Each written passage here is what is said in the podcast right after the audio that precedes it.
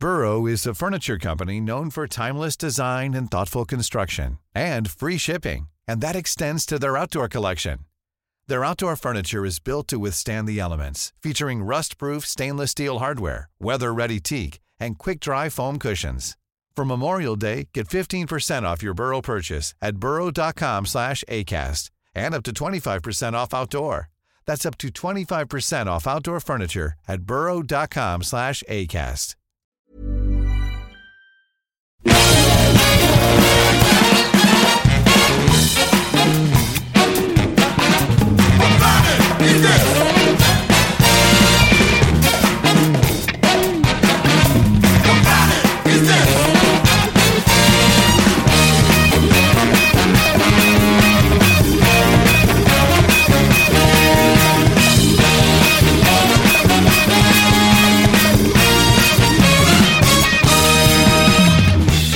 Oyez, oyez, braves auditeurs Soyez attentifs, c'est le quatrième opus de la saga interminable sur Steven Spielberg. Euh, au, au bout du compte, je pense qu'on aura fait pas loin de 12 heures de podcast consacré à ce grand réalisateur qui le mérite bien quand même. Quelque chose Et- comme ça, ouais. Et voilà, c'est pas loin. Et ce soir, aux joies euh, immenses d'avoir l'équipe complète de Capture Mag réunie, c'est assez rare pour le signaler. Car à ma gauche, j'ai Rafik Djoumi Ah ouais, c'est qui lui. digère euh, ses dernières chips ondulées. Et C'est celle, elles sont à Arnaud. elles sont à Arnaud, bien Les sûr. chips ondulés Ah, il y, a- il y a Julien qui est là en face de moi et qui se concentre sur son ordinateur. Ouais, euh, ouais, mais pas sur le podcast, c'est pas bien. Faut- Mais je suis avec vous, hein, bientôt. D'accord. Et, et avec un, un- un appareil nettement plus petit, puisqu'il a un iPad midi, allez, je dénonce, c'est Stéphane Moïsakis qui, qui a aussi consulté ses notes pour préparer cette excellente émission. Bonsoir Stéphane. Bonsoir David. Et nous avons tout bronzé, tout beau, tout magnifique, Voilà, Ernest Bordeaux qui est là ce soir avec ces chips ondulés. avec ses chips ondulés. Bonsoir Arnaud, on est ravis Salut, de te David. retrouver derrière Bah, Moi ce aussi, micro. hein, j'allais pas vous laisser terminer comme ça. là. Bah non, tu as bien fait, tu as bien fait de venir. Surtout terminer en beauté par tous ces chefs-d'œuvre dont on va parler ce soir. Et euh, voilà, je n'ai aucune annonce à d'ironie, faire. euh. non, pas du tout. Euh, a- C'est vrai, t'as pas d'annonce à faire parce que t'as des chefs-d'œuvre à nous annoncer, non? J'ai plein de chefs-d'œuvre à vous annoncer, mais ça sera pour la prochaine émission, car on est en train de fixer les dates des nombreuses soirées Starfix qui vont venir égayer votre année euh, 2018 et 2019, la saison qui ira de septembre à septembre, où nous allons tâcher de programmer l'intégralité de l'année. Ce qui fait que vous pourrez euh, choisir ce que vous avez envie de, de voir. C'est c'est Julien qui fait du bruit avec son... Non, c'est qu'est-ce qui fait du bruit avec son, avec son paquet de chips? Ah, c'est moche. Non, non, mais- Il faut mais rompre d'un coup. Vas-y, romps le truc Ah, d'un coup. c'est pas un paquet de chips. hein. Non mais c'est des bonnes choses à manger. Non mais C'est des carottes euh, bio. non mais il faut savoir qu'on va s'attaquer là à un très long podcast, donc il faut prendre des forces. C'est normal, Ça les amis. craque, vous avez bien raison. Vous Ah, avez donc bien si, raison. vous entendez, la si vous entendez en train de manger des chips, c'est normal. C'est normal, il faut euh, il faut garder la forme. Enfin toi, euh, Julien, tu as fait mieux que ça puisque tu as été chez Mark et Spencer et je te vois avec une magnifique salade de fruits. Et franchement, tu as raison. tu as raison parce que les salades de fruits de Mark et Spencer, c'est Nous ne sommes excellent. pas sponsorisés, hein, quand Pas même. du hein. tout, aucune. Et en plus, on avait absolument rien annoncé, mais finalement, il veut quand même faire son petit quart d'heure. euh, Voilà, de, de début. Mais c'est pour vous chauffer, euh, les amis. En tout cas, je sais que vous adorez ça. Donc, on va annoncer la prochaine fois toutes les petites soirées Starfix qu'il y aura avec euh, beaucoup de réalisateurs, beaucoup de films, beaucoup de choses des années 80, hein, puisque Starfix, c'est principalement euh, les années 80. Donc, on se fait plaisir là-dessus. Quant au Nuit au Max, bah, évidemment, ça reviendra à la rentrée. Et pour l'instant, rien n'est totalement décidé. Il y a des idées, il y a des, il y a des demandes de droits aussi, parce que c'est toujours pareil, hein, on en a déjà parlé, euh, mais c'est les droits, c'est compliqué à obtenir pour projeter des films dans une grande salle comme le Max Linder. Voilà. Euh, ça sera tout pour, euh, pour les annonces et je vais surtout maintenant lancer la musique qui va nous permettre d'attaquer cette ultime partie consacrée à Steven Spielberg. J'en bafouille.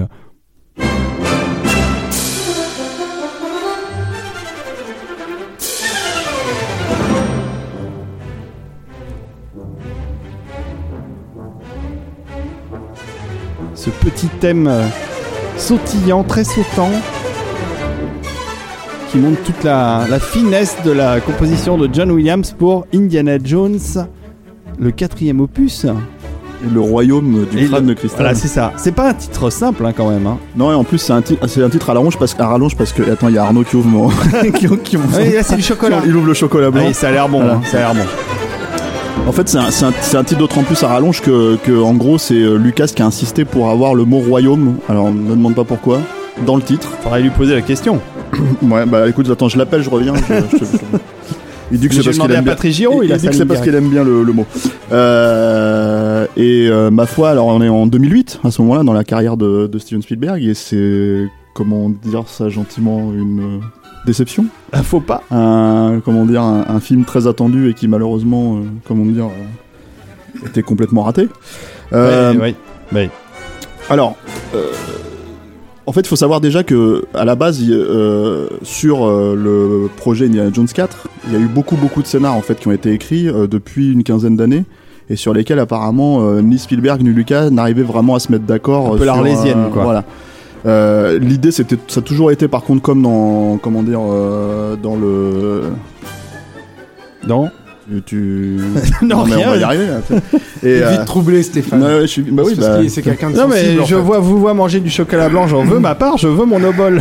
D'accord. Bon, c'est, alors et- et en fait c'est un, c'est un, un projet qui date euh, étrangement en fait si tu veux le truc c'est que euh, il me semblait il, je sais pas, vous allez peut-être me confirmer ça ou pas mais il me semblait qu'à l'époque de Indiana Jones et, le- et la dernière croisade c'était censé déjà être le dernier à cette époque-là ça se bouclait en tout cas de cette manière-là euh, euh, quand tu regardes le film et euh, même si apparemment euh, les euh, Lucasfilm avait signé un contrat avec la entendait, Paramount de on, 5 entendait, films on entendait encore parler du Chris Columbus hein, à cette époque-là.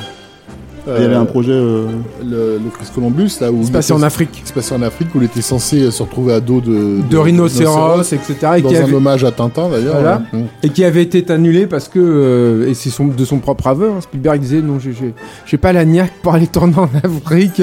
Ouais, mais alors le truc, ce qui est, ce qui est étonnant, c'est que moi je me rappelle de, de, de la production, par exemple, du jeu vidéo Indiana Jones and the Fate of Atlantis, où euh, Oh justement, là, mais là c'était vachement avant. euh. bah ça c'était en 92. 92, ouais. Oui, Ouais, oui, euh. c'est donc après euh, après les dernières croisades. Et le truc, c'est Oui, mais que à c'est cette 10 ans, époque-là, 15 ans avant. à cette époque-là, il y avait des rumeurs comme quoi et ça pouvait être adapté en fait Ah oui. en, en, en film. Et, euh, et Lucas et Spielberg disaient eux-mêmes, mais non, pas du tout. euh, Nous, on, s'arrête là, c'est terminé. Voilà. Il y a aussi la problématique de, euh, de moi ce que, qui- que, je, que je rejoins pour le coup que Spielberg voulait plus vraiment faire de films comme ça à une époque après la, la liste de, de Schindler. Même s'il a fait, on l'a vu la, la dernière fois, on avait parlé du monde perdu, quoi. Donc voilà. Mais il y a, plusieurs scénarios qui ont été écrits. Euh, Il y a, euh, alors avec des titres un petit peu, euh, comment dire, fantasques aussi. Il y avait Indiana Jones and the Saucers of Mars, qui était écrit par Jeb Stewart, en fait, qui est le- un des scénaristes de Die Hard. Et dans lequel en fait beaucoup d'éléments ont été repris dans le Indiana Jones 4 en question, déjà notamment en fait l'idée que ça se passe dans les années 50, euh, l'idée aussi que que euh, y ait une logique d'invasion extraterrestre en fait derrière euh, derrière le le, Ça, le, le MacGuffin. Lucas. Oui, oui, mais mais euh, mais euh, par exemple le mariage c'était avec un autre personnage, c'était pas du tout avec Marion comme on le voit finalement dans le 4 euh, à la fin quoi. Et euh, et ça c'est pareil, ça a été mis de côté. Au début des années 2000, euh, il y avait Shyamalan qui avait bossé sur un projet comme ça aussi, mais apparemment il a très très vite lâché l'affaire parce qu'il sentait qu'il pouvait pas vraiment euh, comment dire euh, contenter et Spielberg et, euh, et Darabont et Lucas. Il y a Darabont qui a écrit le, le apparemment le scénar qui avait satisfait littéralement tout le monde, c'est-à-dire Harrison Ford. Euh, euh, Spielberg. Spielberg, mais pas Lucas, qui avait Hmm. des réserves dessus, quoi. Et, euh, ou ou, euh, des Roland de. Enfin, il y, y avait aussi un peu de de, de, de problèmes de, de relationnel entre Darabont et, euh, et Lucas qui datait de Young Indy parce que Darabont avait bossé sur Young Indy Ouais, et je, fait, je, suis pas sûr que ce soit très très bien passé c'est peut-être pour ça que Lucas a fait chier euh, sur le scénario de Darabont Possiblement. Après, le truc, c'est que, c'est que, ce qui est certain, c'est qu'il y a beaucoup dans ces scénarios, il y a beaucoup d'éléments, en fait, finalement, qui sont, re- qui se sont retrouvés dans le, dans le, dans la version euh, finale euh, écrite par David Cup, enfin réécrite par David Cup. De euh. façon, de façon assez anarchique et, Ouais. et surtout vidée de leur substance. euh, parce que vous, l'a- vous l'avez lu le Darabon? Alors non, moi j'avais lu Ouais. des bouts à l'époque, mais euh, parce que c'était c'était sorti, c'était ça datait de 2002, 2003, quelque chose comme ça. Ouais, et en fait, il y avait eu des, des, des fuites sur le net. ouais. Ce qu'il avait tenté de faire était passionnant justement euh, par rapport à. Enfin, il, il- il prenait acte de, de l'âge du, du, du personnage, du temps qui, qui, qui avait passé, et en fait, il le, il, le- il, le- il le privait de de son héroïsme en fait c'était une- c'était vraiment une, une, une vieille gloire en fait Ah, ça reste en filigrane euh, dans, dans, dans le film mais euh, en Bon, gros enfin, sauf que c'est un vieux sur le retour dans le film. Quand même. voilà, mais il y avait il y avait quelque chose de, un peu de, de pas de cynique, mais de désespéré. C'est-à-dire qu'en fait, il se demandait que de qu'est-ce qui était de qui était devenu son, son, son, son pays. Euh, au début du, du film, on avait la même scène où il était avec un avec un autre gars plus jeune euh, dans le désert du Nevada. euh, la scène avec les, les jeunes là qui qui qui, qui qui ouvrent font- le film, font, voilà. ouais. En fait, Indiana Jones euh, leur gueulait dessus quoi. Euh, il entendait du rock and roll, il se mettait à râler, enfin tu vois, bon bref. Et son copain qui était qui était un russe en fait, lui disait mais tu te rends pas compte, tu vis dans un pays extraordinaire, vous avez du Coca-Cola, des jeunes qui écoutent de la musique et tout, et l'autre il était genre non, ouais, non tout ça c'est de la merde quoi. Enfin bon. Et, et bien sûr le le fait qu'il soit soupçonné de de d'avoir des sympathies communistes, etc. Mm. Enfin, qui se retrouve, se retrouve interrogé, le rendait encore plus euh, Irascible. euh, irascible. Et il y avait cette scène magnifique où il allait dans dans le musée qu'il avait fondé dans sa propre euh, école, enfin dans, là où il enseignait, avec son ancien ami euh, euh, qui était décédé. euh, comment? Brody voilà Brody Euh, et, euh, et et donc il parlait à la statue de Brody en lui disant qu'en gros voilà on, a sacrifié nos vies pour ce pays euh, il nous en reste plus rien et tout et il se bourrait la gueule tu vois de tristesse. Et il y avait cette scène que je trouvais extraordinaire où dans son propre musée donc il, y avait la statue euh, un cas qui récupère au début du, des aventures de l'Arche perdue, qui était exposé là. L'idole. Et voilà, et, et, et, et bourré. Enfin, voilà, enfin, il faut imaginer le mec complètement euh, fracassé, quoi. Il, se- il, il se met en tête de la voler à nouveau, sauf qu'il est vraiment bref. Et il essaie de faire la même chose que dans le que dans le premier, sauf qu'il rate complètement. Ça déclenche les alarmes et il se retrouve, il se retrouve en fait, euh, comment dire, arrêté pour euh, pour un vol dans son dans son propre musée, tu vois. Enfin, et il y avait euh, tout un une jeu tentative en fait, en fait, de, ouais. de faire du personnage un, un Pour le, truc, pour le, voilà, pour le réhéroïser pour l'obliger, ouais, voilà, pour l'obliger à renaître, euh, à Mm. renaître de ses cendres, qui était, qui était passionnant. Quoi. Et dans cette, et, dans à- cette, dans Et cette version, Marion, Marion, elle apparaissait dans une seule séquence, justement pour lui mettre une claque, en fait. Mm, Enfin, c'était, elle, elle s'était mariée. Non, mais je veux dire, elle s'était mariée à un, un, type qui était, voilà, une espèce de au nazis ou je sais pas quoi, tu vois. Et elle, elle arrivait en belle dame en blanc, euh, hyper classe et tout. Et elle disait, mais putain, mais tu fais quoi là euh, Enfin, vis ta vie, connard. quoi. Bon. et c'était déjà les Russes, en fait, les méchants dans, dans, dans cette version. Alors, ils étaient pas ex- forcément mé- Ouais, méchants, en fait, ouais. voilà. Ouais. Et- mais il y avait un enjeu autour des, des gouvernements euh, la- latino-américains, entre les Américains et, et- pardon, entre la CIA et les, et, et les Russes, quoi. Il y avait une scène à la Veracruz aussi où ils, ils assistaient à une soirée, euh, un bal, euh, tu vois, très très chicos et tout. Et sauf que le clou du spectacle, c'était qu'ils qu'ils zigouillaient des, des opposants au régime sur scène. Enfin, il y avait vraiment des trucs euh, très très, très c'est- étonnants c'est- dans ce. C'est marrant parce mais que c'est c'est bizarre, ça a presque déplacé. Enfin, je sais pas si dans Indie avoir un C'était pas, contexte c'est- aussi. c'était pas, euh, c'était pas, euh, comment dire, c'était pas cynique comme Mhm. comme comme truc. Ça fait ça, penser faisait à des- réagir le personnage, quoi. mais si tu veux. Ça fait penser Mais- à des personnes C'est un peu politique. Mais ça ça dire, qu'il était dans une, qu'il était bel et bien dans une dictature, tu vois. euh, Ouais, ouais. Et, et les Russes euh, étaient pas aussi caricaturales. Bon, c'était quoi l'élément fantastique hein? C'était pas l'Atlantide ou Non, non, alors Ah, non, ça, c'est- l'Atlantide, justement, c'est dans le jeu vidéo des années 90. Ouais, ouais. c'est, euh, le vidéo, ça.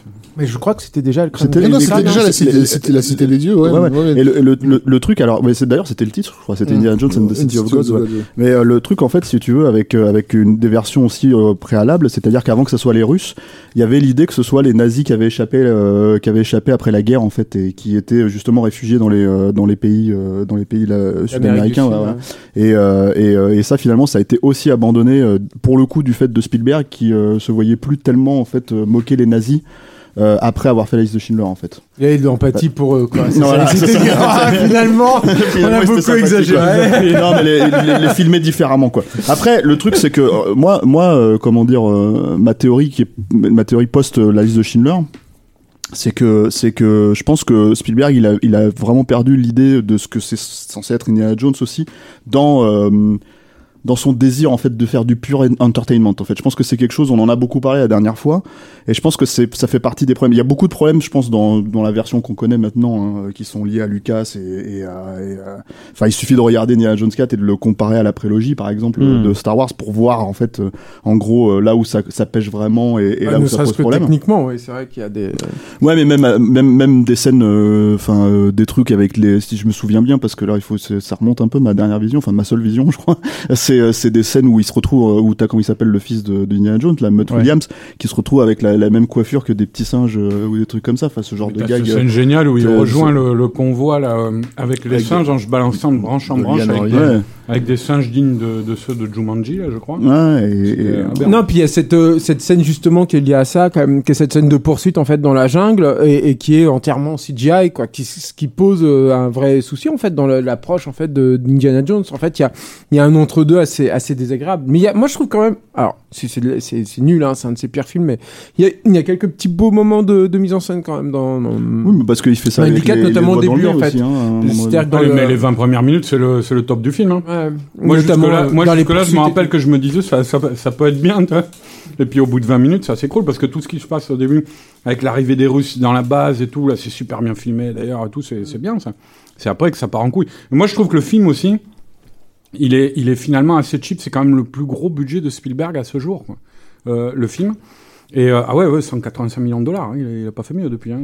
Et même avant. Hein. Oui, enfin, les budgets, on les connaît. Je pense que ça a coûté quand même moins cher que Hook. Mais enfin bon. Ah, il paraît que c'est. euh, enfin, moi, Si lu tu regardes la liste, c'est le plus gros. Hein. J'ai lu plusieurs Ouais, fois bon. que c'était que le film avait coûté un pognon de dingue. hein. C'est une Et prod ça- indépendante, elle est pas, elle rentre pas dans les comptes des euh, studios. Enfin, tu en vois. dollars c'est- ajustés, c'est pas. C'est c'est pas 1941, je pense. hein. 1941, Non, mais c'est pas, pas- c'est pas au compte du troisième type. faut prendre en compte le développement elle, du film aussi, hein, parce que je pense qu'il est compté dans, le, dans le- tous les scripts qui ont été refusés, euh, tout ça. Il a fallu, il a fallu repayer des mecs derrière. tout, ça donc, reste quand même beaucoup d'argent pour un résultat peu convaincant. ah, c'est un film, c'est un film assez cheap, comme je trouve visuellement. Quoi. Le, Ouais, je veux ouais. dire, le, le, le final, on a l'impression d'être. euh, Bon, et puis, euh, puis même la, la lumière. Alors pour le coup, je vais rejoindre euh, notre ami euh, David Ogia sur la lumière de Kaminski, qui Ah, généralement ne me pose pas de problème en fait dans chez Spielberg, et là qui, qui, qui est problématique parce qu'il l'essaye sans y arriver, puisqu'il peut pas, c'est pas vraiment du tout la, la même chose quoi, de refaire ce que Slocum pouvait faire. Ben, Je pense qu'il y avait un problème oui sur l'étalonnage numérique. C'est le premier Mmh, film ouais. étalonné numériquement en fait par Ah bah, Kaminski et Spielberg. dans la, dans la jungle, c'est. Et, euh, et moi, je l'avais interviewé Kaminski justement à l'époque, quoi. Et lui, il me disait qu'ils avaient essayé de retrouver justement ce côté suréclairé, euh, extrêmement euh, chatoyant, Brillant, euh, brillant, ouais. très euh, chamarré en fait Mm. des, des photos des, des précédents. Mais là, du coup, tu te retrouves avec une espèce de, Enfin, qui a tendance à peu d'ailleurs pastiche, euh, un peu ça. abaissé, euh, un petit peu abaissé déjà dans Indiana Jones 3. Pourtant, c'était longtemps avant parce que Slocum était vieux et fatigué. À la photo d'Indy 3, moi, je Euh, trouve pas pas hein. vieux et fatigué, il était aveugle.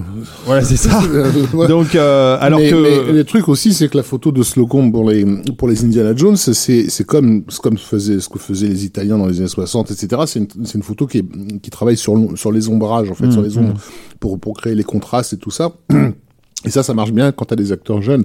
Euh, et le truc, c'est qu'aucun comédien, enfin Harrison Ford euh, à, à son âge, aurait totalement refusé euh, qu'on qu'on le, qu'on le photographie euh, de cette façon-là. Euh, parce que ça fait ressortir les rides, hein, ce, ce, ce, ce, ce genre de, de, de photographie. Euh, donc là, basiquement, si le film ressemble à une pub euh, pour euh, pour des, je sais pas moi, pour une assurance, euh, une assurance vie pour les vieux, c'est parce que c'est parce que c'est concrètement éclairé comme une pub pour les assurances vie. Quoi. Ouais, éton- éton- C'est-à-dire que- éton- étonnamment Ouais. parlant, enfin moi, j'ai jamais, il y a beaucoup de gens qui ont considéré que c'était un des problèmes du film, hein, justement de, de, de, de la vieillesse d'Indiana Jones. Et là, on va voir parce qu'il est censé faire je parle esthétiquement parlant. Oui, je parle Ouais. bien sûr, mais bon, c'est ça aussi que tu vois. Et le truc, c'est que c'est jamais été le problème pour moi. Ça me... Non, moi, je trouve plutôt bien, hein. même Harrison Ford ne me pose pas problème Non, non, dans moi, je Jones trouve- 4 en fait. Je le Euh, trouve convaincant. Hein. et il je est, sais- encore pas mal. Et je sais qu'il y a pas mal de choses en fait dans le film. euh, alors pour le coup, euh, Dieu sait que je déteste ce film et que et que je le reverrai probablement jamais de ma vie. Mais je sais que euh, il y a pas mal de choses qui sont rentrées dans le langage courant sur Internet en fait, si tu veux, notamment tu sais comme on disait jump the shark en fait, l'expression jump the shark pour pour pour les épisodes en fait de séries télé qui ont qui ont comment dire atteint le point de non-retour. voilà, c'est ça en fait dans le dans la débilité scénaristique. Euh, là, il y a le Nuke the Fridge de, Ouais. de comment dire euh, d'Indiana Jones en fait où en gros bah, c'est cette scène où euh, pour échapper à une à une explosion nucléaire euh, en Il fait se réfugie dans un frigo. Voilà. Mais moi cette scène elle m'a jamais vraiment posé elle me pose pas problème dans le film en fait. Je la trouve pas si euh, si euh, si à la limite c'est enfin je veux dire à partir du moment où t'acceptes dans Indiana Jones c'est le temple maudit qu'il tombe d'un avion si tu veux sur un pneumatique ou des trucs comme ça bon enfin tu te dis voilà c'est c'est Ouais, c'est pas le... honnêtement, c'est pas le pire. Moi, je pense qu'il y a un vrai problème de casting aussi euh, Non, sur c'est- Indicat, c'est-à-dire que la, euh, euh, Marion, c'est pas possible. Elle est, elle est la pauvre. Elle, a- elle arrive à peine à avoir une expression faciale. Euh, Chier à la bouffe, euh, c'est vraiment pas un bon choix. Alors qu'il avait, c'était rigolo parce que moi je l'avais interviewé juste avant qu'il, quand il venait de signer Pas en fait tout, pour le moi, film, il, a- il avait signé en fait sans lire le scénario. Et il était très inquiet. Il m'avait dit, ah, j'espère que je vais pas devenir le Jar Binks en fait, de la, de saga Ouais. Indiana Jones, ce qui, ce qui à l'époque, franchement, il fallait le dire. hein. Un, un journaliste, tu vois, pendant une interview filmée et tout. Ah, mais aujourd'hui, tu le dis. J'ai rien pas contre grave. le garçon, je trouve Eh ben- qu'il est pas du tout adapté Non, mais au c'est- c'est juste- personnage. c'était juste pour l'anecdote. J'avais Enfin, le personnage n'est pas adapté quoi. non Oui, plus oui, euh, à l'histoire. Enfin, à l'histoire, bah, ça va pas, c'est un vrai problème. Et, euh, et la méchante, là, euh, c'est pareil. C'est Blanchett, Kate ouais, Blanchett, ouais. elle est terrible. J'ai rien contre cette fille, hein, elle est bien dans d'autres rôles, mais là, ça va pas, ça, ça marche pas. moi, c'est pas. Moi, j'aimais bien, c'est- le- je me rappelle les premières photos, j'aimais bien le look justement parce que tu, tu, tu parlais tout à l'heure, là, les nazis, ils voulaient plus un, mais euh, elle évoque, euh, que bon, alors c'est une, c'est une euh, soviétique, mais elle évoque aussi des, des, des, des personnages de, de, de serial, De de, pulp, ouais. de, de Mm. pulp, de, de BD, les BD de Milton Caniff, Terry les pirates, enfin, elle, elle semble tout droit sortie de ce, de ce genre d'univers graphique. Et je, moi, je me rappelle que la première photo d'elle, je me dis, waouh, putain, elle a de la gueule. Ouais, si tu veux une bon, russe, tu constat- prends Brigitte Nielsen, Je mais pense tu que justement, pas- le constat, Ouais, tu veux. le constat ouais, Et tu parles de casting, quoi. Oui, mais dans Rocky 4, au moins, elle fait russe, tu Ah vois. oui, ça, Le constat d'échec, il est là en fait. C'est que les, basiquement la scène du frigo ou, ou Kate Blanchett ou tous ces éléments euh, too much exagérés auraient dû fonctionner euh, si si un- des gens qui étaient en pleine possession de leurs moyens quoi. Euh, si si si c'est ce que c'est aujourd'hui. C'est vraiment parce que c'est écrit avec les pieds, enfin, ça, au, mé- au mépris de toute cohérence, et il faut le dire aussi, filmé d'une la façon la plus la, la plus lâche possible. Enfin, comme disait Julien, là, la scène de la scène de poursuite euh, en full CGI, c'est juste pas possible. Ouais, C'est des comédiens qui, qui veulent pas se, se faire chier. Quand, en Et gros, ils et sont sur un Et tapis roulant aussi, hein. et une Et réal. le qui- final, les gars, le final, on se croirait dans le- la fin du retour de la momie, quoi. C'est, c'est hallucinant, le final, quoi. Et pourtant, euh, le retour de la momie, c'est pas si mal.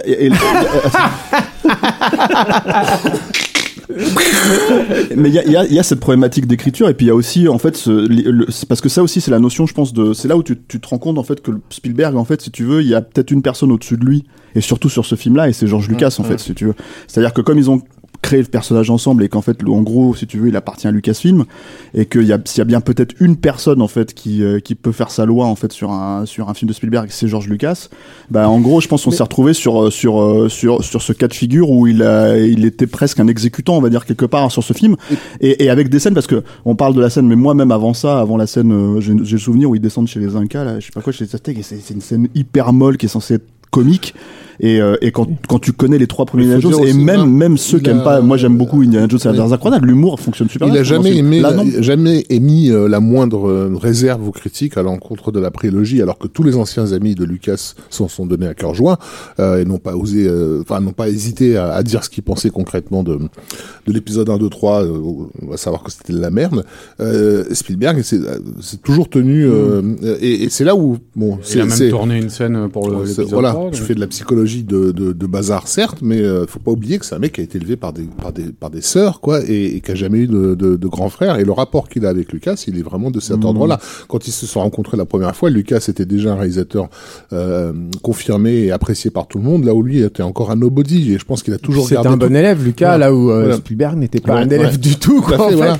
Et je pense qu'il a tout gardé toute sa vie ce rapport euh, de déférence en frère. fait, voilà, du grand frère. Mais je pense que même le, le- le côté techniquement extrêmement large du film est dû, en- moi je pense, hein, en partie à Lucas. C'est-à-dire que le, le- le travail de, de, de salopio en fait d'ILM qu'on peut retrouver d'ailleurs dans la dans la prélogie, elle vient de Lucas. Enfin, je veux dire, les techniciens d'ILM disent toujours que Lucas, il y a, on, on sait pas trop pourquoi. Il y a des moments, il dit non non c'est bon, le plan il est validé. Et les mecs lui disent mais vous êtes sûr là? Et il- le mec valide parce que aussi a, j'imagine en tête peut-être les contraintes économiques et le contour économique un peu plus précisément de ses films. Je ne sais pas. Bah, le, le côté positif peut-être de ce truc-là, c'est que ça a permis à Spielberg de faire vachement ses armes pour le film suivant au niveau de la maîtrise du CGI, euh, des scènes Bah, en je pense de changer- Ça a permis de tuer définitivement euh, la franchise Indiana Jones et qu'enfin on arrête de le faire chier. Parce que maintenant, parce qu'il faut se rappeler qu'avant, le Internet était à, réclamer un Indiana Jones toutes les deux semaines et t'avais envie de leur dire non mais stop les mecs, passez à autre chose. Là tout d'un coup plus rien. sauf qu'il y en a, il y en a un Là, qui il va le se faire hein. Bon, il en fera l'année prochaine. Qu'on mais- n'attend pas d'ailleurs. Ouais. C'est son prochain film, hein. Donc personne ne demande. Sauf que là, en l'occurrence, il y a des grandes chances que Lucas ne soit pas, euh, comment dire. Ah dans- non, c'est dans- sûr, il dans sera le pas dans la- dans la- dans l'équation. Bah, C'est sûr, très tu sais bizarre pas, qu'il si- tu sais pas si c'est sûr ou pas sûr. Bah, je pense que c'est euh, c'est une façon de se. Ah non, mais moi je te le dis, euh, il sera pas dans l'équation parce qu'il s'occupe de son musée et je pense qu'il en a plus rien à foutre euh, et qu'il a vendu euh, tous ses assets à Disney pour euh, 5 milliards de dollars et puis voilà. Quoi. Oui, enfin, tu sais, c'est pas le- enfin, si tu regardes certaines certaines interviews de Lucas depuis, tu vois qu'il a des regrets par rapport à ça. hein. Je veux dire, il y a, il y a littéralement une inter- interview où il les traite de négriers. hein. Donc euh, à un moment donné, je pense que je pense, je pense que C'était au tout début, dans le feu de l'action. oui, ouais, ouais, c'est ça, ouais, ça. Puis pour Non, quelques enfin, milliards de dollars, il devrait pas être quand même trop difficile, mais bon. Oui, enfin, c'est- il est- il est- je pense qu'il n'en avait pas tant besoin que ça à la base. À, bah non, cette non. époque-là, quoi. Mais le truc, en tout cas, c'est tout ça pour dire que oui. Alors, le- le- l'idée du film suivant aussi, pour moi, et en fait, on va, on va, je vais laisser Julien rebondir sur le film suivant en question, puisqu'on va y passer, quoi. C'est que Tintin. voilà, qui est Tintin, c'est que c'est aussi, je pense que le, le, je vais dire ça juste pour pour pour lancer Julien, c'est que je pense que l'idée même de faire la non mais l'idée l'idée même de la performance capture lui permet justement en fait de revigorer sa propre mise en scène aussi vis-à-vis de ce type de projet, c'est-à-dire de- du pur entertainment comme il a pu en faire dans les années euh, 70-80 et, euh, et notamment avec Indiana Jones avec les trois premiers quoi. Mais- Donc euh, ouais. mais je- qui je pense enfin on en avait déjà parlé sur la guerre des mondes et tout c'était euh, c'est- pas né euh, spontanément Tintin bon déjà on sait tous maintenant que c'est un projet euh, Alors attends, long on, cours on va donc euh, conclure euh, sur l'âge de cristal. Ah oui, c'est une conclure. grosse bouse. voilà Et, et tu voulais lancer la musique et ben, et ça Quand serait bien quand même. chaud là je vais être nul après mais bon Extraterrestre, vol 714 pour Sydney. Le pof. Transition.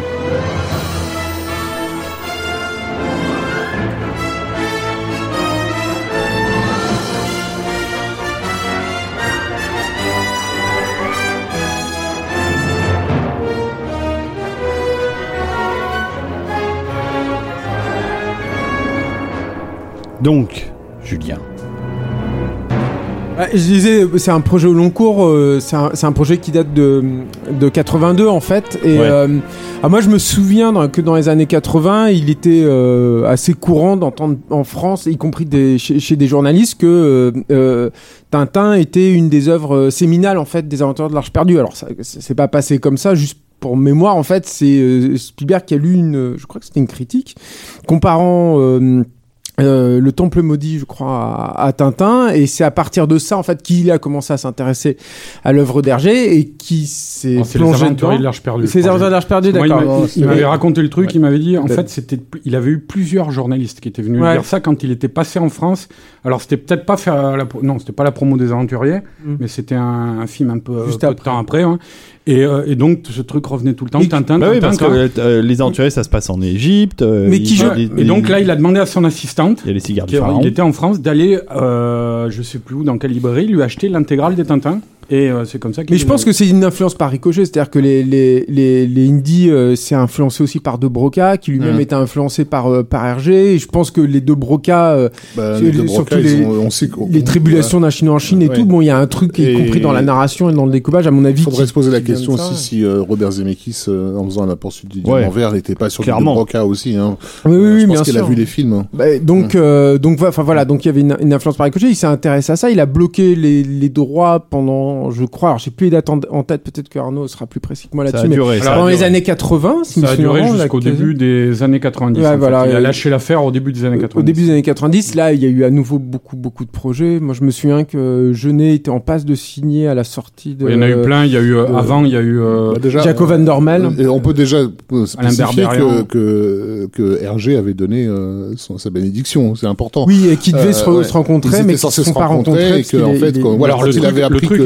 exactement. que le réalisateur s'intéressait à son œuvre. elle- Ils se sont parlé au téléphone. Voilà. Et c'était Euh, à- Hergé était déjà malade, il avait une leucémie à l'époque, il pouvait pas faire le voyage. Donc il a, moi je l'avais rencontré son secrétaire que Hergé avait commissionné, Alain Baran, euh, pour aller là-bas à Los Angeles, euh, voir Spielberg. Il est, il est donc il était allé dans les studios, il a vu Kathleen Kennedy, Spielberg et Frank Marshall, et euh, il était revenu enchanté, euh, mais avec un doute. Il m'avait dit quand il m'avait dit, il, avait dit à Hergé, c'est quand même, euh, c'est quand même un, un Hollywood. votre film, ils vont s'en emparer, enfin votre univers, ils vont s'en emparer, ils vont peut-être le dénaturer, tout ça. Et là, Hergé lui aurait dit, Hergé qui avait pé- littéralement pété les plombs sur Duel et je sais plus quel autre film, mais en tout cas Duel, il avait vraiment adoré.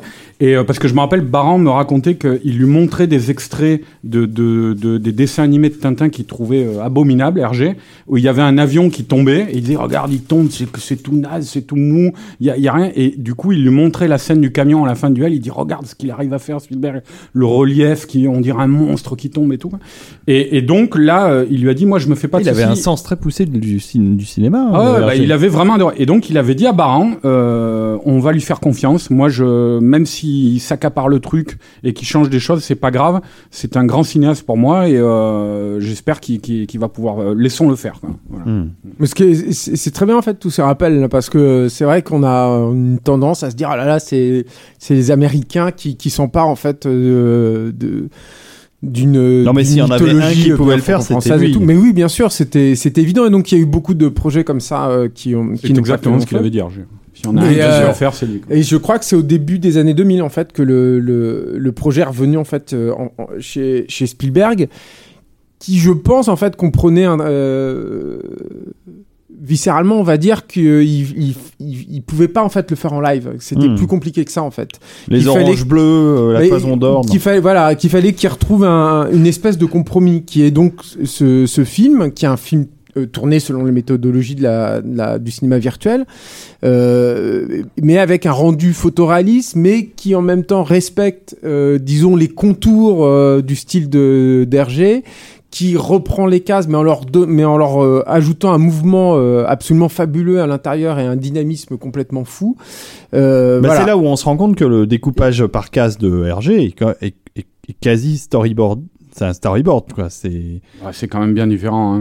Oui, mais, mais moi je trouve que, enfin, j'avais revu, euh, j'avais relu La Licorne euh, à l'époque. euh, je trouvais que c'était quand même, par rapport au film, il y a un vrai, euh, euh, il y a une vraie mise en scène, ne serait-ce que dans les cases. Des... Moi, j'ai toujours adoré Tintin. C'est pour ça que, alors j'ai quelques, mais on, on en parlera après. J'ai quelques regrets sur le film. Mais bon. Mais, mais je pense qu'il y a un dynamisme en fait dans la mise en scène et dans le, le- notamment sur le, le travail avec la caméra dont parlait Stéphane en fait que euh, Spielberg il tendait vers ça en fait déjà depuis plusieurs films. Et on avait parlé euh, lors du précédent podcast de tout son travail sur la- les animatiques à l'époque de la guerre des mondes et comment ça avait pu impacter en fait la- sa façon en fait de filmer ultérieurement qui était quelque chose finalement de si ce n'est nouveau nouveau en tout cas très très poussé en fait et de très extrême en fait dans, dans son cinéma. Et, euh, il était il était finalement euh, fatal en fait qu'il s'intéresse aux, aux- aux techniques du, du cinéma virtuel d'autant plus que bah Zemeckis euh, avait déjà euh, euh, ce qui est déjà c'était déjà essayé qui connaissait déjà euh, déjà Cameron et vas-y Arnaud Non, c'était juste pour dire, bah, euh, faire un tout petit retour en arrière par Mm. rapport aux prémices du projet euh, en performance capture. Mm. C'est qu'au départ, au début des années 2000, ce que tu disais, quand, quand Spielberg il, il, il re- il réachète les droits, hein, puisqu'il les a plus, euh, et qu'il veut se lancer dans une, une adaptation à nouveau, euh, à ce moment-là, il, il pense faire, euh, tu te rappelles, il y a eu le test de Peter Jackson, là, il pense faire de la prise de vue réelle. Euh, avec juste Tintin en image de synthèse. Il y a ce test qui est toujours sur Internet. non non pas Tintin Milou J'ai dit Tintin Ouais. Milou, pardon. Mm. Euh, où on voit euh, le capitaine Haddock avec Milou dans ses bras, là, Mm. de- un, interprété par. sur un quai de euh, port. qui est interprété Ah, par Peter Jackson. Jackson, ouais. Voilà, et, et là, il en- c'est en prise de vue réelle avec juste Milou en image de synthèse. Et c'est Peter Jackson qui va lui dire, apparemment, enfin c'est ce qu'a dit Spielberg, hein, qui va lui dire, mais attends, euh, il faut tout faire en, en- en- en performance capture et tout. Et, et là, ils ont commencé à discuter là-dessus. D'ailleurs, euh, enfin juste pour anecdote, il y a un épisode d'entourage où il y a Oui. Peter Jackson qui apparaît et qui est en fait sur un plateau euh, de, de mocap en gros, et, mais qui conçoit un animatique qui, qui se passe sur un galion de pirates Ouais. et qui est c'est c'est autour de ces- cette période-là en fait. Et je pense que voilà, le, le projet était déjà euh, était déjà euh, plutôt latent. là. Le gag en fait de la séquence, c'est que euh, Jackson prend le l'appel de- des États-Unis, sauf que comme il est en, en, en perf cap, on, on, on voit ce pardon, Son avatar. avatar, euh, se balader sur le pont du navire en fait avec la main euh, près, près près de la tête quoi, tout en parlant alors qu'autour de lui les gens sont, se battent et lui bon c'était c'était sympa d'avoir des news du projet Tintin euh, par l'entremise de ce de cet épisode. Mais c'est vrai que C'était en c'est- 2007 je crois, hein, c'est ça. Je sais pas, 2008 parce que c'est un film. Alors le truc c'est que il y a ce. Non, truc- je parle de l'épisode d'entourage. Bah, en fait ils l'ont tourné en 2008 le, le Spielberg. Le, Oui, le- mais l'épisode d'entourage a été Ah, diffusé en peut-être, 2007. ouais, peut-être, alors. Donc c'était c'était vraiment la, le développement, le début du développement du projet. Quoi. Mais alors, justement, on a parlé de, de, de Peter Jackson. Ce qui, est, ce qui, je pense aussi est important, c'est de rappeler le- l'impact en fait que Peter Jackson il a eu sur le projet. C'est-à-dire que euh, euh, le, le film a été euh, capté, c'est-à-dire que le- les, les personnages, les, les comédiens ont, ont accompli leur euh, leur performance euh, à Los Angeles. Mais euh, avec euh, systématiquement euh, en duplex euh, Peter Jackson qui supervisait en fait le tournage et qui était extrêmement impliqué à la fois sur la direction des comédiens mais aussi sur les sur les mouvements de caméra. Parce que l'autre truc qui est intéressant c'est que Spielberg étant un- peu de la, vieille école, enfin voilà, il a, des habitudes et il veut, bénéficier de, tout ça, ben, il, va, choisir une méthodologie de cinéma virtuel qui est un peu différente de, celle de ses confrères. C'est-à-dire que lui, il conçoit la majeure partie en fait de sa mise en scène directement dans le volume pendant que les comédiens interprètent la scène. C'est-à-dire que d'habitude ça, se fait après, les comédiens jouent la scène et on pose les caméras ensuite.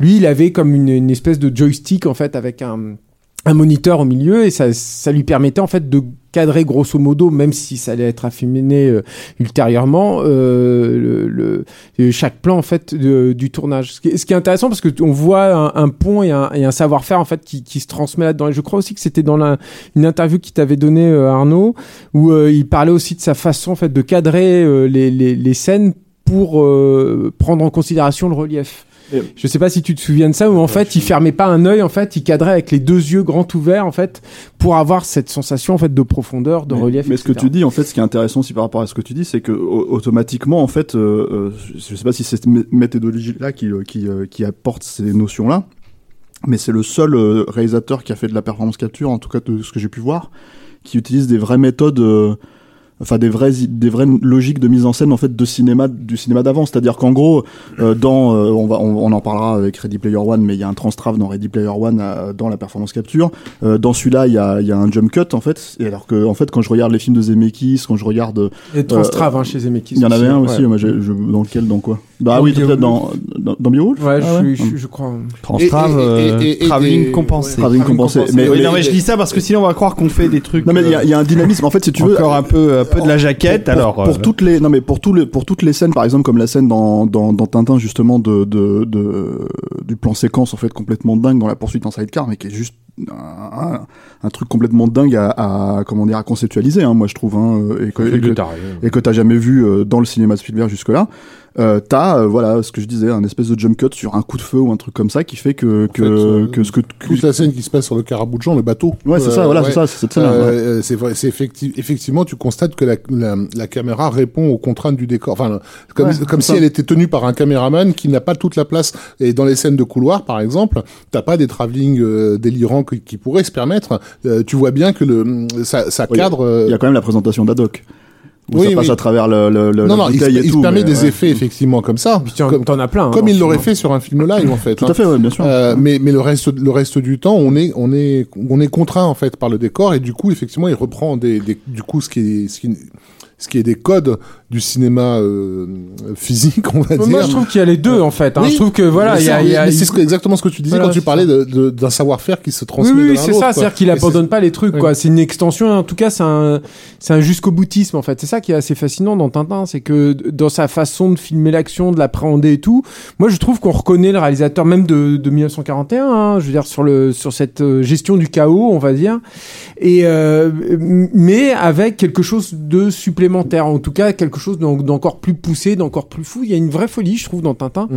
euh, qui, bah, moi, me rappelle d'ailleurs les films de De Broca hein, sur certains trucs, et euh, et, euh, et, et qui euh, que je retrouvais pas à ce point-là, en tout cas, dans le cinéma de Spielberg. avec Enfin, un plaisir chorégraphique euh, démultiplié Ah ouais, ça, Mais ça- voilà. ça n'arrête pas à ce niveau-là. C'est vrai que la séquence euh, célèbre dans la BD, qui est celle de Haddock, qui, de, qui, qui s'imagine le combat euh, de son ancêtre sur le Ouais, bateau et qui le rejoue, voilà, et il te le, il te le refait euh, avec des, comment dire, des non pas ah zut j'ai pas le terme mais quand tu passes d'une séquence à l'autre en- de façon invisible oui, des, des fondus enchaînés. Ouais, des fondus enchaînés de, de et, et- et- mais mais ce qui joue euh, Ah, là, c'est des voilà. raccords séquences même, Voilà. quasi- quasiment sans, sans coupe, quoi. mais mais, c'est vraiment, et- euh, mais c'est vraiment il, en- il en fait, avait fait ça. Oui, puis t'as, t'as, il en fait une, une comédie musicale T'as plein, t'as plein d'effets aussi qui, euh, avec par exemple, à un moment, on voit le, je crois que c'est le, euh, la petite coquille de noix, là, la barque sur laquelle ils sont. Ouais. On, on retourne à Bruxelles et il y a un trottoir avec de l'eau. Et la, la transition est faite où le, le trottoir avec de l'eau devient la mer. Et, et ça, c'est un truc qu'il va refaire. Après, il va même le refaire dans Cheval de guerre avec des films en prise de vue réelle. Et il y a le, la poignée de main avec Haddock là, qui devient les dunes quand ils arrivent euh, euh, dans le port euh, où est Omar Ben Salad, tout ça. Mais comme le disait Stéphane, c'est-à-dire que ce qui, est, jou- ce qui est réjouissant aussi dans Tintin, je pense par rapport à Indiana Jones, c'est qu'on retrouve ce plaisir de filmer et aussi ça, ce plaisir de citer aussi. C'est-à-dire que moi, moi, je retrouve en fait ce que je retrouvais, ce que j'avais déjà dans les Inventions de l'Arche perdue, c'est-à-dire que quand il filme un un grand décor, et ben on, on sent qu'il aime le, cinéma à très grand spectacle classique. Euh, euh, le- Il y, a, y a ce plaisir aussi d'avoir les personnages, il y a ce, ce- ce plaisir aussi évidemment de, de filmer enfin des pirates. Je pense que pour euh, pour Spielberg, voilà, moi je pense qu'il a. Il l'a fait avec après- Hook, hein. Ouais, mais justement, je pense qu'après le rendez-vous manqué de Hook, J'ai rien dit, pardon. la, la- la- la- la façon et surtout quand On tu a t'es sorti de, la, de toute la période des pirates des Caraïbes, voir enfin des pirates comme ça, Mais- représentés comme ça euh, sur grand écran, c'est c'est réjouissant. Non, non, il y a, C'est- il y a- il y a cette, cette notion aussi que le- la, la façon dont il peut utiliser euh, euh, effectivement ses citations et la façon dont il, il peut utiliser son cinéma à lui, ses propres citations à lui-même en fait. C'est-à-dire que euh, tous les, enfin, quand on parlait tout à l'heure d'Indiana Jones 4 où l'humour ne fonctionne pas du tout. Là, quand il cite littéralement les dents de la mer, euh, tout le monde est mort de rire dans la salle, en fait, quand avec la houppette de Tintin, quoi. Tu vois, ça, ça, ça, ça fonctionne tout de suite. Et en fait, il y a, y a euh, le roi dire- d'Adoc. Non, mais voilà, le roi y a-. Je, même, je ça, on, on avait dit. vu ouais. se citer autant, quoi. Parce que le film est Oui, mais- bourré de clins d'œil. T'as, t'as- Et- t'as des et- trucs très évidents comme les dents de la mer, mais après, il y a plein de trucs cachés dans le décor. Dans l'appartement de Tintin, il y a des skis avec écrit E.T. dessus. Mais ça, ça, à la limite, s'il y a écrit dessus, bon, voilà, mais le truc, Ouais, c'est mais, que- mais- c'est mais c'est étonnant, tu vois. euh, Ce que je veux- il le fait pas à ce niveau-là. Et il y a un truc pour moi de psycho-casting en fait aussi qui fonctionne super bien dans ce, dans ce film. Bah oui, parce qu'en fait, si tu veux, ça me fait marrer l'expression. bah, c'est une manière de, de, de, de dire en gros que quand tu choisis en fait les deux personnages, par exemple, je vais donner un exemple précis dans celui-là, c'est-à-dire Simon Pegg et, et, euh, et euh, Nick Frost en fait, Ça c'est génial. et que tu les que tu les fais jouer euh, Les Dupont, les ouais. deux les Dupont Dupont, tu vois. Le truc c'est que l'idée, en fait, c'est une pure idée de psycho-casting, c'est-à-dire en fait, et on a casté des deux types qui sont comme ça dans la vie en fait, quelque part, et on va les faire jouer ce type de personnage-là parce qu'ils ont cette Oui, il y a aussi connivence parce en qu'il y a. Edgar Wright au scénario et qu'ils se connaissent bien, quoi. Euh, Non, ouais, mais enfin, Simon Pegg, il est dans Ready Player One, il n'y a pas Edgar Wright c'est un non plus, c'est ça un duo C'est un duo comique. Ils ont une, ils ont une Ils ont pris euh, Simon Pegg ils ont et une alchimie parce que c'est du euh, psycho-casting, voilà. Ils non, ont non, une- mais, non, mais ça, ça, ça n'invalide pas ce que tu dis, mais. Si, complètement, mais ils ont juste avant ils avaient ils avaient réinterprété R2D, R2D2 Z6PO par exemple. Tu vois, il y a, il y a une dynamique dans dans dans, Dans leur le- fonctionnement, dans dans leur leur fonctionnement ouais. qui effectivement qui est l'un des meilleurs trucs du film, d'ailleurs. hein, If moi, je no, trouve. alors moi justement voilà le meilleur truc je trouve du film aussi parce que je, je, je tenais à le dire parce que je voilà, c'est qu'il y a un personnage incroyable qui est pour moi un des plus beaux personnages en fait qui est, qui est fait euh, euh, Spielberg de toute sa carrière qui est Haddock Ouais. et, euh, et moi je trouve que Haddock de toute façon c'est un beau personnage dans la Ah BD bah, il y a pas de doute là-dessus mais euh, mais je trouve qu'il a euh, s'il y a un truc en tout cas qu'il a sublimé par rapport à la BD de d'Hergé euh, alors je vais peut-être pas me faire des, des amis en disant ça mais je trouve que c'est Haddock quoi Non, C'est-à-dire mais que ce que j'ai. il lui a rajouté une dimension aussi incroyable parce que l'acteur qui est derrière est bon. mais c'est pas simplement une question d'acteur, je pense que c'est une question de, Ah, personnage. C'est-à-dire qu'il y a un truc euh, euh, comique tragique en fait Mm, dans, dans le fait, personnage de Haddock qui est, qui est hallucinant et qui a une profondeur que qu'on pourrait mettre en parallèle avec le design du personnage parce que ce qui est intéressant dans, dans la façon qu'ils ont eu de designer les, personnages, c'est qu'ils ont essayé de de trouver un, un photoréalisme dans le look des personnages, mais qui correspondrait en fait à, au vécu en fait de ces personnages. C'est-à-dire que c'est dans l'étude de caractère qu'on arrive à trouver les détails qui feront vrai. Et euh, dans le dans le, le, le cas du personnage de Haddock, c'est ce, ce côté euh, coupe rosée en fait qui vient d'une part du fait que bah, il est longtemps travaillé avec les embruns marins euh, qui qui donnent ce, ce, ce teint un peu oui. et puis aussi évidemment l'alcool quoi. Mais qui quand tu le vois tout à coup en vrai, quand il prend vie devant toi, fait que tu moi j'ai redécouvert en fait le personnage je, je me suis dit tiens y a- c'est un personnage c'est ça qui est beau dans les vraies adaptations réussies c'est que je me suis dit il y a une il m'a refait découvrir une profondeur chez Haddock qui était certainement là dans la BD mais que j'avais jamais ressenti en fait de, Comme de, de de cette dans Astérix puissance-là. Obélix, quoi. Hmm. Non, mais le, le truc qu'il faut dire, le, le truc, le truc qu'il faut dire aussi par rapport à ça, c'est que euh, le, le travail d'adaptation, justement, euh, je pense que le, le, le- pour moi, le, le- la performance capture. Euh, enfin, je pense que Tintin, c'est le film le plus idéal qu'il y ait eu jusqu'ici pour, pour véhiculer ce médium. Parce que euh, c'était le meilleur moyen de le faire. Il l'a dit plusieurs fois, Spielberg, c'était le meilleur moyen de le faire. Il s'est, quand il a essayé de le faire en, en prise de vue réelle, il s'est heurté au truc. Ils ont essayé d'imaginer des, des maquillages à la Dick Tracy et trucs comme ça, et ça allait pas. Ils se disaient donc on va les faire en réaliste, mais t'avais plus l'univers graphique d'Hergé, euh, dans les travails des couleurs aussi, des vêtements, tout ça et tout. Il voulait vraiment retrouver. Et il l'avait dit ça. Il l'avait dit à la, à la veuve d'Hergé en, euh, au début des années 80. Il avait dit je- il sera fier de moi. Quand, quand, quand j'aurai terminé le film quoi. Euh, et il était mort à l'époque Hergé Hmm. déjà. Je veux qu'il soit fier de moi quoi. Eh ben, Le Et- seul et- qui s'était rapproché un petit peu, euh, parce qu'il avait tenté d'adapter aussi, euh, mais, mais c'était euh, Polanski. Oui, mais il, il comptait lui confier dans les années 80. Il, il comptait, Mais il voilà. comptait. Et il a vu à- à- Mais le, casting, le Non. casting de Pirate, en fait, correspondait effectivement bien. De toute façon, c'était l'idée hein, d'avoir Tintin et le Capitaine Haddock. Et effectivement, les personnages, les deux personnages principaux reflétaient assez fidèlement l'image qu'on Et ça, c'est parce qu'à l'époque, Matthau. à l'époque, quand il avait envisagé une, une, il avait envisagé une trilogie, euh, Spielberg. Il comptait en confier un à François Truffaut et un à Roman Polanski. Et c'était des scénarios originaux à l'époque, c'était pas des adaptations d'albums. Bref, mais alors, je reviens à ce que je disais euh, sur le, le, le- la performance capture. Donc, il, il s'est, il s'est, il s'est peu à peu acheminé vers ça. Et, et, et effectivement, c'est ce que disait Julien tout à l'heure. Il s'est aperçu que euh, c'était le meilleur moyen d'avo- de, de, de rendre vivant les cases vivantes les cases d'Hergé, les personnages d'Hergé, euh, tout en respectant son univers graphique. Alors à partir de là, ce qu'il faut dire aussi, c'est que pour quelqu'un qui aime Tintin, euh, le film de Spielberg, c'est c'est euh, c'est un grand moment parce que le il y a plus de Tintin maintenant. Le Hergé, il est parti, il a dit euh, il y aura plus de Tintin après moi. Donc finalement, c'est euh, quand Tintin arrive en 2011, euh, le film de Spielberg, c'est la première fois qu'on peut voir enfin l'univers évoluer de de- d'Hergé, puisque ça nous a été interdit par la BD. Et là-dessus, c'est vrai qu'il prend beaucoup de liberté. C'est vrai t'as- sur le personnage d'Adoc, il et de liberté, il fait pas n'importe quoi, il le développe. Mais euh, je pense que justement la fidélité euh, euh, dans l'esprit, de- dans le, le graphisme, tout ça, euh, euh, c'est quand même assez impressionnant à ce niveau-là, quoi. Euh, lui permet de s'autoriser des choses aussi, parce qu'il y a quand même, il y a une sorte d'humour. Euh, qu'on ne retrouve qu'on ne retrouve pas du tout chez Hergé. Bah, on en, on- les, les gens en parlent pas souvent, mais en fait il y a des blagues pédophiles dans le film, euh, zoophiles quoi. non pas pédophiles quand même. Ok. Non, non, mais à un moment, t'as, dans, dans, dans le, quand ils vont voir les, les, les marins là, dans, qui sont en train de dormir là pour prendre la clé, t'as Haddock qui fait une blague zoophile quoi. Euh, et il y a souvent des trucs un peu dingos comme ça pendant, pendant, pendant, pendant le film et où on se dit ça serait jamais passé chez Hergé. Et pourtant, ça passe tout seul dans le film quoi. Hmm. Personne n'a râlé contre ça quoi. Ouais, moi j'avoue que je je suis pas été euh, emballé. Moi j'ai un, souci avec ce film. Euh, J'en ai plusieurs, hein, mais genre, le plus le plus gros c'est le choix des albums qu'il a décidé d'adapter, qui pour moi m'intéressait pas réellement. Euh, ok, je sais qu'il faut bien démarrer par, par quelque chose, mais moi ce que j'avais envie de voir c'était je- euh, la fusée à damier et, et le voyage sur la lune. Ouais, mais c'est pas un hasard mais- s'il a adapté ces, ces BD là. Non, Ça mais aussi, je me- c'est doute bien, je suis pas, je suis pas, je suis pas idiot, mais ce que Moi, je je veux dire qu'il c'est fasse que, Tintin au Congo. mais il aurait, C'est la création.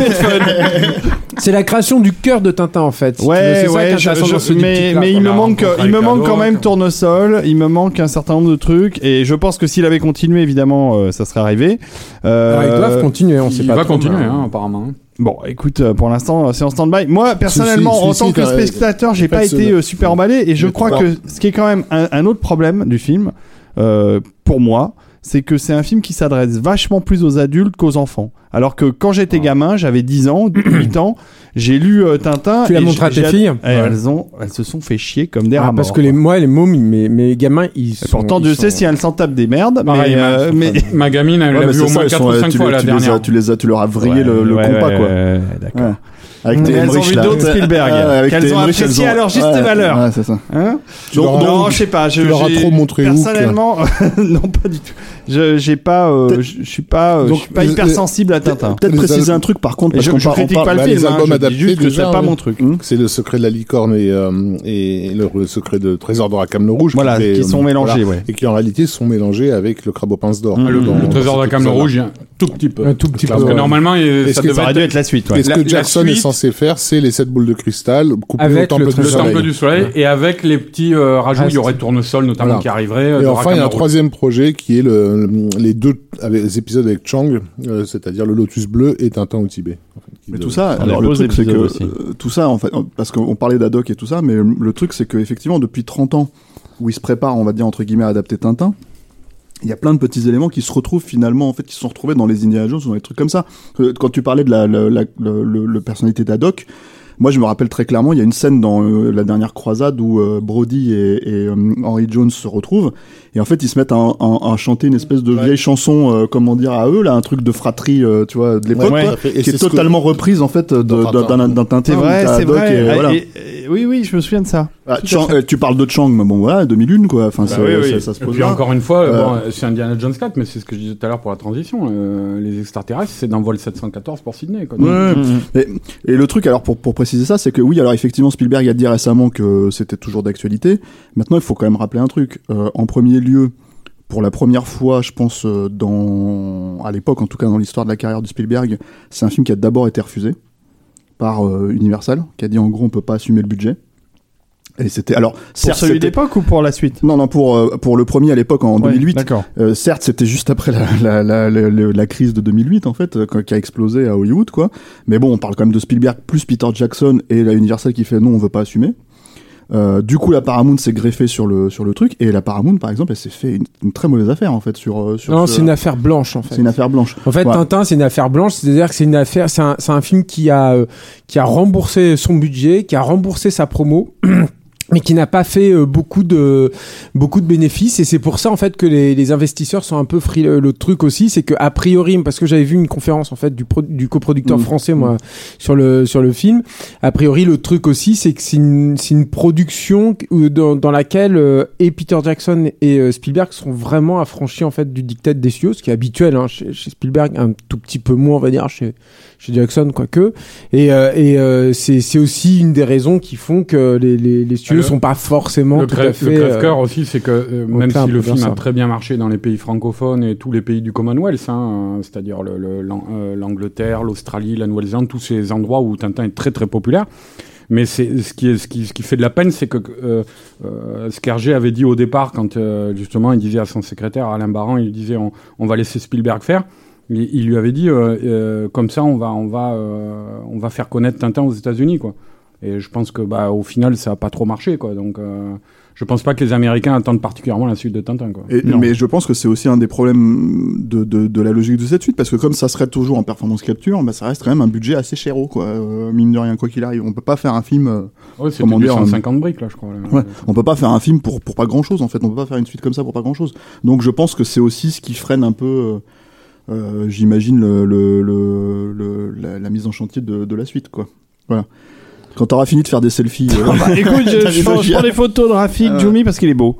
Bon, bon, on passe à la suite alors. on passe à la suite. Allez, c'est parti euh, pour quelque chose d'assez extraordinaire en musicalement. Musique allemande. Musicalement.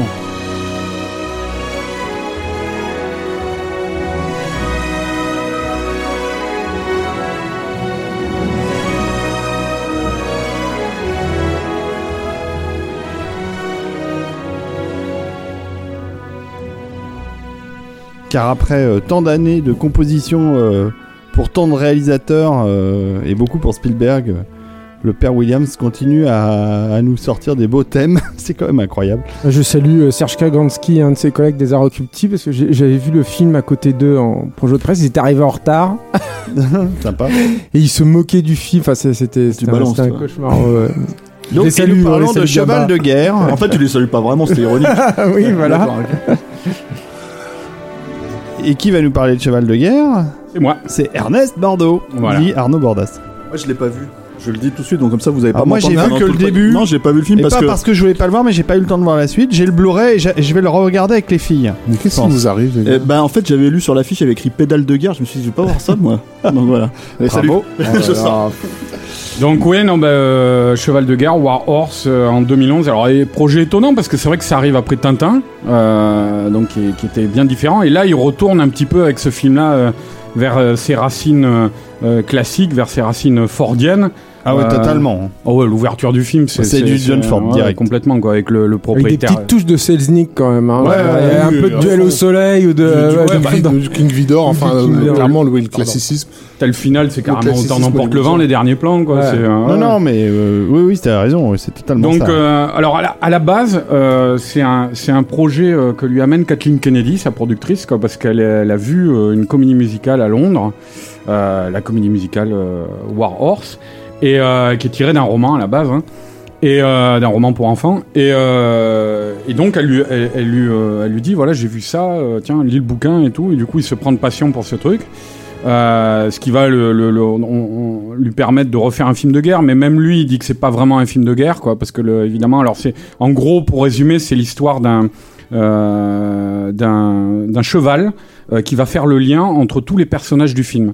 Un peu penser à les talons noirs, quoi. Ouais, mais euh, Structure narrative. Ouais, ça a rien ouais. à voir. hein. mais, mais euh, le truc, c'est qu'en fait, c'est un, un- c'est un paysan, un jeune paysan du Devon qui, dont le père rachète ce cheval aux enchères. Et euh, le cheval va être réquisitionné pour la guerre.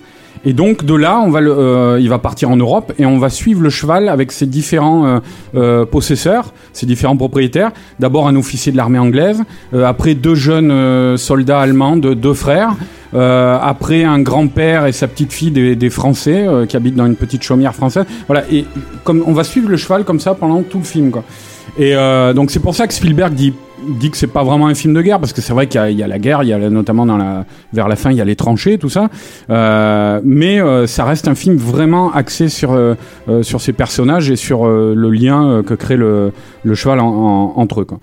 Donc c'est c'est euh, un film qui euh, alors eff- effectivement la, la- musique que tu passes hein, il y a une très très belle composition de de, de John Bah, Williams Pur Williams Mais- dans, la, dans, la, dans la veine de ce qui fait de plus romantique Mais- euh, et héroïque. Mais tout le monde est au top là-dessus euh, sur ce sur ce film de toute façon que ce soit en fait tous les, les grands collaborateurs de, de Spielberg la photo de Kaminski elle est elle est hallucinante hein, je veux dire, c'est une de celles que je supporte le mieux, on va dire. Ah bah, c'est- non mais c'est-à-dire c'est surtout le gars il a il a tout remis en cause pour essayer de retrouver une une, une certaine une certaine patine de, de films des années 40 50 Spielberg je sais qu'il lui avait donné comme référence Greg Toland le le, le chef op de, de Orson Welles euh, et des raisins de la colère aussi Euh, James Wong Ho là le, le célèbre euh, euh, chef op sino-américain qui avait fait euh, euh, Rafik aide-moi euh, bah, le grand chantage notamment Sweet Smell, Sweet of, of Success, ouais, tout à fait. Voilà. Entre autres, hein, il y a beaucoup de films noirs. euh, Voilà. Et Lucien Ballard, le, le, le chef-op de l'Ultima Razia de Kubrick notamment. Enfin voilà, euh, et de l'esclave libre aussi.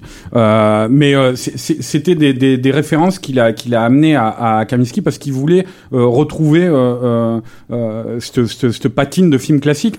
Mais alors moi, ce que je trouve qui est étonnant dans le film, c'est qu'en même temps, Toi, tu l'aimes le film ah, j'adore, j'adore. Je Non mais c'est marrant parce que euh, on sent que tu apprécies beaucoup euh, le film. Euh, bah Stéphane l'a pas vu. Toi Julien, t'en penses quoi Euh, Moi, je l'ai pas vu. Non, non, mais j'adore. Non mais voilà. Non, non, je trouve ça superbe. Ok, toi tu ouais, pareil, mais c'est un livre d'images. hein. Ok, donc, euh, donc non, moi, je regarde pas les films de vélo qui se passent de truc en Non, mais truc. pourquoi, euh. pourquoi C'est un des- Parce que, moi, je que- trouve que c'est la un- question que je me pose, c'est pourquoi le film a pas tant marché que ça, Ça- ça- Pourquoi C'est un, c'est un film qui est un peu en rupture avec son époque. Quoi, hein. c'est ça, c'est- il y a un côté un peu anachronique, quoi. Je, Je veux dire, le, le, le film, il arrive, il est sorti en quelle année euh, c'est, euh, 2000, euh, 2012. 2012. ouais. Ouais, 2012. Donc euh, il, a, il, il arrive le film euh, au moment où est en train de naître le Hollywood des années 2010, quoi. Où un film comme ça n'a clairement plus sa place. C'est un film d'une d'une naïveté, mais alors au sens noble du terme. Quoi. Euh, 2011, 2011, pardon. Il est sorti en 2011. hein. Mais euh, moi, je, personnellement, je trouve que c'est c'est c'est un, un de ces films les plus euh, les plus émouvants, mais alors au sens vraiment, euh, il y a une sorte de pureté qui se dégage du film, quoi. Et c'est resté un- une histoire pour les enfants? Enfin, je veux dire, ça peut être montré aux petits, par exemple. Ouais, je Oui. pense que oui, c'est conçu pas- c'est conçu comme tel. Après il y a après il y a quelques il y a quelques images durant la guerre des tranchées qui sont peut-être mais il insiste pas là-dessus, c'est pas le soldat Ryan quoi. Non, mais justement, les, la- tout ce qui tout ce qui a trait à la dureté, en fait, est comme dans les livres d'images, est ramené à des effets de mise en scène. Voilà, et alors notamment, il y a une exécution euh, de Au trois petit soldats matin, au petit matin, voilà. avec le moulin, bah ça tu Voilà. l'as vu ça? Non, pas encore. C'est magnifique. Où la mort en fait est cachée par les pales de- du moulin à vent euh, qui est au premier plan en fait et qui Hmm. passe de, au moment où les gars se, se Les gars tirent et la, la, la, la pale du, du moulin euh, passe et on voit les corps euh, qui avant que la pale passe étaient debout et Ouais, on ouais, les voit au sol on quoi. les voit au Et sol. c'est, c'est- du coup c'est déchirant quoi. Ouais, Et terrible il- cette scène. Il y a un autre effet qui est hallucinant, mais, mais, mais c'est pour ça que je parlais aussi de Michael Kahn, là, le, le, le monteur de, de Spielberg, qui, est- qui, est, qui, est, qui est vieux quand même déjà à l'époque du film, hein, mais, mais qui arrive à faire des trucs. Et il y a- moi, il y a une scène, euh, il y, a, y a un plan qui me rend dingue parce que je trouve que t'as- il y a tout le monde qui converge là-dessus. C'est de la mise en scène, c'est du montage, euh, il y a la musique de Williams. C'est en fait la scène. Alors, je vais peut-être un peu spoiler pour ceux qui l'ont vu, euh, qui, l'ont pas, vu, plutôt. Mais c'est la scène où l'officier anglais qui a récupéré le cheval et qui est joué par Tom Hiddleston euh, charge avec ses troupes euh, sur les Allemands. Et alors il charge euh, au petit matin alors que les Allemands sont dans leur camp en train de se raser, tout ça et tout. Les Allemands se replient, il y a ils ont toute une colonne de chevaux qui foncent vers eux, euh, sabre au clair. Les Allemands se replient vers la forêt et là quand on arrive dans la forêt, la caméra euh, suit euh, en travelling latéral les Allemands et elle s'arrête à l'entrée de la forêt sur des mitrailleuses, des rangées de mitrailleuses qui vont défourailler sur les Anglais. Et ça, ils s'y attendaient pas. Bon, ça, c'est pour le contexte. La, la, la- le personnage de Tom Hiddleston va perdre la vie dans cette scène et, et il va euh, lâcher euh, du coup euh, le, le cheval. Mais alors, la, la manière dont c'est montré, en fait, c'est il y a toujours un travelling latéral avec les Anglais qui chargent. Euh, on on s'arrête donc, j'ai dit, sur cette mitrailleuse à l'orée du bois. Et là, en fait, comme depuis le début, la, la, la, la scène, la, caméra est très euh, euh, en plan large, très mouvante, tout ça. tout d'un coup, on a un gros plan sur la tête de, Mil- euh, de Tom Hiddleston. Qui, et, et là, c'est Hiddleston qui a raconté ça. Spielberg lui a dit, euh, c'est la, la direction d'acteur de Mm. Spielberg. Il, il lui a dit, tu me fais ton visage de guerre pour charger. Et là, il lui a dit, sur ce gros plan, tu, tu prends 20 ans en arrière. Tu, tu, tu On devient retournes un 20 ans en arrière. Tu, je veux que tu aies 9 ans. Et là, il y a le plan sur Tom Hiddleston, effectivement, qui est magnifique, où il, il regarde comme ça. Et le, le plan d'après, c'est la mitrailleuse qui, la mitrailleuse qui, en gros plan, le canon de la mitrailleuse qui tire et, et, et qui s'arrête de tirer. Et, la, et en fait, la fumée, je sais pas pourquoi, c'est pas, ça s'explique pas physiquement, mais la fusée qui, s- la fumée qui sort du canon euh, euh, retourne en arrière du canon, va en arrière et du coup suit le mouvement du cheval dans le plan suivant qui file dans la forêt tout seul avec Tom Hiddleston qui est plus sur lui quoi. C'est euh, cette scène, elle est, elle est, elle est, euh, voilà, c'est, c'est, c'est, un truc qu'il arrive, qu'il, qu'il arrive à faire Spielberg. D'ailleurs, euh, on a beaucoup parlé des, des emprunts au cinéma classique euh, ho- hollywoodien, mais il y a aussi énormément d'emprunts aux soviétiques, euh, dans, notamment dans, dans, ces, dans, les, dans les, ces scènes de cheval et, et de, de toute une scène qui se passe dans les, Dans les blés. Dans les blés, voilà, Ouais, et qui ouais. est clairement du, du comment il s'appelait, euh, du, Vert, du Ziga Vertov Mm. à fond les ballons, quoi. Il y a, il y a une vidéo euh, Ah non, mais c'est un film de, de, cinéphile, de, hein. de Every Frame Painting euh, euh, de Tom Lizu euh, qui s'appelle The Spielberg Wanner, c'est-à-dire les plans, bah, en gros les plans séquences de Spielberg. Il, euh, il les étudie parce que parce qu'il a toujours apprécié chez, chez Spielberg le fait qu'il se mette jamais en avant quand il faisait des plans séquences, contrairement à d'autres réalisateurs qui se se tapent un peu la frime quoi. Et, et, et d'ailleurs il commence par une séquence de, de, de cheval de guerre, un, un, un, plan séquence qui est magnifiquement magnifiquement chorégraphié, euh, avec tu sais avec les bocaux au premier plan qui sont progressivement retirés alors que les, les, les comédiens baladent. Armstrong, Voilà, tout à là, fait. Voilà, donc la, la, la vidéo est très intéressante déjà parce qu'elle elle, elle suit un peu sur plusieurs Le films. film est long, hein, 146 minutes. 2h25. C'est pas mal. Alors, hein. il y a un truc qu'il faut préciser justement, c'est que, alors, il s'autorise quelques trucs. hein. Il y, a, il y a notamment euh, euh, dans la, la scène où le, le cheval court à travers les tranchées. À la fin, euh, il y a une doublure numérique à un moment. Il y a quelques plans, comme on disait là tout Très à l'heure. brève, hein. Hein Elle- Ouais, elle est très brève. hein. Euh, Il y a quelques plans à la Tintin. Là, il y a, il y a un plan là dans la magnifique scène de labourage du début, là, moi qui m'a mis les larmes aux yeux là carrément. C'est une scène de labourage. Hein. Et euh, mais t'as un Ouais, mais plan on sait que le la- labourage, ça te met les larmes aux yeux. T'avais un plan. générale. Ouais, non, bah, il faut la voir, la scène, hein, c'est épique, quoi. Et euh, c'est du cinéma épique, Stéphane. toi. Et euh, non, parce Ça qu'on lui donne envie, ça va lui donner envie joke. de le voir on avec discutait Stéphane. C'est une private joke Pour lui donner envie de le voir. que j'ai pas compris. Ouais, parce qu'on discutait du cinéma. Ah bon, d'accord. Bref. Mais euh, donc il y a un plan en fait où Emily Watson, euh, la mère, elle, elle s'assoit pour euh, euh, euh, pour euh, faire de la couture, pour euh, ah, comment on appelle ça, pour tricoter un pull.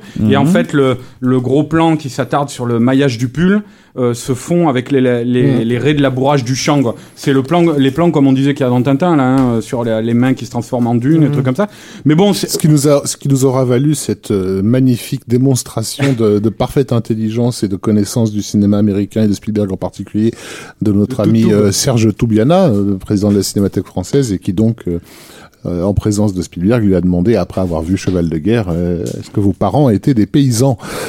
Voilà, parce Ouais. que bon, quand, Oui, on, quand d'accord. on est chef de la, voilà, patron de la cinémathèque, il faut, ouais, on se renseigne en général sur, Oui. sur les gens qu'on invite et, et, et c'était, c'était un beau moment. ouais. Voilà. Mais bon, alors, je, je, je disais, non, mais c'est vrai que ça nous Ça a bien balance, fait hein, rire à l'époque. balance cette émission. Mais il avait pas écouté le Capture Mike sur Steven Spielberg, donc il pouvait pas savoir. Bah, je c'est crois qu'il a, tout, bah. il a écouté rien sur Spielberg de toute façon. Non, mais c'est tout, tout, bah, un peu de respect, quoi. C'est- Il faut le comprendre, c'est quelqu'un qui a peur de la niaiserie. C'est euh, quelqu'un voilà, qui, se, qui se vante de n'avoir jamais vu un Disney. Voilà. Euh, Ah, Parce qu'il a peur de la niaiserie. oui, il y a un truc. Euh, alors, Attends, mais alors, non, je voulais juste terminer euh, deux secondes, euh, parce que ce que je vous disais à la base, en fait, c'est que, mis à part ces, ces quelques petits trucs comme ça, c'est un film euh, euh, entièrement tourné en dur, euh, entièrement tourné en extérieur. On, on a du mal à le croire des fois sur certains plans, euh, vu la photo de de, euh, de, de Kaminski, mais c'est un film entièrement tourné en extérieur avec des milliers de figurants. Il y a aucune doublure numérique euh, là-dessus dans les scènes de bataille, et, et ça, c'était un vrai parti pris qu'avait un, un, voulu imposer Spielberg, qui est étonnant parce que, enfin, qui est étonnant, euh, pas En forcément. mais- Je pense que c'est en réaction à Tintin. à Tintin, hein. voilà, il sort de Tintin qui est du full CGI complet, expérimentatif, tout ça, et il retourne aux racines du cinéma avec le film suivant. Pas de star vraiment dans le film, enfin des. des Ah, bah, il y a quand même, euh, bon, ils sont peut-être pas encore starifiés à l'époque, mais il y a Tom Hiddleston, Be- Benedict Cumberbatch. Euh, ouais.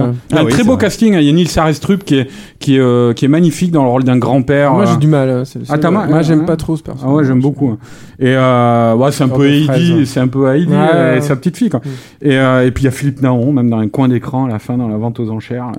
Et, euh, voilà. Non, c'est vrai qu'il y a pas. le- L'acteur était inconnu à l'époque. Hein. Oui, mais il y a Bénédicte et ça, c'est ça Et change. Naon, ça change il tout, garde euh, son pantalon. Oui, oui. Non, non, il, est, il est très, très sobre cette fois-ci. hein. Tout va bien. Ouais, je vais le regarder alors. Bon, et ben, en tout cas, Avec- moi, ça m'a donné envie de le revoir. Avec, euh, avec, avec d'étranges moments bibliques aussi, j'ai trouvé euh, dans, dans le film, et notamment lorsque de ce- le- lorsqu'il devient esclave en fait, et qu'on Mm. qu'on l'oblige à tirer le canon euh, sur la colline, etc. Ah, J'avais-. Une séquence, t'as l'impression. Enfin, là pour le coup, c'est c'est les dix commandements. euh, Exactement, ouais, c'est tout ça. à fait. Ouais. Ah oui, mais même une- au niveau de la valeur et de la composition et tout, c'est c'est très pictural comme plan. Ouais. euh. il y a une imagerie. euh, Il y a une mais imagerie. il s'est fait plaisir donc dans ce film en fait. Il se. il- Ouais, je, je pense Je pense que, que en gén- Spielberg, c'est un mec qui se fait euh, quand Ouais. même assez souvent plaisir. C'est quoi. ça. Peut-être pas Il- sur il est pas trop dans la rétention, c'est- un jouisseur, quoi. Ouais. ouais. C'est un jouisseur, tu vois, quand t'arrives, il te met la main au paquet, fait des blagues, Ok, c'est ben, de par Dieu, quoi. Ça sent, le vécu. Hein. on va passer à un autre type de jouissance, son film suivant qui est totalement différent dans le ton et dans l'image et dans la thématique, même si c'est historique comme euh, Cheval de guerre. Ouais, c'est pas complètement Mais là, pour le coup, Rafik, euh, ce n'est pas euh, une histoire inventée, euh, c'est un biopic. Unleash je veux Rafik. On reste un peu sur John Ford, quand même. Oui. Ouais, il fallait un mec à barbe pour hein, parler de. Et, et pas n'importe lequel. Bah, vous êtes tous à barbe, on est tous à barbe. Pas n'importe lequel, puisque c'est un des personnages euh, les plus mythifiés euh, De l'histoire de américaine, l'histoire américaine, qui est donc euh, Abraham Lincoln. qui a sa statue géante euh, Tout à fait. Qu'on voit, bouger dans la nuit au musée 2, je crois. Alors, le...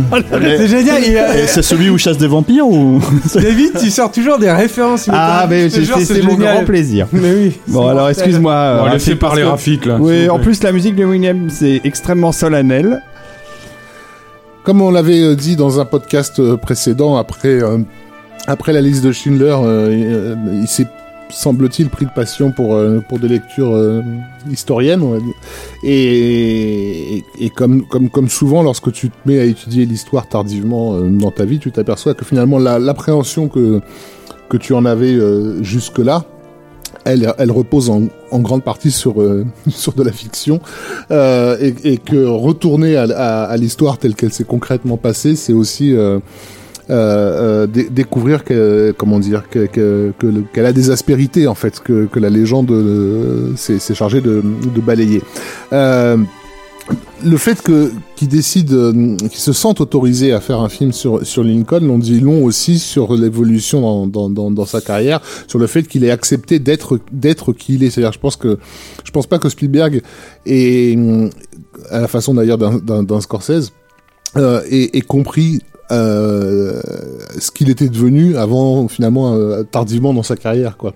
Euh, à savoir qu'il était Steven fucking Spielberg, euh, probablement le cinéaste le plus connu sur terre et, et, et en tout cas le celui qui a contribué à faire grandir des générations entières de de, de, de spectateurs et et ça lui donne euh, la légitimité, quasiment la légitimité d'un John Ford en fait dans l'histoire du cinéma. C'est donc très intéressant parce que Ford aussi a finalement osé dans sa carrière aborder l'inabordable et faire un film sur Lincoln qui était donc euh, vers sa destinée, euh, Young Mr Lincoln, qui était un film admirable par le fait qu'il réussissait à la fois à, à rendre le personnage vivant tout en respectant les les hum, comment dire les la, superficialité de, la figure mythologique en fait c'est à dire que euh, le, Lincoln de, Ford, quand tu vois le film, tu vois à la fois le personnage de, de- des livres d'histoire, hein, figé comme une statue, et en même temps un personnage réel euh, auquel tu crois fait, de chair. Et le film euh, de Spielberg va, va aussi refaire ça. Alors je pense que c'est- pour le coup, c'est, c'est, ça le rend, euh, ça le rend un peu euh, abstrait et hermétique à un public hors des États-Unis. Je pense qu'il faut C'est vraiment, ouais, c'était un carton d'ailleurs aux Ouais. États-Unis. hein, il faut vraiment être américain pour pour profiter pleinement du du film. Euh, et Parce que le film, il a fait 182 millions de dollars aux États-Unis, c'est en 2012. Mm. C'est étonnant, un film. Bon, dans le reste du monde, c'est 93 millions de dollars, c'est ridicule. Mais c'est étonnant qu'un film fasse un score pareil aux États-Unis en 2012, quoi. Et et il joue énormément sur ce que Lincoln représente pour nous aujourd'hui, Il a fait Euh, 275 millions de dollars dans le reste du monde, ce qui est pas si mal en fait. Non, En ça, c'est le monde entier en tout. ça. en le Ah, recontextualisant excuse-moi. sur ce qu'il représentait à ben, à l'époque où il était effectivement président. Et la scène, euh, une, euh, la, la scène de début, elle est très très parlante à ce niveau-là parce que j'ai remarqué en discutant autour de moi que pas pas personne euh, en France ne percutait sur ce que cette séquence euh, voulait dire, alors que je pense que le public américain la comprend. Euh, en fait, on ne voit pas Lincoln dans la séquence d'ouverture, on voit des gens qui sont en train de lui parler. Euh, et, et, et, comme euh, euh, sa chaise a été placée sur un, un, léger piédestal, ils sont obligés de lever les yeux pour lui, pour, lui poser des questions. Et on entend sa voix qui, qui leur répond. Euh, ça, ça correspond à une image qu'en qu fait on connaît en tant que cinéphile, qui est celle des, des, des héros dans les, dans, les, dans les polars, les films politiques, qui vont à un moment donné se recueillir devant la statue de Lincoln à Washington. Et il y a toujours ce plan en amorce euh, au-dessus de la statue qui, qui fait un, qui est un plomb plongeant vers, vers, vers ceux qui lui posent des questions en fait. Bon, sauf que là, on retrouve, on, il refait ce plan plongeant. Lincoln est déjà à peu près rentré dans, déjà rentré dans la légende, mais il est encore vivant, donc il a le moyen de répondre à ceux qui lui, qui lui posent la question. Et le film joue, joue régulièrement avec ça en fait, euh, euh, avec l'image mythologique, la, la statue de Lincoln et le personnage tel qu'il était. Euh, des, il y a des actes de provocation qui, encore une fois, je pense, ne peuvent affecter que le, que le spectateur américain. Le fait de le voir euh, à quatre pattes euh, devant sa cheminée, en train de refaire le feu, euh, de, de, de, ce genre de d'éléments-là. Et puis aussi, euh, quelque chose qui avait euh, qui, avait troublé, troublé Spielberg, euh, parce que donc le projet, je veux pas dire de bêtises, mais je crois que c'était en vers 99 qu'il a commencé à, à considérer le, le, le, truc, parce que le, bouquin Team of, Rivals, dont est tiré le, le film, date de, de cette époque-là. Euh, c'est un c'est comment dire replonger dans l'histoire de Lincoln, c'est aussi euh, aussi se demander ce qui s'est passé dans, dans l'appréhension euh, euh, politique américaine, puisque en fait les ceux qui ont été historiquement les ennemis euh, du peuple noir, ce sont les, les, démocrates et ceux qui ont régulièrement fait avancer la cause des Noirs euh, aux États-Unis, c'est les républicains. Et, oh, mais alors, et non, mais non, mais alors, mais, mais ça va pas du tout. D'ailleurs, on, le voit, on le voit en ce moment. bah, c'est-à-dire que le, le, le, les, les, démocrates ont voté massivement contre euh, le, euh, Lincoln. Ah, c'est le personnage tard, que joue Tommy voilà, et, et, plus tard, lors de l'accès de, de, de, de, la population noire au droit de vote, ce sont encore une fois les démocrates qui ont massivement voté contre et, et, qu'aujourd'hui la, situation se soit a priori complètement inversée et euh, fascinant pour, pour quelqu'un qui reprend un livre d'histoire de se dire mais qu'est-ce qui qu'est-ce qui faisait de, de ces conservateurs les, les garants de de comment dire de, de d'une certaine idée de la liberté individuelle qui était refusée par euh, par d'autres. Donc il y a y a je dirais pas qu'il y a la tentation de je je vais pas dire le mot qui fâche, euh, qui est celui de, révisionniste, puisqu'au contraire, il, retourne à la, réalité historique. Mais, surtout, il montre que ce, ce, cet acte définitif qui a été euh, euh, la sortie de, des États-Unis de l'ère de, l'esclavage a, autant participé du, coup de poker politique et calculateur euh, avant de devenir une grande idée. Il y a que le personnage de Lincoln dans le film qui nous est montré comme quelqu'un qui comprend la portée de ce qui est en, jeu. Mais pour, pour, pour tous ceux qui l'entourent, tout ce qui va être fait n'est que de l'ordre du, calcul politique et notamment le fait euh, terrible de, de, de, de, devoir prolonger la, guerre civile pour pouvoir faire passer cette loi, euh, sachant que les sacrifiés euh, du moment seront les vainqueurs de, du lendemain. Quoi. Donc il y a voilà il y a, y, y a dans ce film un, un équilibre assez extraordinaire euh, entre euh, le respect de la, de la figure mythologique, donc qui est d'une certaine façon un mensonge, un, un mensonge nécessaire, comme disait, euh, comme disait un certain film de John Ford quand la, quand la, la, légende est plus belle que la vérité imprimée la légende, quoi. Mm. Et en même temps, un film qui, qui invite le spectateur par petites touches à, à, revenir sur du concret. Bah oui, il était à quatre pattes des fois devant son feu. Oui, il devait être un calculateur euh, euh, pour pouvoir faire avancer euh, certaines causes. Et non, euh, les démocrates n'ont pas été, toujours été les, les grands garants de, de la liberté des, des Afro-Américains. Donc ça, voilà, c'est un, un, film assez. Euh, il n'a pas fait de scandale. Hein. Je veux dire, je pense que tous les Américains se sont reconnus euh, dans, dans le film. Ce qui, est, ouais. ce qui est étonnant, c'est, moi, j'avais lu une déclaration de Spielberg. Là, je crois pas que c'était pour la sortie de Lincoln d'ailleurs. Euh, mais qui est assez représentatif justement de, de, de du rapport qu'ont les Américains à leur histoire. Et, et, lui aussi par la même. En fait, je veux dire, on, on parle souvent pour Spielberg de la science-fiction, euh, du fantastique, mais le, le, genre historique sur l'histoire, c'est peut-être le genre qu'il a le plus visité, quoi.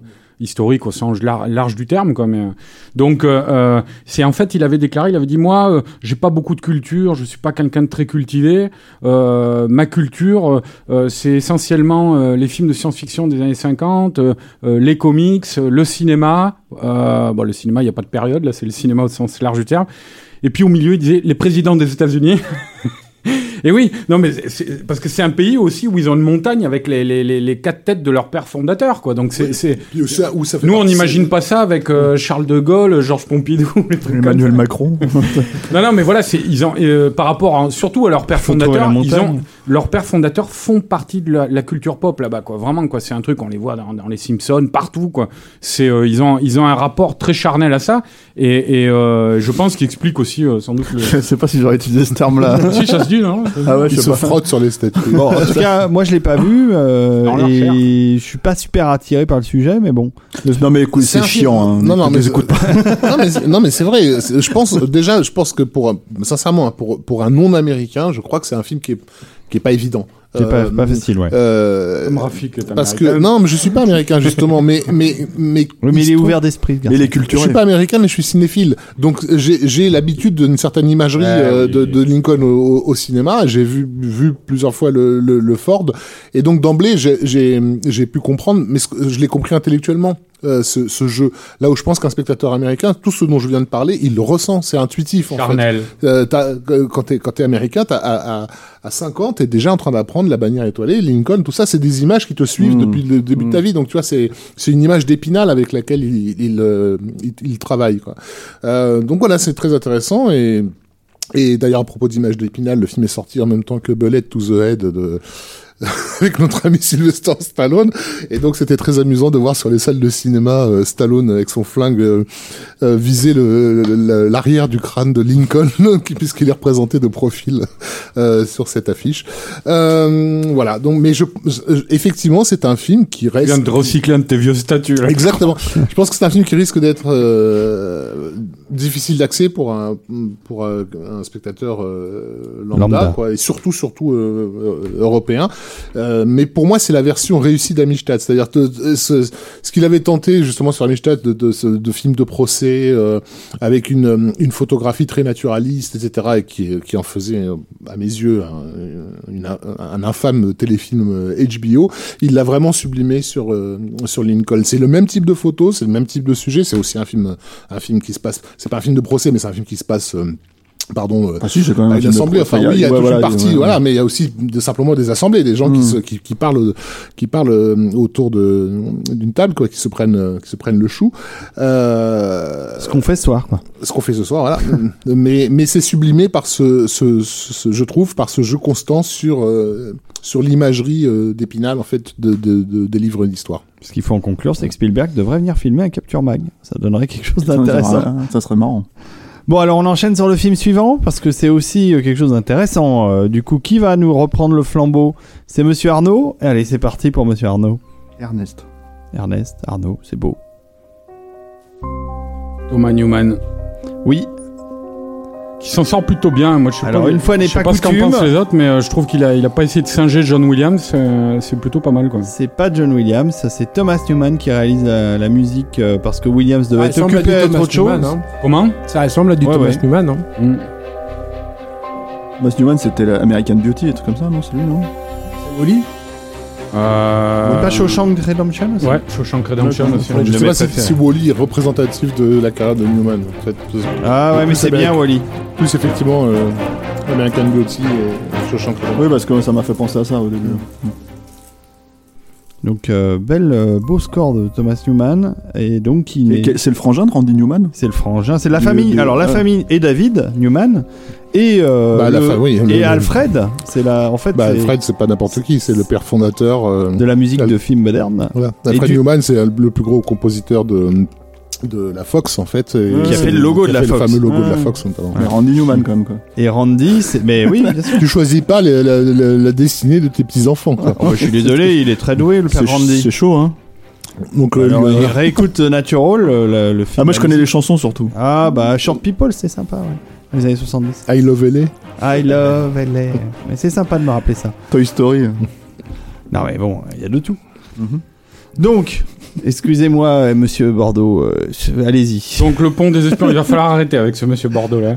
Euh, le pont des espions. Donc alors, euh, on, ben, on est toujours dans l'histoire, hein, à nouveau, mais Avec là un avec, grand H. voilà, mais avec une période que Spielberg n'a pas abordée jusque-là ou très peu, parce qu'il y, avait un petit passage dans Indiana Jones 4 justement. Mais c'est la guerre froide donc. Euh, et alors pour ce faire, euh, il suit les, traces d'un- personnage, d'un avocat euh, joué par Tom Hanks, à qui son cabinet demande d'assurer la, défense d'un espion soviétique, Ru- Rudolf Abel, qui est joué par Mac- Mark Rylance, et, qui lui demande de- de- d'assurer sa défense uniquement pour préserver la, la, la- comment dire la façade, quoi, c'est-à-dire euh, faire croire qu'ils sont une démocratie alors qu'ils ont déjà décidé qu'il allait être zigouillé, qu'il allait euh, avoir la peine de mort, le- l'espion en question. Alors, le, le Donovan qui lui, euh, Donovan c'est le, personnage de Tom Hanks, qui lui croit euh, euh, en les valeurs inscrites dans la Constitution et aborde ça avec zéro cynisme, va tout faire pour essayer de sauver la tête de, de Abel et va y parvenir en fait en, en commuant sa future condamnation à mort en peine de prison en leur disant on en aura besoin un jour.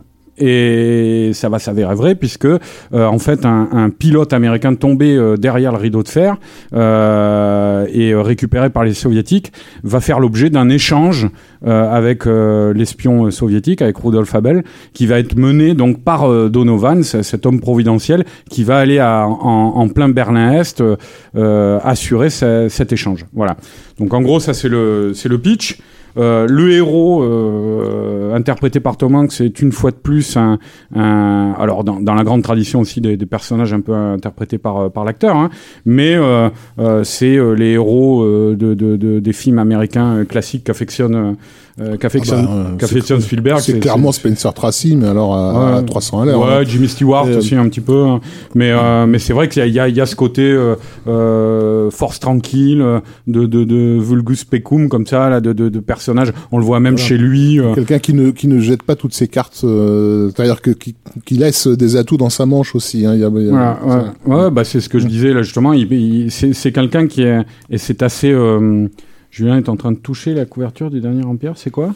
C'est pas le dernier. euh, C'est en fait il, Ah oui non, c'est il un fait une private joke à, à David Ah oui, Ogier. Thanos, mais c'était, c'était censé rester off. Voilà. Voilà, mais, mais, mais ce n'est pas Thanos, donc sur cette couve, c'est, euh, c'est, euh, Independence Day 2000. Voilà. Et même beau. David Ogier n'a pas percuté ce Mais que non, c'était. j'ai quoi. pas vu, je- mais je suis même pas au courant. de- Et Julien était en train de la frotter, non mais je vous explique tout. Et Julien était en train de la frotter et David était en train de se demander pourquoi il frottait la couverture. Mais euh, oui, avec beaucoup d'intérêt. Donc, excuse-nous, Ouais, alors, re- vous m'avez fait perdre le Rien à fil. foutre du pont des espions. Si Independence Day 2000, moi je, vote pour. Non, mais alors, euh, euh, effectivement, euh, c'est un, personnage étonnant. Le film date de 2015, hein, et c'est un, personnage étonnant parce que c'est le personnage de Donovan, le personnage principal du film, parce que c'est un caractère qui qui constamment et c'est rare dans les, films américains actuels, qui constamment effectivement euh, joue plusieurs euh, coups d'avant, quoi, par rapport euh, par rapport au personnage qui l'entoure. Moi, ça m'a fait ce que ça m'a fait penser aussi, c'est un peu à Octobre Rouge de McTiernan, quoi.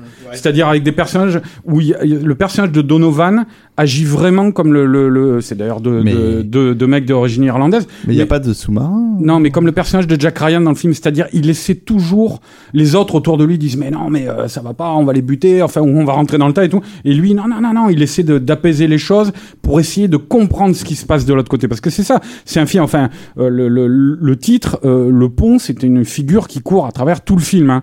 Euh, je crois que c'est dans les plans d'ouverture, on voit le, pont. le pont de Brooklyn, voilà, où habite euh, le- euh, et euh, et et il y a ce pont final effectivement où ils font les euh, les échanges. Mais euh, donc c'est c'est Et c'est- le mur de Berlin n'est pas encore euh, n'est pas encore érigé, donc euh, il c'est a- au moment où ils sont en train de l'ériger. Ouais, ils Il encore cette construire. idée d'un pont euh, entre les deux villes, quoi. Ouais, voilà. Mm. Et puis euh, euh, voilà. Et donc il y a, il y a euh, le, le truc, c'est que euh, c'est ce que je disais par rapport à Octobre Rouge, c'est ça. C'est c'est un personnage qui essaie de comprendre ce qui se passe dans dans l'autre camp, derrière le mur. Derrière le rideau de fer, quoi. Parce que les, les ennemis sont illisibles. C'est ça le problème de la guerre froide. C'est que les, les ennemis sont, sont euh, euh, séparés euh, euh, de manière hermétique. Et, et pour e- essayer d'avoir euh, un temps d'avance, il faut arriver à, à, à, à, à se projeter à travers ce mur. Et c'est tout ce que va essayer de faire Donovan pendant tout le film, et, et, et quitte à, à, à, se retrouver avec tout le monde contre lui. C'est même quelqu'un qui, euh, au final, va essayer un peu à la Schindler là, de, de, de, euh, d'outrepasser euh, euh, la mission qui lui est euh, impartie, euh, en, en, en essayant de ramener en plus du pilote un jeune étudiant qui est, qui est tombé aussi de l'autre côté du rideau de fer, donc euh, au risque de compromettre la mission. Hein. Euh, voilà. Alors après, au-delà de ça, c'est c'est un film aussi qui, euh, moi, je trouve le film passionnant dans les dans, dans les derniers Spielberg parce que c'est un film qui euh, euh, un petit peu, on, on peut dire que c'est un peu un livre d'images, un peu peut-être comme euh, comme cheval de guerre, mais alors euh, sur un point de vue euh, avec une, une réflexion euh, historique contenue dans ces images-là, quoi, Une- une- et à un niveau symbolique. Quoi. Je sais que moi, par exemple, le premier plan, il m'a énormément frappé parce que euh, euh, la scène d'ouverture, c'est les- l'espion soviétique, Rudolf Abel. Et cet espion, alors je pense que les, les frères Cohen aussi qui sont au, scénario, ils sont pas pour rien, notamment dans les dialogues, c'est vraiment brillant, c'est très fin, il y a des moments même très drôles. Mais euh, il va s'agir, cet espion qui à l'époque est vu par les Américains, un type comme ça, comme euh, la, la, la bête immonde, quoi, enfin le- le- le- l'ennemi ultime, quoi, Le- l'ennemi de l'intérieur, celui qui s'est, le serpent là, qui s'est lové dans le, le, nid euh, de la patrie, quoi.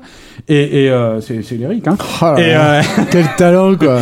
non mais c'est comme ça qu'ils étaient vus, quoi, quand on, on chopait des mecs comme ça. Hein. Il y a- bon, bref. Oh, mais c'est très bien dit. Et donc, euh, ce gars-là, Spielberg va s'employer à nous le rendre sympathique. Et, et, et à le rendre sympathique à un public américain notamment. Quoi. Donc comment il fait La scène d'ouverture, le premier plan, ou euh, parmi les premiers plans, c'est euh, euh, Rudolf Abel qui est dans son appartement en train de peindre. Et là, il nous refait le tableau de, de Norman Rockwell, l'autoportrait, euh, où, on voit en fait Norman Rockwell qui se regarde dans le miroir.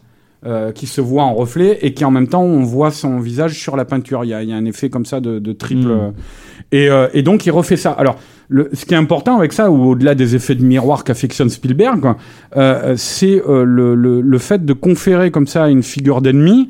Euh, euh, lui appliquer le traitement d'un- tableau qui fait partie de l'Americana, quoi. Euh, qui, qui Norman Rockwell, c'est dans l'ADN euh, de l'Amérique du XXe siècle, quoi. Euh, et de toute l'imagerie qu'elle a, charriée avec elle. Donc, euh, faire ça avec un tel personnage, c'est au- automatiquement essayer de mettre le public américain euh, dans sa poche. J'entends dans la poche de ce personnage. Et peu à peu, il va, il va le faire, ça, parce que Donovan, Donovan va aller vers lui, va essayer de le, le, le, le, le- défendre, le faire parler, le, le- lui dire, euh, lui faire comprendre qu'il est de son côté. Et, euh, et donc tout le temps, pendant tout le film, euh, il y a une, une, une, une réflexion symbolique à l'image comme ça sur euh, euh, sur ce que ça signifie euh, que de, de tracer des frontières dans un pays, euh, des frontières artificielles, euh, sur ce que ça signifie euh, d'être un, un, un, un ennemi de la nation. Euh, voilà, tout- toutes ces, ces, ces euh, notions avec lesquelles on est aux prises en ce moment dans notre monde actuel. Quoi. Et moi, je pense que c'est un, c'est un film qui, au final, a une résonance euh, euh, vraiment frappante par rapport à... Hein, oui, parce que il y a notamment dans, dans, le rapport à la, notion de, justice, euh, qui semble euh, eff- effectivement avoir. euh, Enfin, il te, ramène à une, à une vision, je dirais pas mystique, mais, mais euh, un respect du sens de la loi euh, tel que pouvaient l'avoir les Américains de cette époque-là, qui s'est largement euh, Délité délité depuis, ouais. voilà. Bah, a- c'est le, le, le, le stoïki Mujik, là, dont, dont, Ouais. dont il parle pendant tout le film, enfin, qui Mm. revient deux, trois fois comme ça, et qui est euh, euh, cette figure de, de, enfin, qui est incarné à la fin, ça a beau être au début un petit pater familias, avocat new-yorkais, un peu ventripotent, euh, euh, un peu falot, euh, à la fin, il est dressé comme ça sur le pont, alors que les lumières s'éteignent, il est, il est, c'est une statue, quoi. Mm. Et, et euh, ce Stoichi Mujik, là, ce- cet homme debout, en fait, quoi, euh, qui est assis dans la scène d'ouverture d'ailleurs, mais à la fin il sera debout. Euh, je pense que c'est une figure idéale de, de, de ce que doit imaginer qu'il nous faut que Spielberg pense qu'il nous faudrait euh, à notre époque quoi pour pour euh, dans les le- parce que c'est c'est assez curieux hein, mais le film est sorti en France au moment des attentats en 2015 euh, donc on s'est retrouvé euh, euh, moi je me rappelle quand quand, quand j'ai vu et revu le film euh, on se retrouve confronté à des, des, des problématiques auxquelles on est confronté dans notre monde actuel Mm. depuis quelques années quoi. Sur un plan cinéphile, euh, euh, il y a des allusions euh, à une comédie de Billy Wilder avec James Cagney qui s'appelle One, Two, Three, euh, 1, 2, 3, dans laquelle James Cagney joue un, un, un homme d'affaires plus ou moins en contact avec l'armée qui doit tenter, qui ten- tenter de vendre du Coca-Cola aux soviétiques. Euh, et c'est avant la construction du, du, du, du mur de, de Berlin justement, et, et donc d'essayer de comprendre le raisonnement, euh, le raisonnement bureaucrate en fait, euh, pour pouvoir euh, faire son, son, son, chemin là-dedans. Et il y a dans, dans, le dans le Spielberg notamment une séquence. Alors c'est un peu spoiler hein, pour ceux qui l'ont l'ont pas vu, mais où il s'attend, il s'a- il- il s'attend à, rencontrer la, famille de du pardon De l'espion. du- de l'espion qui s'est fait Ouais. arrêter aux États-Unis Oui, c'est à l'ambassade Euh, voilà. euh, à Berlin. à l'ambassade à Berlin et il s'aperçoit en fait que ce sont des comédiens qui ont été qui ont été engagés pour jouer la famille juste pour pour lui sortir les les les les, les verres du nez et la et la scène est d'un est d'un comique euh, rare aujourd'hui je trouve enfin il y a plus que justement il y a plus que les frères Cohen qui savent faire euh, des, des séquences comme comme celle-ci Alors Ouais. justement, pourquoi, Euh, pourquoi est-ce que c'est eux qui ont hérité du scénario? Vous savez pourquoi? Puisque c'était pas eux. Ils l'ont réécrit, hein. Ils l'ont réécrit. Ils l'ont réécrit. ouais. Pourquoi il a été basé, euh, Matt Sharman? On sait pas trop. je pense peut-être parce que ça manquait de justement de ce peps que je voilà que je suis en train de d'écrire là de- Ouais, de- puis je pense de- qu'il avait envie de ça, Spielberg, il avait envie Voilà. de mettre ça dans son cinéma. Quoi. Les, les frères Cohen sont connus pour savoir vraiment euh, aller, aller creuser les, les tréfonds de l'absurdité des comportements humains et, et, et quand tu fais un film enfin, sur le- l'esprit bureaucrate, parce que ce que disait Arnaud Ouais, tout à l'heure, ouais. voilà, c'est pas seulement qu'il doit apprendre à lire ses, ses, ses ennemis, là, il doit apprendre à lire ses ennemis qui eux-mêmes sont en train de mentir à toute leur, leur hiérarchie. Personne ne, ne se comporte normalement dans ce film, quoi. Euh, et, et, et ça rend cette séquence, cette séquence tragicomique euh, assez extraordinaire. Quoi. Moi, je trouve que c'est un, des plus beaux Spielberg de, de- du 21e siècle en ce qui me Ah concerne. c'est clair. C'est-à-dire le truc, c'est aussi, c'est que dès qu'il, euh, à partir du moment, plus il se rapproche de la fin dans le film, et plus c'est vrai que c'est le chaos autour de lui, c'est-à-dire où les gens, que ce soit les ennemis ou, ou c'est euh, ou ceux qui sont avec lui, euh, avec Donovan, euh, plus personne ne comprend rien à ce qui se passe. Quoi. Il y a que lui qui qui qui qui, qui continue de garder le cap. Quoi. Donc Mm. euh, donc ça implique du drame, mais c'est vrai que ça implique aussi de l'humour. quoi. Moi, j'ai beaucoup aimé. C'est- passé un très bon moment à regarder ce film. Ah, parce que tu l'as vu celui-là. Oui, celui-là, je l'ai vu. Je l'ai Ah, vu bah, chez écoute, moi. Tu m'étonnes, je- David. Je l'ai vu chez moi, mais je l'ai pas vu au cinéma. J'ai pas pu le voir. Mais euh, j'ai été agréablement surpris. Et il faut signaler aussi que c'est la quatrième euh, participation de, de Tom Hanks à un film de Spielberg. Ce qui, ce qui, en- ce qui fait de lui euh, un peu son. un Bah, ses- ça, ça, oui, on le son savait. acteur on, fétiche. on avait un peu, on en avait parlé un peu. euh, Non, mais je sais, je dis dépensif, mais. euh, Enfin, Harrison Ford en a fait 4. Hein. Harrison Ford en a fait 4 aussi. Et Mar- Mark sont- Rylance doit en faire bien plus. D'accord. Rylance, il en est à combien hein? Mais je crois qu'ils en sont. Il en est à 4 au moins, non? Ouais. Il joue là-dedans, euh, il joue dans le BGG, il joue Ouais. dans Ready Player One, et il y en a encore un, je crois. Il y en a un qui vient ouais, aussi. ouais. Hmm.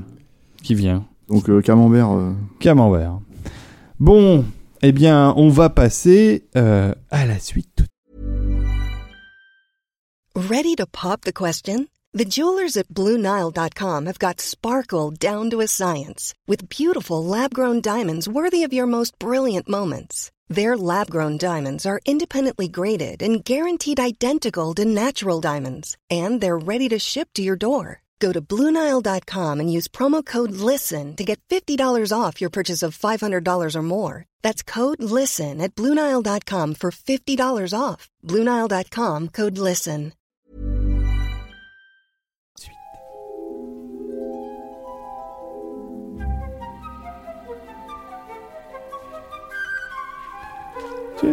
C'est Hook Non, c'est pas Hook.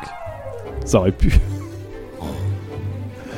C'est pas loin. Toi, tu préfères Hook à, à ça Au niveau du casting Ouais. Spielberg préféré, en fait. Non Ah non, quand même pas. Vous êtes gentils, les garçons. ouais, c'est ton, c'est ton Spielberg préféré. Quoi, Hook Oui. Ouais, ouais. Avec les Goonies. C'est, c'est, c'est- c'est- oui, ça aussi, c'est Spielberg. Mais on l'a pas fait, c'est marrant.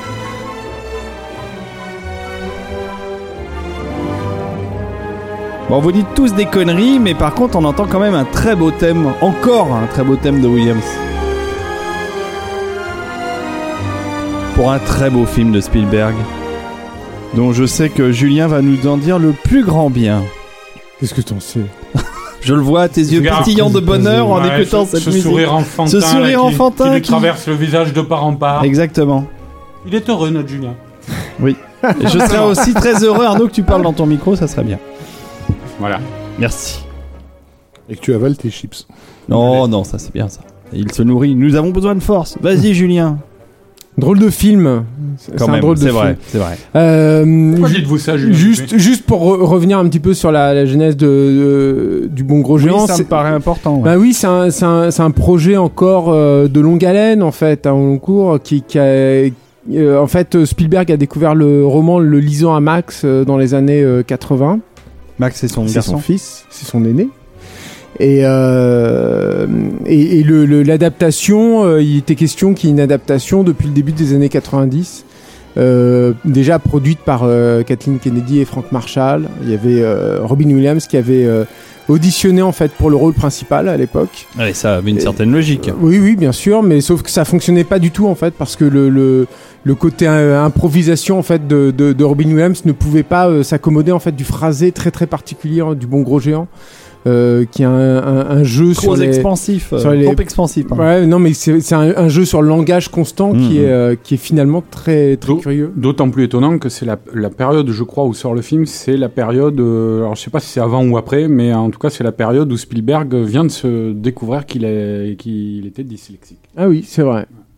Exactement, quoi.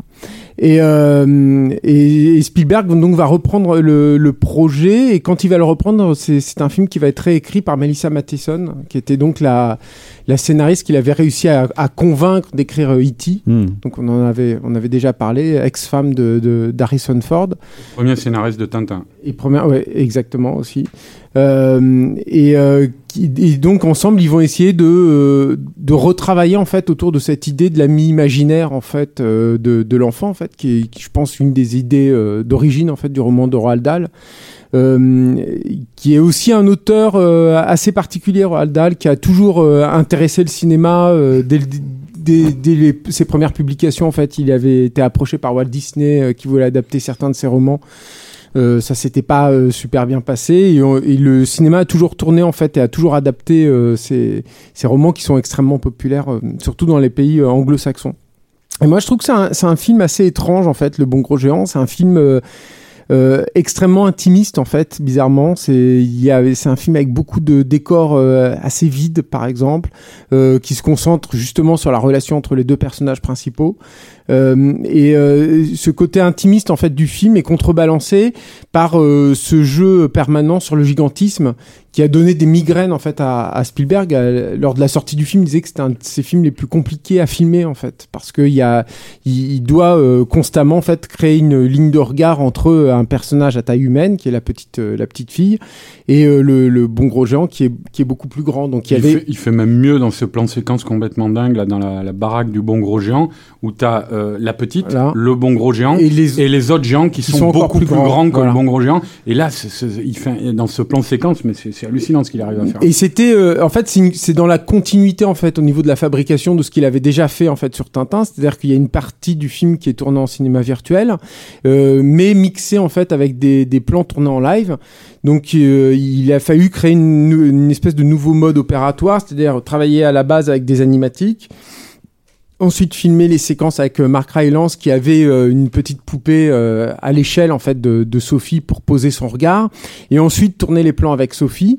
Euh, c'est Sophie, hein, je me trompe pas, hein, la petite fille, et euh, euh, qui elle, d'une part elle pour poser son regard, il y avait un système en fait d'iPad qui diffusait la performance en fait de Mark Rylance et l'iPad était placé en fait dans le, studio en fonction de l'emplacement supposé du géant.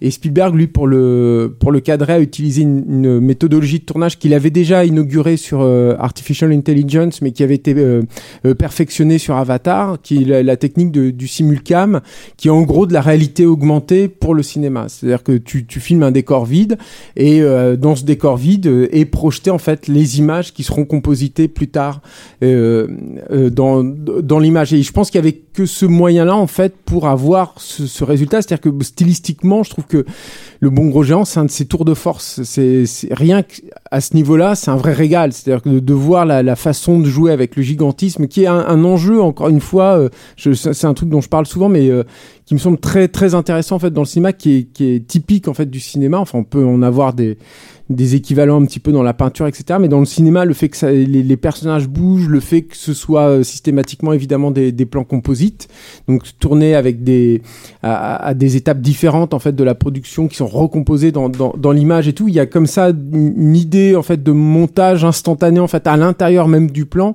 qui euh, rend le projet euh, plastique euh, particulièrement euh, particulièrement fascinant. Euh, et c'est aussi un film avec un humour très particulier, c'est-à-dire qu'il est à la fois euh, totalement euh, trivial et enfantin, c'est-à-dire qu'il y a une scène entière qui se passe avec des paix, etc. Mais en même temps, dire Pétoman, oui. oui, c'est ça, c'est qu'il y a une scène. des plus euh, belles scènes de l'histoire du cinéma. non, mais qui est une scène super euh, surprenante, en fait, très étonnante, mais qui fait sens. Hein. Fait aussi dans le film, il faut, faut, faut péter un coup, quoi. Faut, faut se relâcher. La scène préférée de mon fils. C'est ce que dit en substance le film. Et de la reine d'Angleterre. Mais euh, et en même temps, il y a, un, il y a- je je trouve qu'il y a un, un rapport à l'autorité, au monde des adultes, en fait, euh, là-dedans, qui est euh, qui est tout à fait euh, fascinant. C'est-à-dire que on, a parlé tout à l'heure de cette volonté de Spielberg de revenir, de revisiter un petit peu les, archétypes du film d'aventure tel qu'il a pu le concevoir dans les années 80, mais mais en retravaillant ça, en faisant quelque chose de complètement neuf avec Tintin. Je trouve qu'il y a un peu de ça dans le Bon Gros Géant, mais par rapport au film plus de contes de fées, même si Spielberg, et ça aussi c'est je pense intéressant de, no- de le noter, euh, considère Le Bon Gros Géant comme son premier et donc à ce jour unique véritable film de contes de fées en fait. Véritable conte de fées, d'ailleurs c'est assez marrant parce que le film était distribué je crois euh, aux États-Unis euh, par, par Disney et c'est son seul film d'ailleurs qui a été distribué par, par Disney. Euh, ce qui est étonnant aussi avec ce film, moi je trouve, c'est le. Et alors, je, me rappelle, moi je l'ai vu dans un contexte, je l'ai découvert dans un contexte un peu spécial. hein, c'est quand il était projeté au Festival de Cannes en 2016. Et je me rappelle que c'est- un film qui globalement est assez mal aimé, voire même un peu oublié maintenant, hein, dans la filmographie récente de Spielberg. Mais à l'époque, euh, à Cannes, euh, c'est vrai que les commentaires allaient bon train à la sortie. C'était beaucoup de, enfin tous les clichés les plus éculés de Spielberg qu'on n'avait pas eu depuis un petit moment. Hein. C'est-à-dire dès qu'il aborde le monde de, de l'enfance, euh, donc euh, sucrerie dégoulinante, euh, bons sentiments, Je machin. pense tout. qu'il est dû à la, à la DA de, de, de, de Bob Stronger aussi. Ouais, peut-être aussi, mais, mais le truc, euh, bon, euh, enfin, c'est c'est partiellement faux aussi parce que euh, de toute manière, le, déjà l'univers de Roald Dahl, il est assez fidèle à ça, quoi. Spielberg, c'est un univers pour enfants, mais où le gars s'autorise à faire de la satire dedans, à faire un humour assez euh, Noir parfois. ouais, assez noir parfois. C'est C'est cruel aussi, il y a une cruauté indéniable Voilà, aussi c'est- chez Roald Dahl. Clairement, c'est quelqu'un qui s'autorise, qui s'autorise à, à considérer les enfants comme des, euh, pas des adultes, mais euh, des, des petits hommes, quoi. Donc, Mhm. euh, qui, qui sont euh, des, des, des boutures un peu de ce qu'ils vont devenir plus tard, et donc de, la- de s'adresser à eux de manière intelligente, quoi. En tout cas.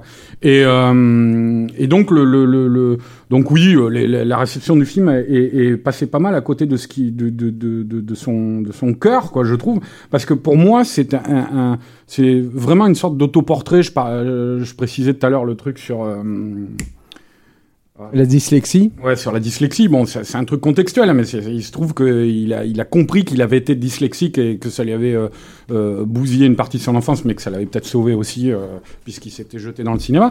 Mais il a, il a découvert ça à cette époque-là.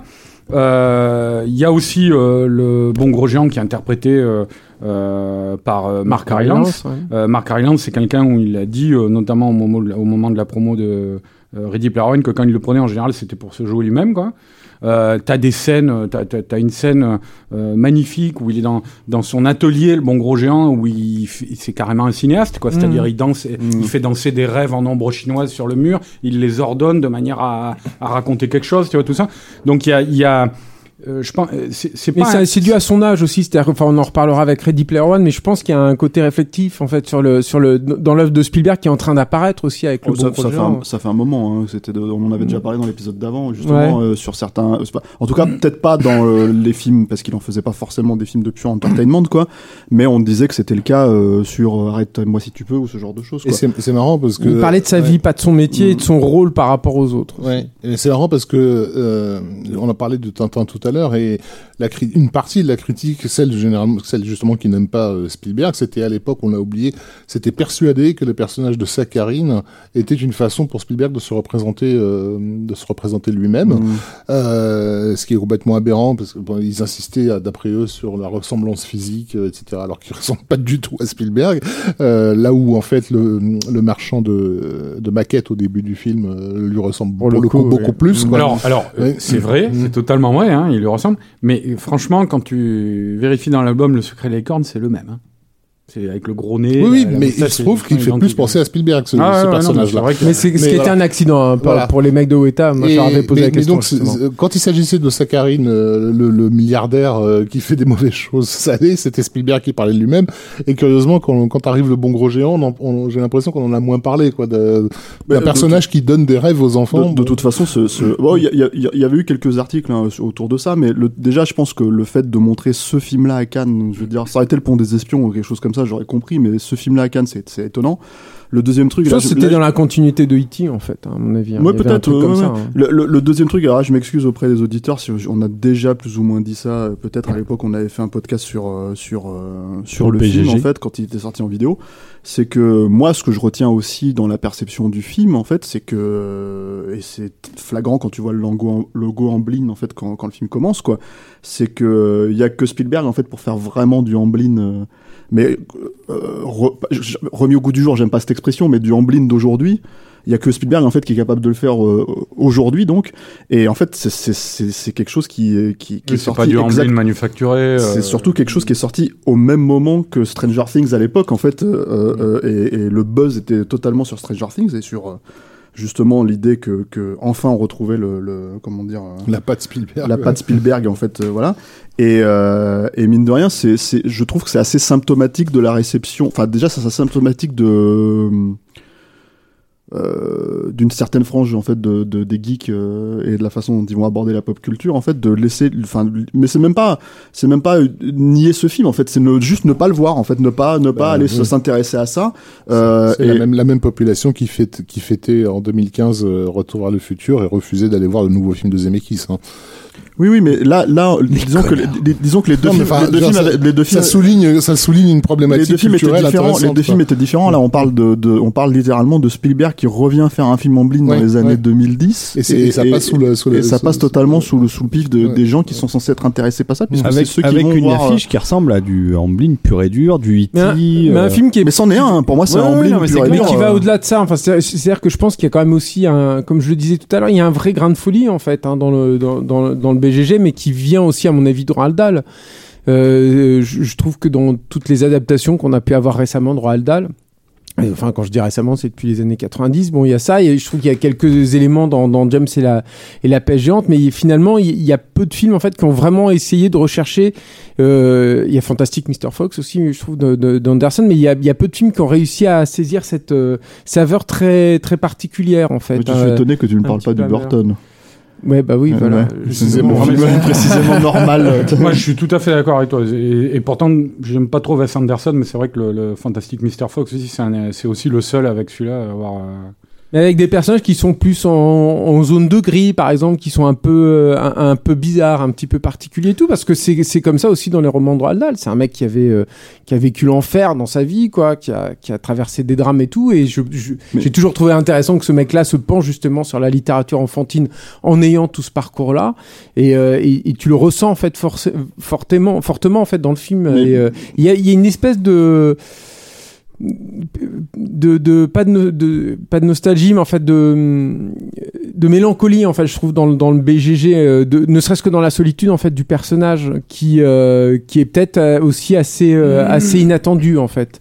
C'est-à-dire qu'il y a des c'est un film qui, a- qui reste en- enthousiasmant qui est euh, qui est assez vivifiant qui est qui est définitivement généreux. Et là on peut reparler d'ailleurs de ce goût pour les plans séquences euh, pour les scènes d'action dantesques euh, filmées en plan séquence euh, mais il y a aussi ce, ce, il y a un vrai sens de la solitude, par exemple, dans le BGG, qui va avec ce côté euh, introspectif au aussi du film, hein, je pense, quoi. hein. Mais quand je parlais de, tout à l'heure de ces décors vides, etc., bah, tu, tu la sens en fait, la solitude, le fait qu'il qu'il soit, qu'il soit à part, qu'il soit un paria en fait, le, le, le- géant. Et ça, je trouve ça extrêmement euh, touchant et, euh, et extrêmement passionnant et totalement inattendu. Oui, je, je viens de me rappeler ce que, ce que les commentaires euh, de- du festival de Cannes, il y en avait un qui revenait souvent, c'était que c'était un film vegan. Parce que, Vegan? bah oui, parce qu'il mange ses, euh, euh, ses, cou- ses courges là. Courges, ouais. Tu vois, alors qu'en plus, je crois qu'il mange du, du bacon hein, au breakfast euh, chez Mm. la reine, toi. Mais bon, Mm. apparemment, c'était c'était ça. Spielberg a fait un film vegan, quoi. Mais non, ce qu'on ce qu'on peut dire aussi, c'est Que c'est un plantage.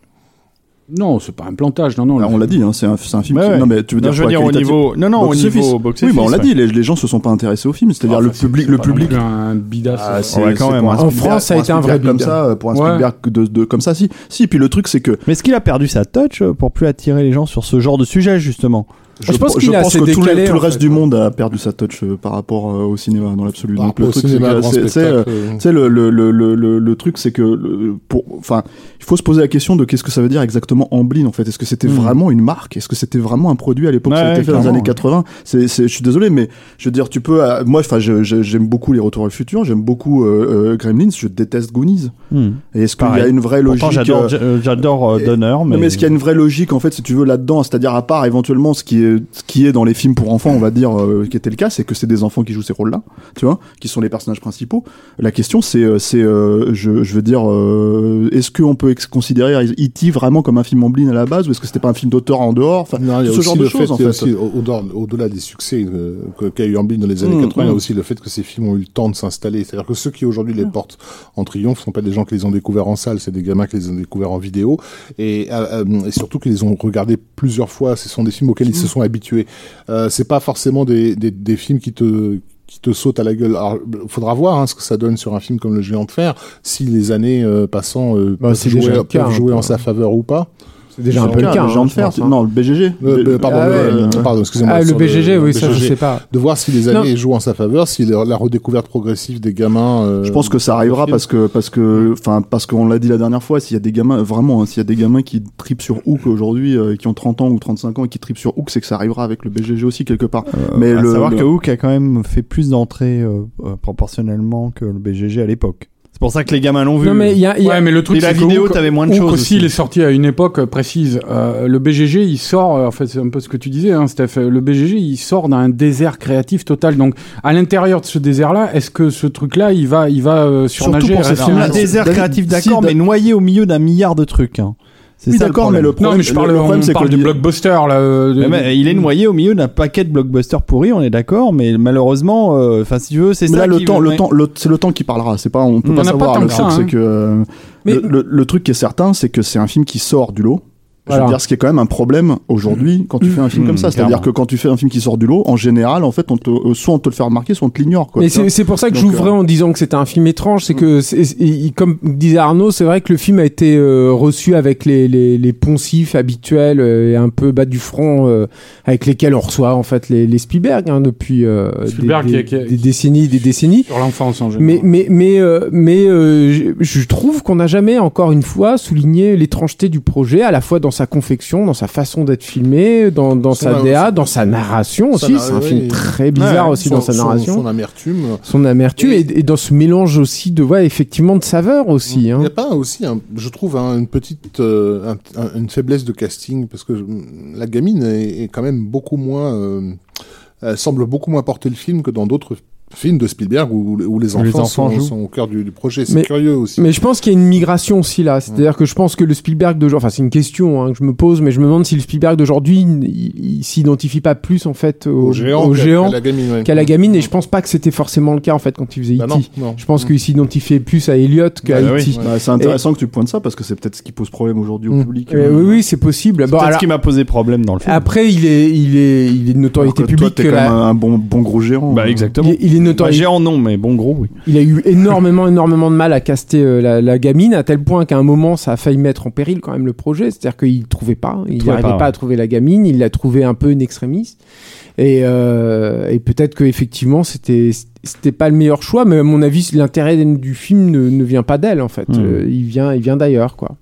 Euh, je me permets de faire une toute petite correction par rapport à ce que tu disais tout à l'heure, Ah. euh, Julien. Le, le, le Cheval de guerre avait déjà été euh, distribué par Disney aux États-Unis. Donc, euh, Oui, c'est vrai, c'est Ah vrai. ouais. c'est vrai. Donc c'était pas son premier film distribué par Disney. En même temps, il y a une certaine logique à ça, parce que le Cheval de guerre étant un film très euh, très disneyen, on peut le dire, hein, au niveau production. euh, que- Enfin, disneyen dans le sens euh, anciennement accepté du terme, pas, pas- ça, pas l'actuel. C'est hein. ça, on est, on est d'accord.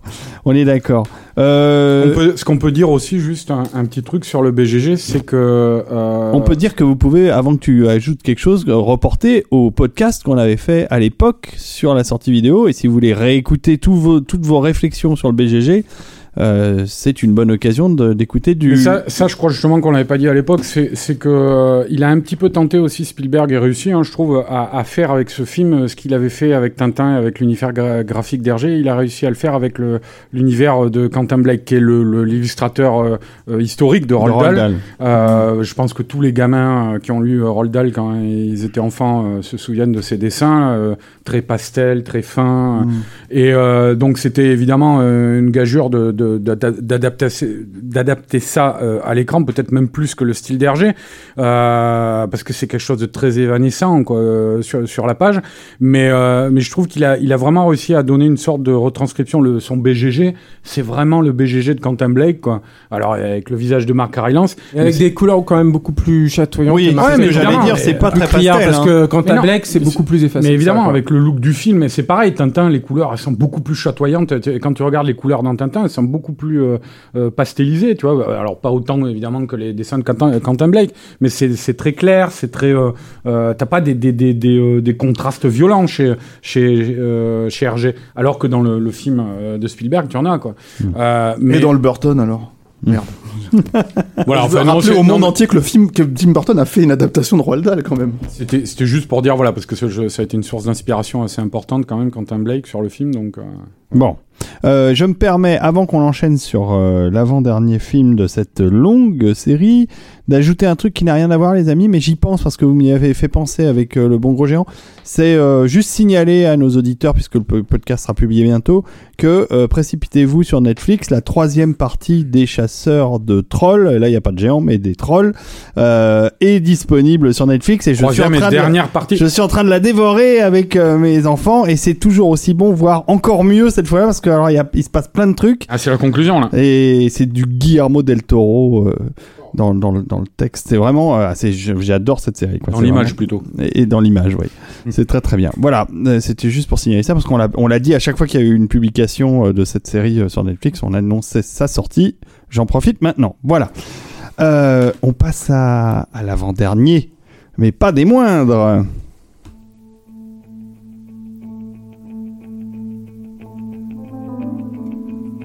C'est la, c'est l'ami Rafik qui va nous en parler. Oui, C'est ce qui est en c'est bien. français, en français, Pentagon Papers, euh, parce que En anglais, The parce qu'il s'a- Post. il s'agissait de rebondir sur une actualité qui n'en est plus une des, des Panama Papers. Alors on appelle ça Pentagon Papers. Une, une actualité qui a Euh, fait feu- qui a fait pchit. Exactement. Le film s'appelle The Post. Alors qu'est-ce que c'est que The Post? C'est- c'est- euh, il faut signaler que c'est la dernière musique composée par Williams pour un film de Spielberg, Mm. qui n'a pas fait le suivant, qui est Ready Player One, et que vu l'âge de Spielberg, on ne sait pas s'il aura l'occasion. Williams, de Williams, pardon. Je sais pas si John, euh, Johnny aura l'occasion d'en faire d'autres. Euh, et c'est aussi pour ça qu'il n'avait pas fait la musique euh, euh, du film d'avant, là, de euh, la musique de Thomas Newman euh, sur le pont des espions, parce que à ce moment-là, Williams a eu un problème cardiaque, il s'est fait poser un, un pacemaker, et il était euh, Il contraint au repos, et donc il n'a pas fait cette musique-là. Voilà, moi je suis très très inquiet, parce que Williams étant peut-être avec Rafik, notre compositeur préféré euh, de musique de C'est-à-dire, c'est surtout que si. Rafik, si- c'est ton compositeur de film préféré avec Williams? Voilà, c'est ça. Non, mais c'est surtout que le prochain, euh, normalement, c'est Indiana Jones 5. Mais si après il fait comme il a dit West Side Story, s'il n'y a pas Williams sur West Side Story, euh, ça, ça va faire Bon, bizarre. bah non, il y aura Bernstein. Ah, un des enfants. Bon, allez, re- revenons au Randy Bernstein. The, The Post. Oh, c'est drôle ça. Euh, Rafik, parle-nous de ce magnifique film que j'ai vu.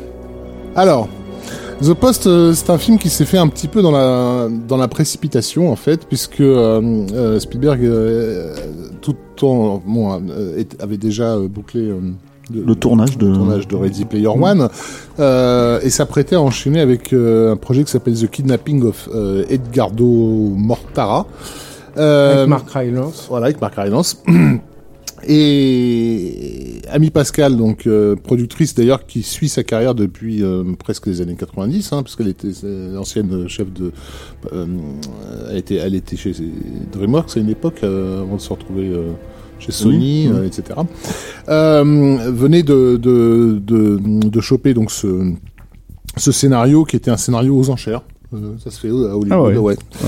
Euh, donc elle avait remporté les, les, les, les enchères et l'actualité euh, euh, aidant, euh, Spielberg a décidé en gros de tout plaquer pour se consacrer à, à ça. Alors euh, de quelle actualité s'agit-il? Ben évidemment il s'agit de l'élection euh, présidentielle américaine qui a vu euh, l'arrivée de surprise de, de, de, de Donald Trump à la Maison Blanche.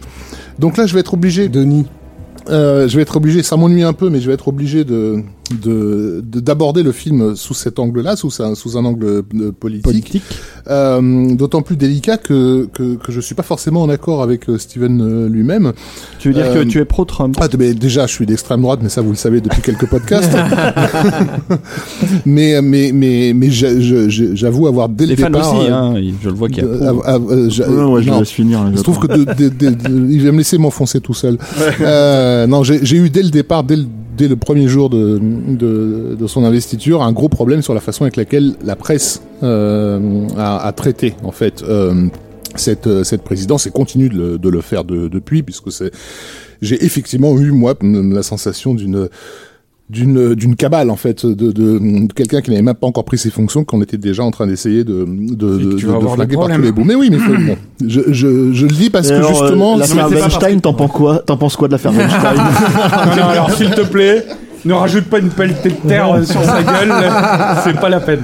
je pense qu'il y a des lectures Je intéressantes comprends ce que tu veux dire. euh. Euh, et or, il se trouve que la raison pour laquelle euh, Spielberg, c'est un- bon, quand, on- comme on l'a dit sur les précédents podcasts, qui a toujours été un, un- un fidèle démocrate, euh, la raison pour laquelle il s'est emparé du, du projet, c'était aussi par, rapport à de multiples déclarations euh, de Trump qui inquiétaient euh, euh, le, milieu des, des, médias et la façon avec laquelle il les a dès le départ considérés comme étant des, je mets des guillemets, fake news.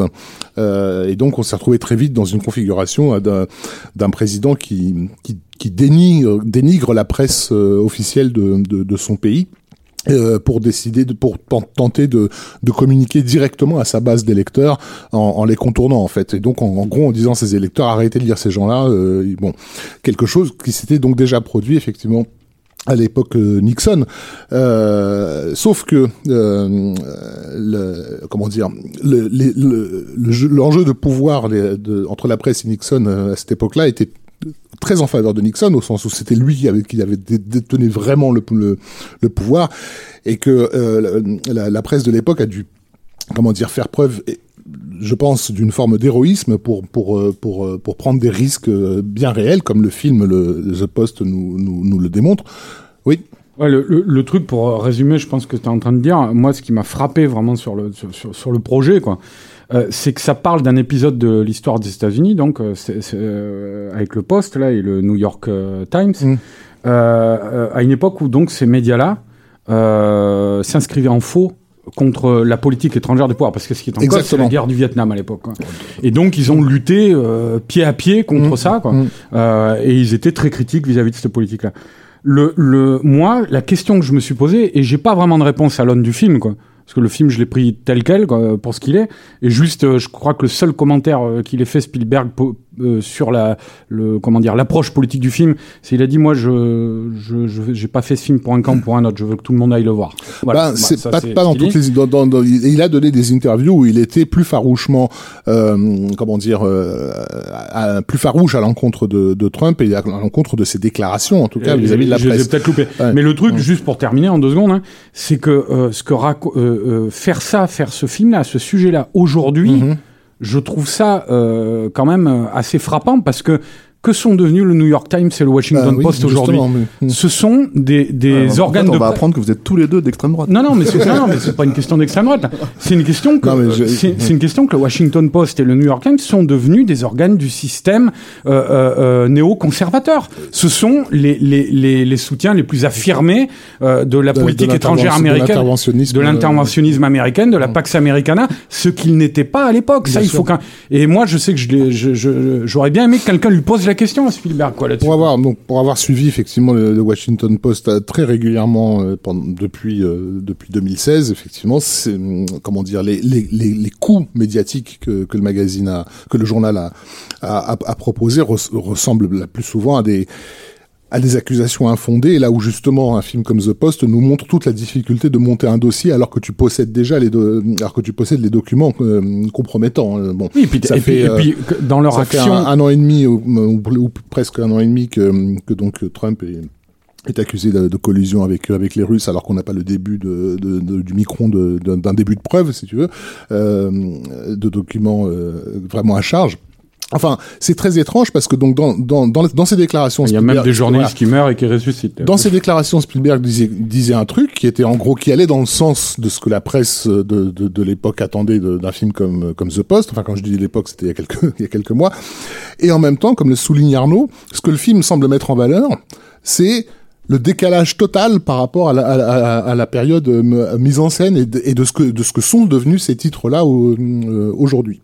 Euh, ça, c'est qui, il faut bien le spécifier, marche main dans la main avec l'administration, euh, euh, le, Oui. le secret, le, comment on appelle ça, le ministère des Affaires étrangères américain, euh, euh, avec l'in- l'in- l'industrie de l'armement américain. Voilà, ces, ces médias-là servent ça, ce qui était, ce qui est absolument pas le cas dans The Post, quoi, dans le film. donc c'est un film qui euh, aussi À donc cette époque-là, tu veux dire. à la façon à la façon du pont des des, des, des espions euh, même si Spielberg se défend d'avoir voulu faire un film euh, nostalgique mais qui à la façon du pont des espions nous nous parle aussi de quelque chose qui semble avoir été en partie perdu euh, et qui était le, le sens un certain sens du devoir d'in- de- d'information euh, et, et, et un rapport aussi encore une fois euh, C'est la- en train de mourir. et un rapport voilà, et un reprendre une rapport à- phrase qui t'est chère. tout à fait, et un rapport à la, à la loi, à la légalité, au système légal, euh, euh, qui on- le, le, film insiste beaucoup sur les sur les, les subtilités de la façon de jouer avec la avec la loi euh, pour, pour pour être toujours dans les clous mais et, et faire les choses nécessaires qu'ils- qu'ils- qu'ils doivent faire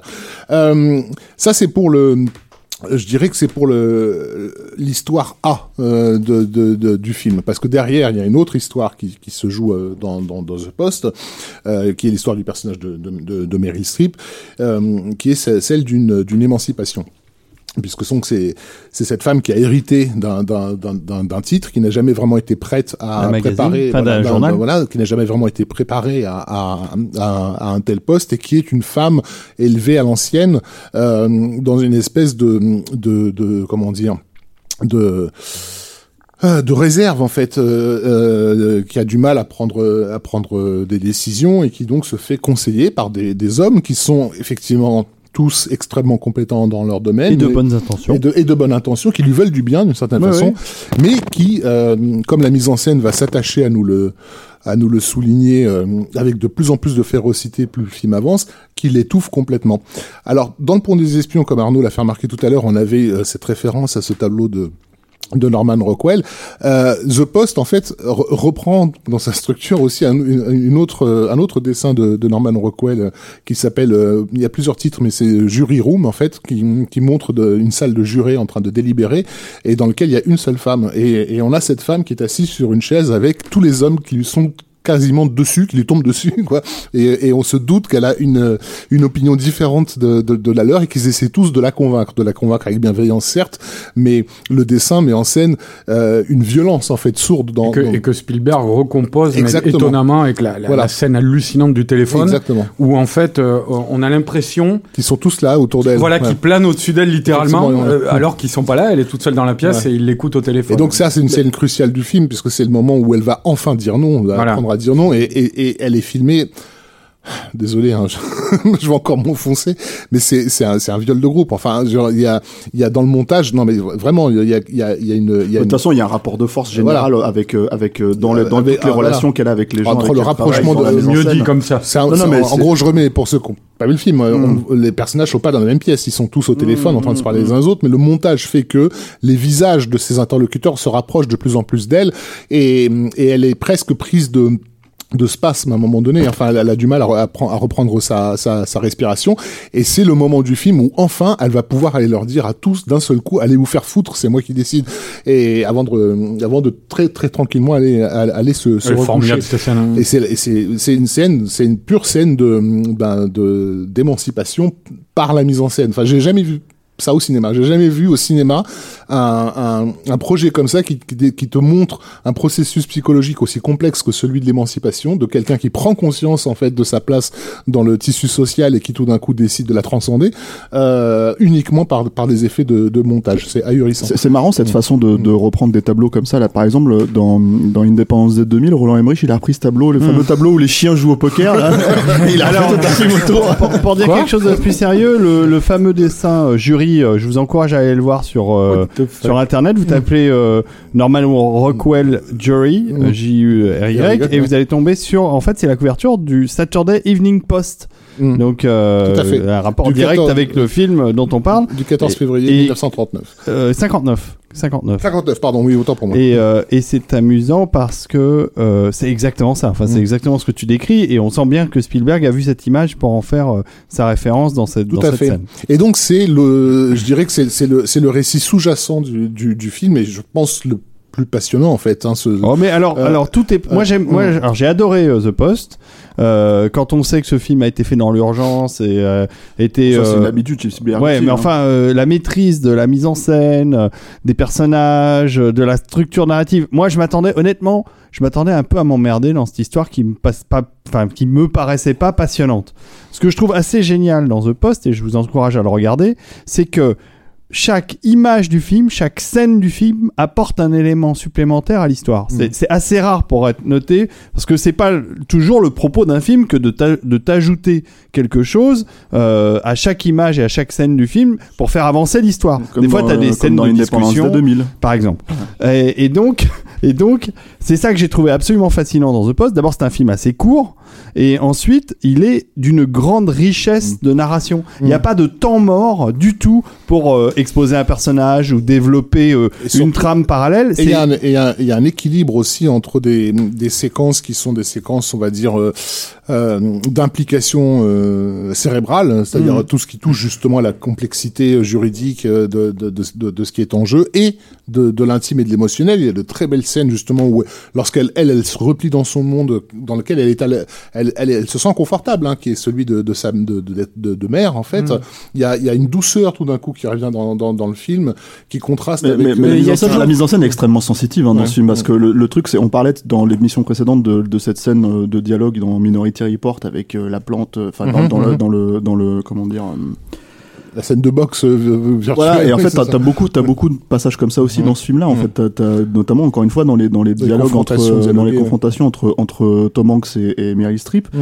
où euh, le placement des personnages en fait dé- dépend en fait de l'ascendant du personnage dans le Alors, dans, dans la scène Il y a un personnage, moi j'ai été fasciné par la direction de de- de- d'acteurs et, et l'iconisation euh, euh, au niveau de la photo. Euh, c'est le personnage de McNamara. Euh, alors peut-être parce que c'est un, un de, un de ceux que je connais le mieux pour avoir vu des documentaires le concernant et tout ça, mais il est d'une d'une, enfin Bruce Greenwood est, est d'une crédibilité dans le rôle qui est complètement dingue parce que McNamara est effectivement ce double visage de quelqu'un de très doux. Euh, euh, presque accueillant et en même temps un homme qui se dit lui-même un crimin- être un, un criminel de guerre quoi. C'est-à-dire qu'il dans sa vie après des, a pris des décisions et a, a coché des cases qui ont fait 100 000 morts quoi sans, sans, sans le moindre état d'âme. Voir le Et documentaire d'Errol le Morris, fameux de hein, Fog of War. voilà, Fog of War qui est absolument indispensable. Mais euh, mais la façon avec laquelle il arrive à, à- parce que dans, il, il est censé être un ami de cette de, de, de cette femme donc encore une fois un conseiller et tout et en même temps il y a le monstre qui parfois surgit en, en, en lui qui c'est c'est absolument extraordinaire Et C'est ça qui est, euh, Mm. qui est fascinant aussi dans The Paper, c'est la, la- les extensions humaines en fait de toutes ces figures-là en fait. Ou The Post, parce que The Paper, c'est c'est un autre C'est un film, autre film, que. Stéphane aime beaucoup d'ailleurs, Oui. mais euh, c'est pas Non, pas mais- moi c'est c'est- c'est c'est David Ogier c'est du Ron Howard non Ah oui, oui, c'est. Ron Howard, oui, c'est vrai. Chef-d'œuvre. Mais il a une façon de de- d'étendre un tout petit peu certaines scènes ou de, de se focaliser tout à coup sur un autre personnage et tout qui, qui incarne en fait vraiment des, des faits qui auraient pu être autrement assez euh, euh, comment dire froidement exposés quoi. Où tu n'aurais eu qu'un enjeu on va dire un peu euh, Non, non, c'est très un peu sensitif, ouais, politique ou, ou social mais non il ramène il a il a toujours une, cette faculté de, de de te faire comprendre en fait les véritables enjeux je pense finalement de tout ça par par l'humain Mais Mm. avec une concentration euh, sur l'histoire qui est incroyable parce que euh, cette histoire elle est quand même assez complexe et elle est totalement limpide dans la façon dont elle est racontée. Je veux dire, moi j'ai tout pigé à ce qui s'était passé. Peut-être, Alors, c'est dire. c'est dire. Et, euh, et, et c'est, c'est, c'est agréable. Enfin, tu te sens pas noyé euh, euh, comme dans certains Oliver Stone où tu comprends pas la moitié de ce qu'il essaye Comme, comme d'habitude, parce qu'il il te guide euh, par ton intelligence émotionnelle, en fait. Euh, Et c'est un des grands secrets de, de, de, de- de sa mise en scène. Hum, hum, hum. Alors, je, je signalerai juste euh, avant qu'on passe à. Ah bon, on a quand même beaucoup exagéré sur Spielberg. hein, Moi, je trouve, je trouve quand même. Ouais, ouais, Avant qu'on passe à la- au dernier sessions, opus hein. de ce chapitre, euh, je, je signalerai juste un peu la honte euh, chez euh, Universal de nous avoir sorti le Blu-ray euh, et pas le l'Ultra HD, vu que la qualité d'image en plus du de Pentagon Paper est vraiment magnifique. La photo du coup de Kaminski euh, est totalement adéquate avec cette ambiance des années Mais c'est pas 70. Spielberg qui bloque pour l'instant ces trucs-là? Bah non, il est sorti aux États-Unis en 4K, mais Ah, il pas est sorti France. en 4K, Ouais, oui, malheureusement. Et donc euh, aujourd'hui, on a un magnifique nouveau euh, format qui Enfin s'appelle bon, le, Blu-ray Ultra HD. Oui, non, mais c'est d'abord ils sont, enfin, pour l'instant ils ne sont pas zonés, mais ils peuvent euh, être amenés à l'être.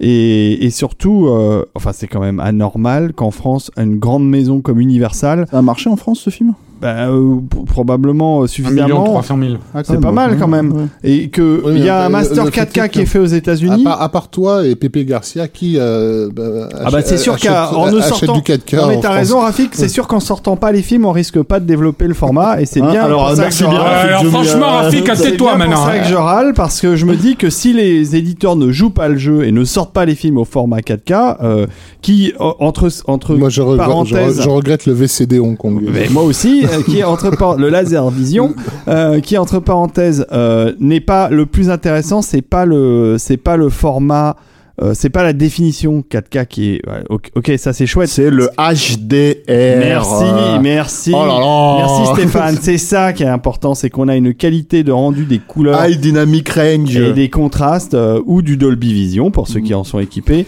qui permet d'avoir une retranscription de la photo euh, du directeur de la photo euh, de manière Et, absolument et tu l'as ce tableau avec les chiens qui jouent au poker en HDR ou pas? Oui, Ouais. bien sûr, je l'ai à la maison. Bon, bah, j'ai j'ai dû louper un épisode. Oui, moi aussi.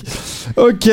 Bah, merci dit- pour ce coup de poing sur la table. Exactement. Voilà. Je continue. Nous passons. De- Allez, du Blu-ray, C'est parti. Vous êtes prêts? C'est quoi? Retour à le futur. Oui, exactement. tu, vas, tu ne crois pas si bien dire. Écoute bien. Ah, mais je l'ai écouté ce score. Hein. Ah, c'est la poursuite en arrière.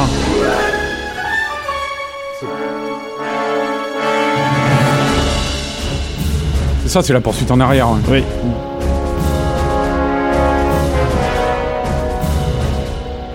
Au- Autoplagiat. Oui, mais ça fait ouais. plaisir parce que comme on n'a pas de fut- de retour dans la future carte et qu'il n'y en aura pas malgré. Parce euh, que c'est quand même une scène où conneries, un euh, où qui vaut le mieux pas, personnage surtout. conduit la DeLorean. Il vaut mieux pas. Donc Spielberg l'a fait pour nous et ça c'est plutôt cool.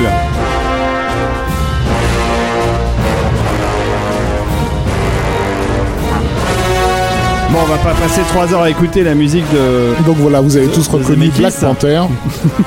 entre autres.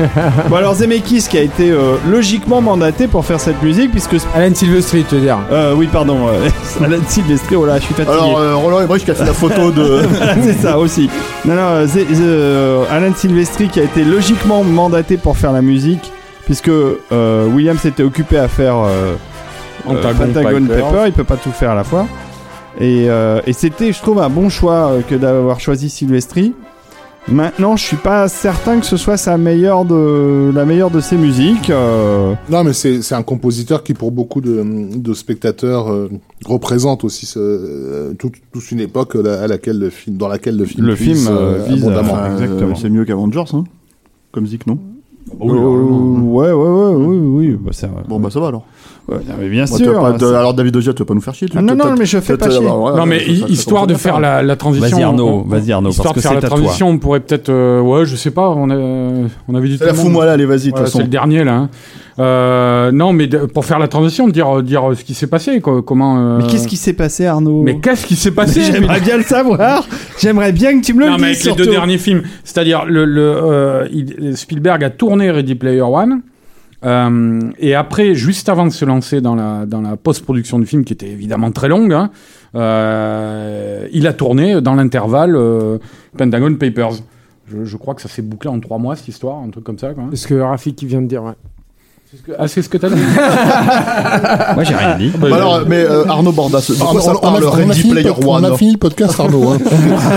T'étais en train de parler d'Alan on Silvestri. était en train de rentrer chez nous, là. Non, non, mais il l'a dit tout à l'heure en, en ouverture de Pentagon Papers. Ah bon bon, bon, bah alors, Non, mais je t'ai coupé les pattes. du Non, coup, mais tu euh, couperas, non, mais démerdez-vous, terminez tout, vous avez commencé tout seul, terminez tout seul.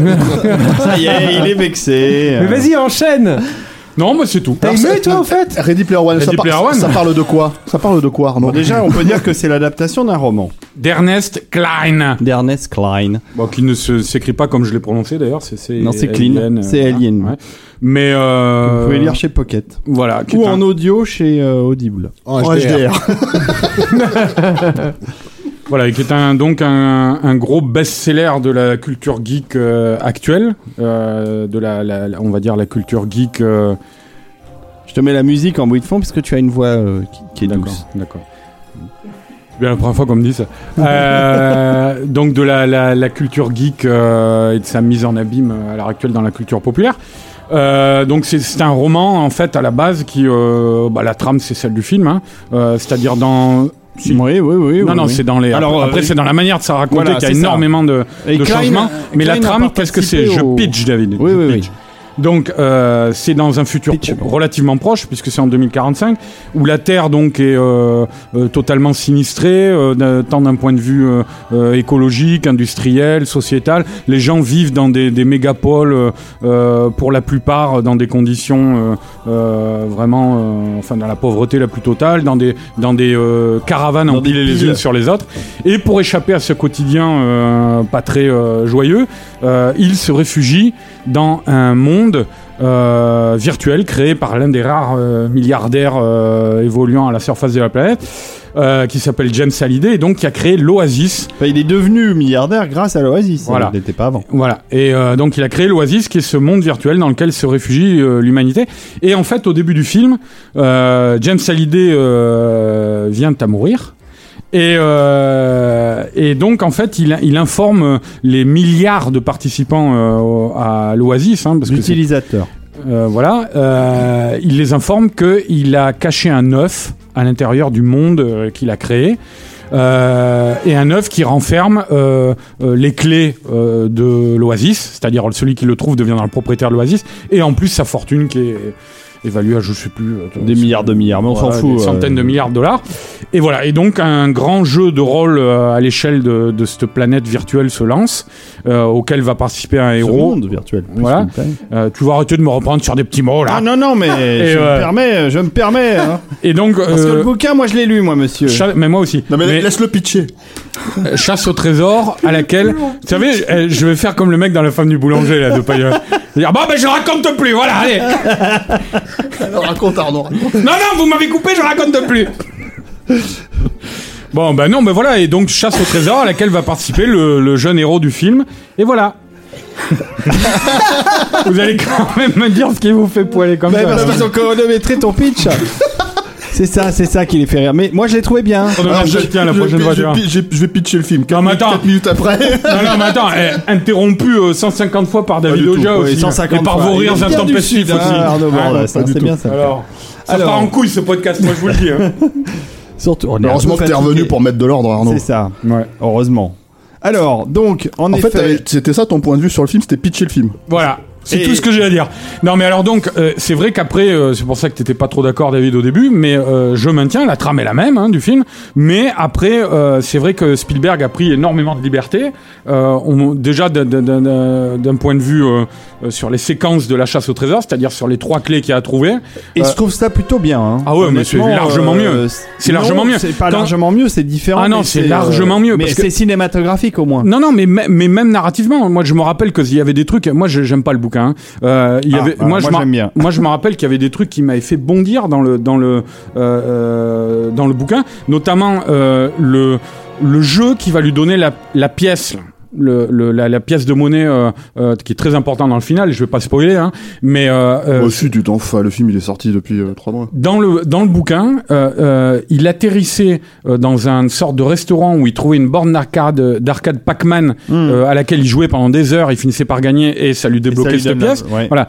Ce, ce restaurant, euh, euh, ce diner là sur lequel il tombe, il, il tombait dessus totalement par hasard en errant euh, dans l'oasis après une autre mission qu'il avait fait et euh, boum il tombait dessus et c'était co- constamment comme ça dans le Ah bouquin. non, non, je suis pas d'accord. Non, D'abord ah, euh, parce que la première c'est épreuve, comme ça dans le bouquin, la première désolé. épreuve dans le bouquin est vachement plus euh, logique que ce qui est que ce qui a été fait, mais beaucoup moins. le truc avec euh, Just là? Non, non, non, euh, le, le, le, le contexte, c'est-à-dire en fait. Ouais, alors, mais, vidéo, mais juste. sans rentrer dans les détails, moi, Non, ce mais que rentre je- dans les détails, on s'en fout. non, la grosse spoil. hein. différence, la grosse différence, c'est pas ça. C'est que la grosse différence, moi qui me gêne dans l'interprétation de Spielberg et de Klein lui-même, puisqu'il a écrit le scénario, euh, c'est Oui, que un truc qui n'est pas bien montré dans le film, c'est que dans le bouquin, l'Oasis est, est, est clairement montré comme un système qui sert à tout euh, sur Terre, c'est-à-dire pas uniquement à jouer, ce qui est montré dans le film, c'est plutôt un, un univers de jeu, mais euh, non, l'éducation, ça- ça, je suis pas d'accord le avec toi. travail, Là, en ça- fait tout. Non, non, tout ça, le- je suis pas d'accord avec toi. Moi, j'ai pas lu le bouquin et ça, le et ça se ressent complètement que c'est. Ouais, euh, mais c'est pas, mais c'est vachement plus important Enfin, à dans partir livre. du moment où tu mets un, un système économique euh, qui Dans se répercute récit, dans ouais. le réel, t'as compris que c'est pas un système. euh, T'as compris que c'est pas un jeu en fait. Non, non, on est d'accord. Euh, J'ai pas dit On que n'est pas c'était dans le, on n'est pas dans la logique de, de C'était faire du. vachement euh, plus présent. On est d'accord, Arnaud. C'était vachement plus le principe économique de l'Oasis. C'était vachement plus présent dans le bouquin que dans le film. Mais Moi, j'ai il pas besoin, il a pas besoin de l'expliquer en fait ça dans le film. Il l'explique une fois au début, ça suffit. Les enjeux sont placés. Moi, j'ai- j'ai- je, je trouve pas particulièrement qu'il y, ait, euh, y ait de différence là-dessus. Moi, encore une fois, euh, euh, je trouve le, le, le récit du roman, c'est-à-dire la manière dont il raconte son histoire, très poussive, quoi. Parce que je te dis, c'est fait de, de, de non, mais le, le héros avance au, gré des hasards, des, des, des coïncidences, des trucs comme ça. Je veux dire, chez Spielberg, ce qu'il a apporté dans son film, alors peut-être que Klein est au scénario avec Zach Penn, hein, mais en tout cas, c'est dans le film, quoi, euh, au final, euh, c'est qu'il y a une progression narrative. Quoi. Par exemple, rien que euh, moi, je préfère 100 fois plus à la, la partie de Just là qui se joue dans la première énigme dans la caverne, là, euh, où ils se succèdent les uns après les autres pour affronter le chevalier. euh, euh, mais mais Spielberg dit 100 fois plus de choses et montre 100 fois plus de choses avec sa course automobile, puis la- le- son pendant à l'envers. Tu vois, Enfin, je veux dire, il y a, il y a- il y a 100 fois plus d'idées là-dedans, euh, narratives, euh, même si c'est des idées narratives Euh, cinématographiques pas, Arnaud. T'énerves que, pas, Arnaud euh, que dans le bouquin. Le bouquin, c'est une. Pour moi, c'est, c'est en plus c'est du, c'est, c'est vraiment du geek porn quoi. Parce que euh, Spielberg euh, fait bien attention de pas tomber dans ce travers-là. Alors, justement, pas- non mais justement, je pense que je pense que est-ce que c'est vraiment valide de parler Bon, moi j'ai pas lu, vous l'avez lu tous les deux, et, je crois que vous êtes, qu'il y a que vous deux. Est-ce que c'est vraiment valide finalement en fait de parler du livre Oui. en tant qu'adaptation Oui. Ah bah oui, plutôt que de parler de tout simplement de, ce que Spielberg a cherché Non, à faire dans cas, Non, justement, mais justement, t'es obligé de parler du livre Le- pour en arriver à ce point-là, puisque Ernest Klein, oui. euh, Klein, Klein, euh, Klein. je Klein dire ou Klein, Klein je- Non, non, c'est Klein. Ah, c'est clair. Non, moi, moi, je disais tout à l'heure parce que j'ai prononcé à l'allemande, la Klein. Ah. Graphique. Euh, Ernest Klein est un est un produit de de ces années-là. Mmh. Euh, et le, le fait que le film finalement soit fait par Spielberg, qui est un créateur de, de, de ces années-là, est déjà ex- extraordinaire puisqu'on retrouve la dynamique du film lui-même, c'est-à-dire du rapport de Parcival à, euh, à- à- j'ai oublié son nom. euh, à- James comment- Hallyday. à James Hallyday, euh, dans le film dans le film lui-même quoi c'est-à-dire le, le, le, le film est fait par James Hallyday et, Mmh, et pas c'est par pareil dans le bouquin. hein.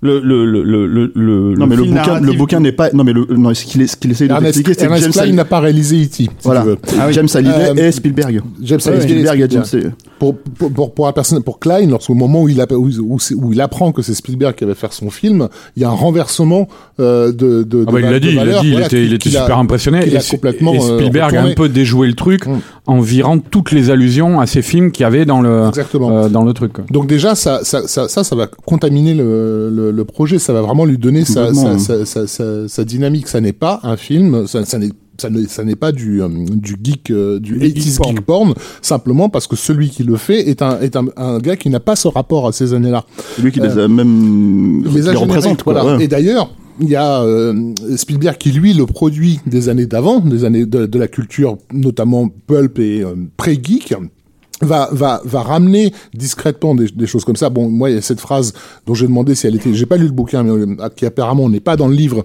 qui était pour moi la, la phrase la plus merveilleuse du livre du bout du film qui était euh, personne ne peut passer au-dessus de King Kong. Mm. Euh, qui, qui, est, qui est une note d'intention. Enfin, je veux dire voilà Non, quand on- pas dans le- Non mais quand elle, on elle y sait est pas et pour la, elle est pas dans le- pour la très très La- bonne et la très simple n'est pas dans raison le film. que la scène n'est pas dans oui, le la film. scène n'est pas King dans Kong le pas dans le Mais le fait de faire dire cette phrase-là, de, de, Le fait de mettre King Kong de, déjà le fait de mettre King Kong euh, comme comme l'épreuve suprême, on va dire, et surtout de de faire en sorte que le héros explique au spectateur que euh, c'est- cette notion-là, c'est effectivement qu'est-ce que ça veut dire? On vient de traverser un couloir qui était fait de tous les les résidus de la culture populaire des années de, de- du XXe siècle, en, en gros pour pour résumer, et du, et du début du XXIe, pour arriver à ce qui est la source de de de, de cette culture-là, puisqu'on peut on peut considérer gra- grosso modo King Kong comme étant le le- l'an zéro de Du de blockbuster. euh, Et à euh, l'issue, et scène à l'issue de laquelle aussi, il y a une autre phrase importante dans cette scène où quand euh, euh, le héros il, ra- il rattrape euh, Parsifal, il rattrape, euh, je me souviens plus le nom de l'héroïne.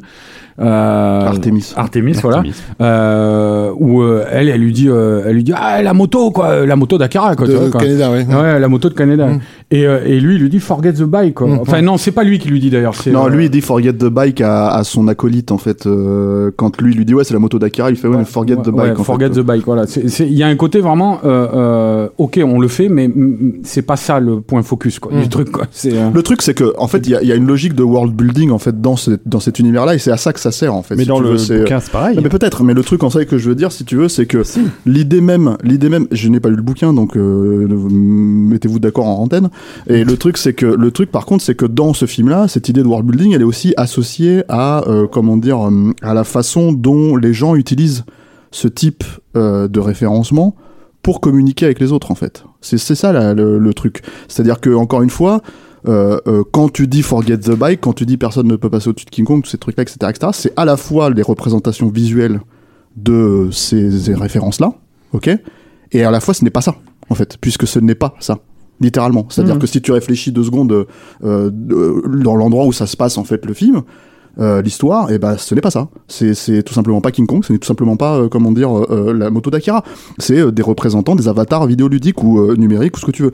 Donc euh, virtuel, quoi. Et le truc, c'est que à partir de ce moment-là, tu peux pas en fait euh, euh, euh, accuser le film et surtout quand le film part dans la direction de, de discuter de ce que ça représente la pop culture aujourd'hui, tu vois, tu peux pas accuser le film en fait de faire du référencement porn en fait. Mais je, je Non, non, mais- pas. non mais je te Non, parle, je te parle, je te parle de la façon dont les gens l'ont- abordé. Ah, c'est-à-dire pense que que, c'est une connerie. oui mais c'est une connerie, mais c'est une connerie en Oui, fait qui en dit long on- sur la façon d'aborder le truc. Ouais. Encore une fois. Mais c'est qu'ils ont pas que- compris l'histoire même, parce que c'est même pas ce que veut dire Spielberg. C'est l'histoire même de Ready Player One qui n'est forcément pas du geek porn, puisque l'enjeu du film, et là je reviens au pitch formidable de Arnaud, c'est... de 2 minutes 22. c'est- Oui, mais c'est... James Hallyday a planqué, rappelez-vous ce qu'il dit, il a planqué un œuf de Pâques dans, enfin un, un truc à trouver dans son univers qui est gigantesque. Le seul moyen de le retrouver, c'est de se baser sur ce que Hallyday lui aimait, faisait, connaissait. Et ce mec-là est imprégné de cette pop culture, l'adorait et donc s'en est servi pour coder euh, la carte au trésor qui permet de l'amener jusqu'à l'œuf. Non mais, Et la- donc- la- non mais je veux dire, c'est pas du, c'est pas du, c'est pas du geek porn puisque c'est l'enjeu même de la façon pour retrouver. Mais la en fait, on parle de connivence en fait. C'est-à-dire que moi, ce que j'entends par là, c'est que j'ai encore une fois, j'ai pas lu le bouquin et, en plus, hon- honnêtement, j'ai pas envie de faire un, un- un Non, non, rapport parce que vous êtes que deux à l'avoir euh, à l'avoir lu quoi. C'est aussi le sujet du film. Mais au travers de ce sujet, c'est ce que vous allez, euh, excusez-moi, euh, tenter d'expliquer, j'imagine. C'est tout, tout ce que ça implique. Mais c'est facile. Attends, la, la- la connivence, c'est facile. Tu vois, je vais te, je vais te donner un truc euh, euh, intime en fait chez moi. C'est pourquoi par exemple, si tu veux, quand j'ai découvert South Park à l'époque et que je voyais en fait euh, des Trey Parker et Matt Stone faire des références que j'avais l'impression d'être le seul à connaître, d'un seul coup instinctivement je suis je me suis dirigé vers South Park au-delà du fait que ça pouvait me faire rire si tu veux. Aujourd'hui en fait, si tu veux quand ça c'était en 97 98, tu vois, à une époque où t'avais pas autant de contenu. Simpsons. Le fait hein. oui, les Simpsons mais c'était déjà beaucoup plus large. Tu vois, euh, là, Oui, c'était oui, des vannes quand même qui étaient presque à pifiou dans, dans, dans South Park quand tu partais dans, dans cette logique. J'ai pas d'exemple à te donner à proprement parler, mais mais, vois ce que tu mais voilà. Et le truc, si tu veux, c'est qu'aujourd'hui, tout, toute n'importe quelle référence, tu peux la trouver en deux secondes sur Internet, super facilement, etc., etc. Donc toutes les logiques de contenu, c'est des logiques de quoi? De connivence. Or, le film, il défait ça. Hmm. Littéralement, c'est-à-dire qu'il défait l'idée que, tu tu sais, en fait, les gens se plaignent. J'ai lu, j'ai lu des gens se plaindre que Spielberg, en fait, ne se cite pas dans son propre film, si tu veux, et t'as envie de leur dire, mais allez voir la source. Si vous avez besoin de voir le dinosaure de Jurassic Park, allez voir Jurassic Park. C'est quoi le problème, en fait? Pourquoi est-ce que vous avez besoin qu'il recite automatiquement Jurassic Park à ce point-là, en fait, dans le film? Au-delà d'un clin d'œil éventuel, euh, comme euh, le Zach Penn qui a écrit le scénario euh, a un clin d'œil avec la sais, Hero. C'est-à-dire que, c'est-à-dire que toutes ces logiques de connivence, c'est t'aimes la même chose que moi, etc., etc. À un moment donné, c'est ce qui nous amène à cette impasse ça. euh, ça- pop culturelle aujourd'hui. C'est ce dont parle le film. Le livre, je ne sais pas, mais le film, c'est sûr. Le C'est-à-dire que pas de ça, le- et, et- désolé. et le truc, c'est que ce que j'essaye de dire par là, c'est que moi, j'adore Robocop. Est-ce que je me plains en fait qu'on voit Robocop une seconde seulement dans le film? Non. Je veux Oui, dire, on je s'en suis d'accord avec toi. Le truc- le truc, c'est livre que ne raconte si pas veux- ça, on est d'accord. Si, si tu veux, c'est que sur la base du bouquin, quand la bande-annonce est tombée, les gens ont commencé à... à- Il y avait sur Internet des, des, des, des fils entiers avec ah, « là, putain, il y a Freddy Krueger, ah, là, putain, il y a Robocop, effectivement. Il y a- et, et il listait le truc. C'est- Et le film, c'est pas ça. C'est effectivement, c'est Forget the Bike. Et surtout, ce qu'il fait, par exemple, avec le personnage de Nolan, Nolan Sorrento, Nolan Sorrento, c'est juste un bad guy lambda dans le, dans le, dans le truc. Et il a, il a d'ailleurs un costume de, qui est, qui ressemble à tous les autres, euh, si- c'est les Six, IOI. Les Sixters, Ouais, les ouais. Sixters, Sixters voilà. Il, est exactement pareil, il a juste un matricule différent. Là, ce qu'en fait Spielberg, c'est autrement plus, euh, euh, autrement plus intéressant, quoi. La scène, moi, qui pour moi est un des grands moments du film, où il, il confronte le héros euh, en essayant de lui dire, euh, euh, je suis comme toi, je suis un geek, tu vois, parce qu'il a son oreillette qui le relie à des geeks, quoi. Justement, qui le conseille, qui lui disent, il faut que tu lui dises que c'est, euh, euh, c'est dans Breakfast Club ou machin. C'est dans le bouquin. hein. Voilà. Non, non, non, non, ça c'est pas dans le bouquin comme ça. C'est pas des geeks qui lui soufflent le truc dans l'oreille comme ça, quoi. Tu vois. Spielberg, il, il met, il met vachement l'accent mettons le bouquin de côté, s'il te Ouais, plaît, parce que là, ouais. le truc, c'est qu'en fait, on est dans une conversation où ça va, ça va être que vous deux. Le, le, le, le, le- parce qu'encore une fois, on n'a pas ce référencement-là. Donc, euh, le, Non, mais c'est intéressant de dire euh, que par exemple, Non, Nolan, mais- Nolan Sorrento, ce qu'il en fait euh, quand j'ai commencé sûr. avec la Oui, oui, avec C'est pas moi qui ai ramené le bouquin. Ouais. Non, mais d'accord, mais Si on pouvait aller au bout de, de- des idées. Donc Arnaud était en train de nous expliquer quelque chose. Et le, le, le truc, c'est que euh, le personnage de Nolan Sorrento, c'était- c'est juste un banal Sixters dans le bouquin. Ce qu'il en fait, Spielberg, c'est une sorte de de de de, de- Devin Feige. De Kevin Feige, ouais, voilà, c'est ça, ouais. une sorte de d'évil euh, geek, quoi, de, de personnage qui euh, et c'est pas pour rien que d'ailleurs qu'il lui donne l'avatar de de- de- d'une sorte de De de, de Superman. Superman euh, euh, aux yeux rouges comme ça là, tu vois, quoi. Et, et- mais avec le costard cravate, quoi.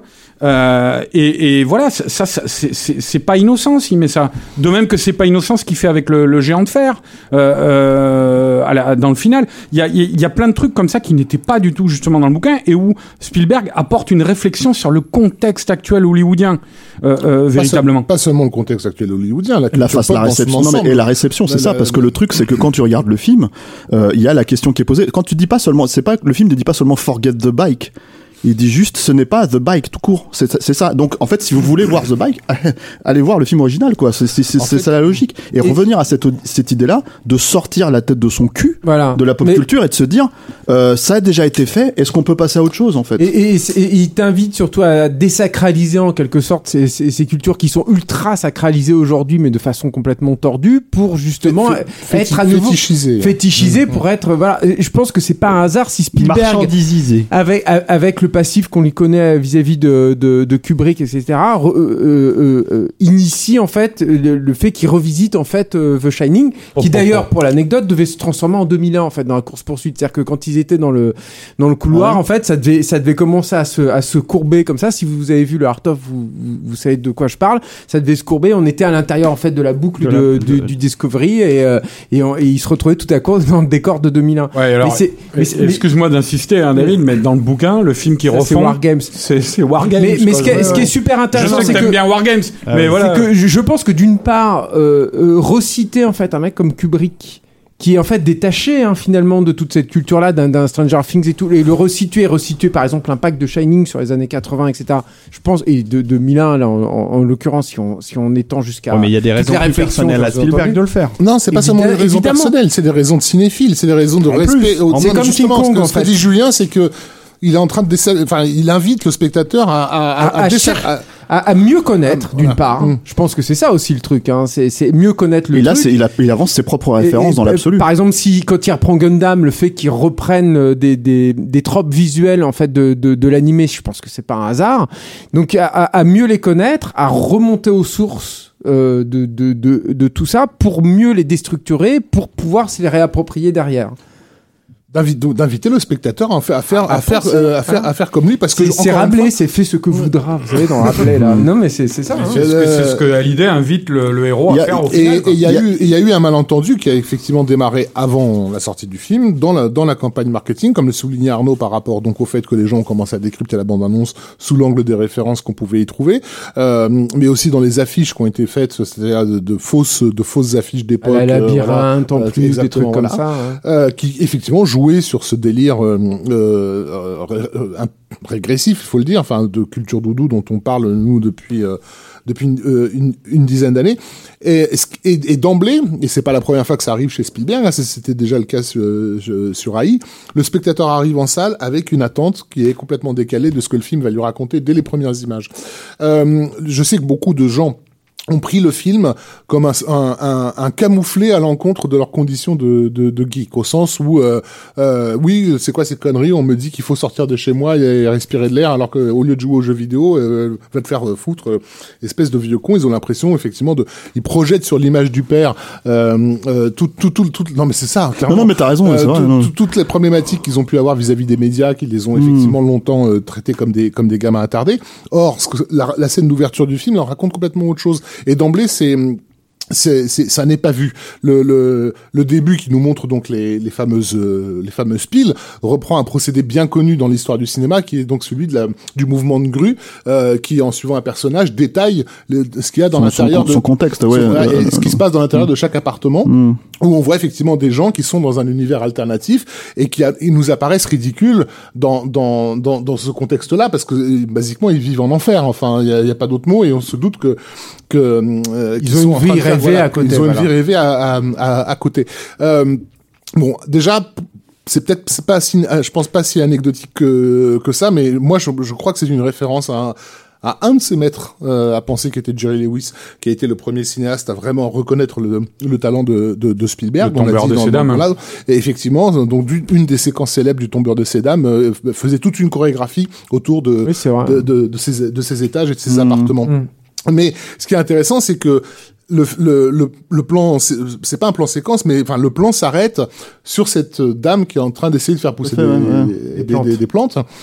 Et je, je pense que ça a été pris par le public comme ouais bah c'est ça il nous dit en gros d'aller faire pousser des, des légumes Des au, tomates, lieu de, ouais. au lieu de, de jouer aux jeux vidéo non il est en train de il est en train de dire si toute la collectivité se mettait su- euh, à, à faire pousser des, des, des, des- les, plantes euh, bah, euh, en même temps que, la, que, cette, que cette dame qui est très très bienveillante en plus qui nous a vraiment présenté comme une espèce de, de figure euh, protectrice de, de, de C'est une, hein. une mère de substitution. Hein. les les le piles les piles disparaîtraient littéralement c'est-à-dire que euh, ce qu'ils nous montre c'est pas c'est pas des gens qui sont ridicules parce qu'ils jouent aux jeux vidéo ils nous montrent des gens qui ont, dépensent leur énergie pour fuir un enfer alors que cette énergie pourrait aussi leur permettre de recomposer leur enfer pour en faire un paradis en fait euh, et, et, et, et, que le premier plan du film te pose aussi violemment quelque chose et, euh, et que d'emblée tu enfin tu tu, tu ne l'acceptes pas, ça, ça, ça, ça, ça, donne que par la suite, du, par la suite, tu vas être en décalage. mais- Mais, t'as toujours aussi cette figure de la boucle aussi, hein, enfin qui va avec la, la, la course poursuite du début, où il te aussi il t'invite à euh, À la dire, à, à- à la casser en fait, à- c'est-à-dire ou alors à prendre du recul, ou alors à, à, à- à prendre ben euh, à t'arrêter Oui, oui. et à regarder un petit peu Mais il y a, ce qui se il y a passe. que les cinéastes de pour 70 essayer ans en fait qui peuvent faire ça quoi. Non, mais en fait. Des gens qui ont vécu une vie entière et qui le disent, c'est-à-dire que moi cette logique de regarder en arrière et à un moment donné de se poser la question de qu'est-ce qu'on peut en faire en fait, Mm, de qu'est-ce mm. qu'on a créé, qu'est-ce qu'on peut en faire, c'est dans Mad Max Fury Road. hein. Mm. C'était clairement ce qu'ils faisaient à un moment donné quand, quand Max les regarde, il leur dit on va revenir en arrière en fait. Il y a quelque chose qui existe, on peut le faire quoi. Mais au-delà de ça, le truc c'est que cette idée en fait de, de de déconnecter, pour moi, c'est pas tant une idée de déconnecter de la pop culture et de dire on, balance pas. tout à la poubelle. C'est une manière de dire, en gros, tout simplement, et je veux dire, euh, c'est tout le temps, tout le temps, tout le temps. Donc est-ce que vous pouvez pas juste à un moment donné sortir la tête au-dessus du nuage et regarder en fait tout simplement ce qu'il y a autour pour recréer Pour moi, Si c'est- tu veux, cette logique-là. Et- Pour et- moi, c'est la question de la fertilité et de la stérilité qui est en jeu dans ce film, en fait. Ouais. C'est ça. La- cette L'Oasis, nana, c'est- ouais. et- et, et l'Oasis porte un nom parce que justement, ça devrait être un lieu de fertilité Sauf et que- qu'il est sauf stérile. qu'il en fait. Sauf que, sauf qu'il y a un truc, sauf qu'il y a un truc en fait. Moi, moi, ça m'a pris. Je l'ai vu trois fois le film, et c'est la troisième fois en fait que j'ai percuté ce truc. Euh, et qui, ça m'a étonné en fait que je l'ai pas percuté déjà la première fois en fait. Il y a un plan euh, et c'est là où tu, tu te dis le génie de Spielberg. Il y a que lui en fait pour arriver à vraiment avoir cette idée, euh, cette idée euh, qui est aussi simple que que voilà. Dans la scène finale en fait, qui m'a qui en fait c'est un film qui m'a beaucoup touché mais qui m'a vraiment mis les larmes aux yeux la troisième fois que je l'ai vu en fait. Et c'est ce plan spécifique en fait qui l'a fait. C'est ce moment à la fin quand ils sont dans le dans le dans le grenier et que en gros, si tu veux, euh, quand le, le, la va- enfin, le personnage principal interpelle euh, Hallyday, t'as les deux en fait. T'as le gamin. T'as le gamin qui est la version, euh, Mm. comment dire, euh, euh, actuelle, enfin qui, Mm. qui- enfin le vieux, qui se retourne en même temps. Mm. Et alors peut-être que j'extrapole symboliquement, euh, etc., etc. Le truc quoi. Mais ce qui m'a touché là-dedans, c'est que cette idée de régression, pour moi en fait, si tu veux, cette idée de dire, euh, souvent on a, on- quand on se pose des questions de est-ce que euh, le cinéma, la pop culture actuelle, en fait, si tu veux, c'est quelque chose qui est très euh, dans son temps ou est-ce que c'est quelque chose en fait qui est de de l'époque euh, tu vois euh, qui- que les mecs citent pour moi ma réponse personnelle hein, c'est que Stranger Things ce n'est pas un truc des années 80 c'est un truc typiquement des années 2010 euh, euh, euh, Star Wars épisode 7 etc ce sont des films parce que ce sont des films qui contentent littéralement le public actuel or l'idée du public actuel qui va voir ces films là je, je termine juste ma, ma pensée. C'est le flash dance, la flash dance des années 2000. non non mais le public qui va voir ces choses là il a 40 balais Ouais.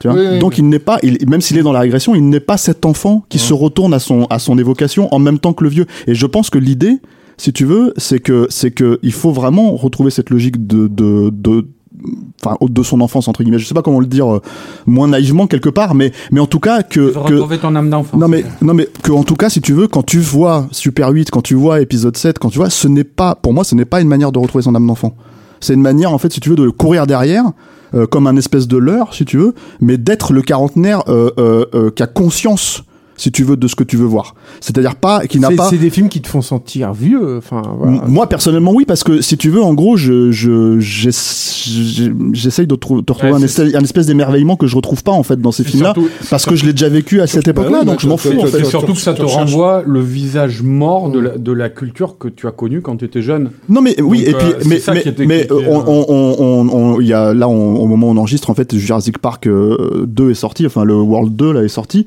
il y a un plan par exemple qu'ils essayent de refaire littéralement en fait si tu veux dans euh, Jurassic World 2 euh, avec Bayona c'est euh, ce moment où on revoit le dinosaure pour la première fois mais sauf qu'ils te le mettent de manière intrégétique ils te remettent un personnage en fait qui le découvre pour la première fois donc dans le scénario. Mais ça peut pas fonctionner en fait. C'est-à-dire que déjà ça peut pas fonctionner parce qu'on euh, tout le premier Jurassic World passait son temps à t'expliquer que de toute façon les dinosaures s'étaient dépassés et que voilà, tu vois. Mais en plus, ça ne peut pas exister parce que ça a été fait il y a 25 ans et que ça a été fait à une époque où ça avait une vraie valeur. C'est-à-dire, ça avait un sens, voilà. Alors que là, si tu veux, euh, essayer de recréer ça de manière totalement euh, euh, anecdotique pour euh, éventuellement, éventuellement, admettons que ça soit ça, cette logique-là, que ça soit des enfants qui le redécouvrent de cette manière-là. Sauf que là, ça passe par un adulte, tu vois. euh, Enfin bon, en l'occurrence, tu me diras, c'était les, les choses aussi dans Jurassic Park. Le problème, c'est, c'est, c'est, voilà, je, pour moi, en fait, si tu veux, le film, il, me- paume et tout. J'ai l'impression que toute la logique de pop culture actuelle, elle fonctionne sur cette espèce de, truc où on court derrière un sentiment euh, qu'on peut pas réavoir parce qu'il est déjà eu lieu. C'est Strange Days en fait. C'est le mec qui se remet le casque pour revivre son histoire d'amour en fait, qui, qui, ne sera plus son histoire d'amour et il passe à côté de la, la prochaine en fait. Donc le truc, si tu veux, c'est que y a, j'ai l'impression que c'est ce, c'est ça que le film essaye de dire vraiment dans cette logique-là. Euh, et ce plan, en fait, il le magnifie pour moi d'une façon, euh, comment dire, euh, et qui m'a du coup mis les larmes aux yeux en fait parce que j'avais, j'avais, j'avais, étrangement, j'étais passé à côté les deux premières fois quoi. Aussi parce qu'elle rappelle la source même de, ce- de, de, de cette culture. Encore une fois, elle, elle- en recontextualisant l'enfance réelle, enfin probable d'un mec comme comme Hallyday, comme tous ceux qui ont créé la culture pop des années 80, Mmh, qui étaient des inadaptés notoires, mmh. euh, qu'on a tardivement érigé au, au, au statut de héros en oubliant leurs conditions d'inadaptés. Et la condition d'inadapté, c'est une condition de douleur, de solitude, fait, ouais. de, de, de, de, de terrible mélancolie qui, pour échapper à la mort, euh, n'a pas d'autre choix que de créer. Et encore une fois, ce qui est important dans cette, dans cette histoire, c'est la, la question de création, c'est-à-dire de de de pas dépenser leur leur énergie. euh, je vais faire de la psychanalyse à deux balles cette fois-ci, mais de pas dépenser leur énergie sexuelle dans euh, de, dans une euh, comment dire dans une pulsion de mort, mais au contraire de, de, de, dans une pulsion de fertilité. Enfin, voilà. C'est- Le film ne, ne tente de parler que de ça, en fait, de rappeler aux gens euh, que ce qui a créé ces choses qu'ils aiment tant, euh, c'était un désir d'échapper à la mort et d'échapper à la à, à ce qui est figé. Sans et doute euh, aussi- sans et- doute et- aussi. et s'adresse à une population qui veut rester figée dans le temps, qui veut rester figée dans dans dans l'imagerie qu'elle a gardée de, de, de- du passé et, et jusqu'à la fétichiser. Et le fétichisme, c'est c'est c'est c'est un geste macabre hein, au départ. sa- sans doute, sans doute aussi parce que plus que quiconque, Spielberg a réussi ce, ce tour de force-là dans son Oui. chemin de vie, je parle. Oui, bien sûr. Euh, Mais le fait, euh, voilà. d'inadapté social. Le fait que ce discours soit soit si mal compris, euh, si mal, ou, ou- ou soit pris pour l'inverse, euh, en bah on dit long sur le On l'a démontré que c'était aussi beaucoup le cas chez Spielberg en général, hein, euh, dans toute sa carrière, d'être incompris quelque part Bah oui, pour ce qu'il est. bien sûr. Ouais. Sauf que là, il est incompris parce qu'il devrait être son public. Ex- exactement, bien Mm. sûr. hein. Mm. Je t'ai coupé en fait. Non? Ah ouais, je t'ai ouais, Ben ouais, donc voilà, c'est c'est- en fait pour moi Ouais. c'est- c'est aussi c'est aussi pour pour pour dire à la là, encore une fois, je ne parle pas du bouquin David Ogier. Euh, je, je je pense que c'est un film c'est un film qui est similaire aussi euh, par certains points à comment dire euh, à The Post en fait il se ressemble pas mal en fait dans certains dans certains éléments dans le sens où c'est euh, comment dire euh, bah, même s'il y en a un qui est dans le passé et l'autre qui est censé dans le futur, en fait, finalement, c'est des films qui parlent de notre époque actuelle de manière très spécifique, en fait, et, et, et qui questionnent, en fait, en gros, effectivement, le- notre perception. Ah, ce qui est clair, c'est que c'est des, de- c'est- ouais, c'est des films sur 2017, quoi. Ça, c'est, c'est évident. Et, et c'est des films qui ont bénéficié de tous les films qui existent avant, hein, puisqu'on en- on, en a- on en parlait par rapport à Tintin et comment il s'est un peu libéré euh, Ouais. à cette époque-là. Bon, sur, arrivé sur un, sur un film comme euh, Ready Player One, on, a, on touche au sublime. Tout à l'heure, tu, tu parlais de la séquence donc où il l'arrête quand elle est quand elle est en moto, et je me souviens de ce magnifique euh, début de valse qu'ils ont Mhm. à ce moment-là, euh, qui en fait euh, annonce euh, bah, ce qui sera leur, leur, leur véritable scène de rencontre, qui est la scène de, la scène de danse où il va faire une chorégraphie extraordinaire. Enfin, la façon avec laquelle il, il a pris tous ces nouveaux outils qu'on lui a mis entre les mains pour euh, se les réapproprier complètement et maintenant, enfin, oui, on a Bah, l'impression qu'il fait ce qu'il veut. on pourrait toucher un Ouais. mot de la, la, La performance capture. Ouais, hein. la technique, tout ça, euh, je sais pas, peut-être Julien, parce que c'est vrai qu'il a, il a encore modifié le truc. Et puis c'est un film un peu hybride aussi, quoi. En fait, ce qui est intéressant, il il a pas tant modifié que ça. Enfin, à ma connaissance, enfin, il y a, il y a, c'est- ça s'est affiné évidemment les outils et tout. Il y a un truc qui est quand même super intéressant. Avaient qu'il un retour haute def sur le plateau, je crois. Non, hein. alors c'est pas ça, parce que ça, ça arrive, c'est depuis longtemps. C'est qu'ils ont tourné une partie. Alors je sais pas s'ils ont tourné ou si c'était juste les répétitions. J'ai encore du mal à le savoir, mais je, je crois qu'il y a un, un bon making of de Laurent Boudreau qui va arriver là sur le sur le sur le Blu-ray en fait. de Le Ready Player One. 4K HDR. Et, euh, et euh, ah ça y est, j'ai réveillé euh, David d'un coup. mais euh, mais en fait, ils ont tourné une partie en, en, en- en réalité virtuelle. Mm. Euh, ce qui est apparemment aussi le cas des, des prochains avatars, c'est-à-dire qu'ils ont euh, euh, beaucoup en fait sur les, les volumes, en fait, Ils ils ont les casques. Les comédiens. Euh, ce qui est ce qui est super intéressant parce que c'est et c'est une extension logique de tout ce qui a été euh, précédé en fait auparavant. Les, les comédiens maintenant n'év- n'évoluent plus eux aussi dans un univers complètement fertile. Mais alors, ils avaient, déjà- ils avaient, moi, ce que j'avais entendu, c'est qu'ils avaient ces casques, les comédiens, mais avec un retour quasiment haute def dedans, quoi. hein. C'est-à-dire, Oui, euh, bah, bon, qui allait être affiné après, quoi, tu vois. Mais comparé aux trucs, euh, aux écrans euh, basse def qu'ils avaient avant, euh, tu vois, euh, je crois même. euh, Ouais, c'est surtout que c'est le rendu en temps réel en fait qui s'est affiné, mais bon ça avec. voilà. Alors lui, après, il avait une tente, euh, d'après ce que j'ai compris, où il est dans laquelle il se repliait une fois qu'il avait enregistré tout le truc. Et là, il faisait son montage dans cette tente, et puis après, hop, il retournait sur le plateau, euh, remodifier un truc et tout. Enfin, Oui, c'est encore un, un projet qui a été qui a été compliqué. J'ai aussi moi entendu un grief assez euh, fréquent en fait sur Ready Player One qui est mais tu trouves pas que les scènes qui se passent dans le réel sont très faibles par rapport aux scènes en, en dans dans, dans l'Oasis et je, je trouve cette réflexion assez marrante en fait parce que c'est le propos même du film. Enfin il est il est Tu trouves pas que dans Avatar, quand il retourne dans le monde réel, il est- c'est un peu triste bah ça, il est un peu, euh, il est un peu euh, sur alors- sa chaise roulante là. Non mais c'est c'est c'est marrant parce que qu'est-ce que Bah, qu'est-ce que non, les justement non c'est ça qui est intéressant dans Avatar c'est que le, on est quand même à la surface de, de Pandora de non Pandora il y a quand même des choses à voir mais oui mais il peut pas se Non, déplacer mais et tout. Non mais enfin ce que je veux dire c'est que le, le- oui, oui non mais les, il scènes, est- les il se réveille, il elles est- sont grises. Quoi. Il est logique que la, scène de poursuite finale soit un peu, comment dire, euh, anti-dramatique en fait quelque part, qu'elle soit un peu minimaliste, qu'elle soit un peu cheap par rapport à ce qui se passe à l'Oasis. Ça, ça- pour moi, ça, ça vraie- fonctionne tellement avec le propos du film, je ne comprends même pas qu'en fait qu'on puisse faire ce, ce grief-là. Il y a une quoi. véritable approche hybride en plus là-dessus, hein, parce qu'à l'heure actuelle où c'est très scindé, où t'as où t'as euh, les No- Nolan, Là, euh, là, Tarantino, les trucs comme ça qui sont euh, Oui, qui là, là, le rendu, euh, le rendu euh, pellicule est gravement Voilà. assumé. Alors là, t'as une partie du film qui est en pellicule hein, et, euh, et une partie du film en numérique, quoi. C'est un...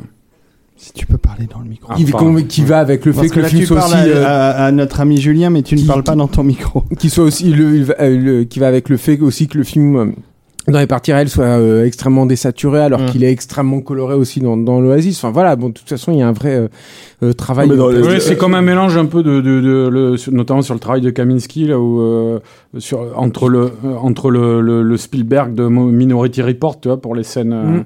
euh, les scènes réelles et euh, celui plus de Tintin. Enfin, ouais, Minority Report et, et Robocop aussi vers la fin. hein. Enfin, quand je- Ouais. le- dans les dernières séquences, on a l'impression que quand elle sort, quand elle sort de de la de EOI, euh, c'est c'est aussi pire. Hein, le, le- les teintes de gris euh, métallisées qu'il y a, qu'il y a autour d'elle. Tu par- ah, tu parles de quoi? Tu parles de De la, du monde de- de- non, mais du monde réel, Du monde fait, réel, ouais. Il y a vraiment du, il y a du Jost Vacano dans ce moment-là. Et Il y a- il y, a ce plan que, que, que j'adore dans le film où, euh, comment dire, euh, où le bad guy se mo- monte dans une camionnette pour les poursuivre euh, et t'as la caméra qui recadre en descendant sur le flingue de, de, de la meuf. euh, et voilà. Et- gestuelle, La ouais. gestuelle.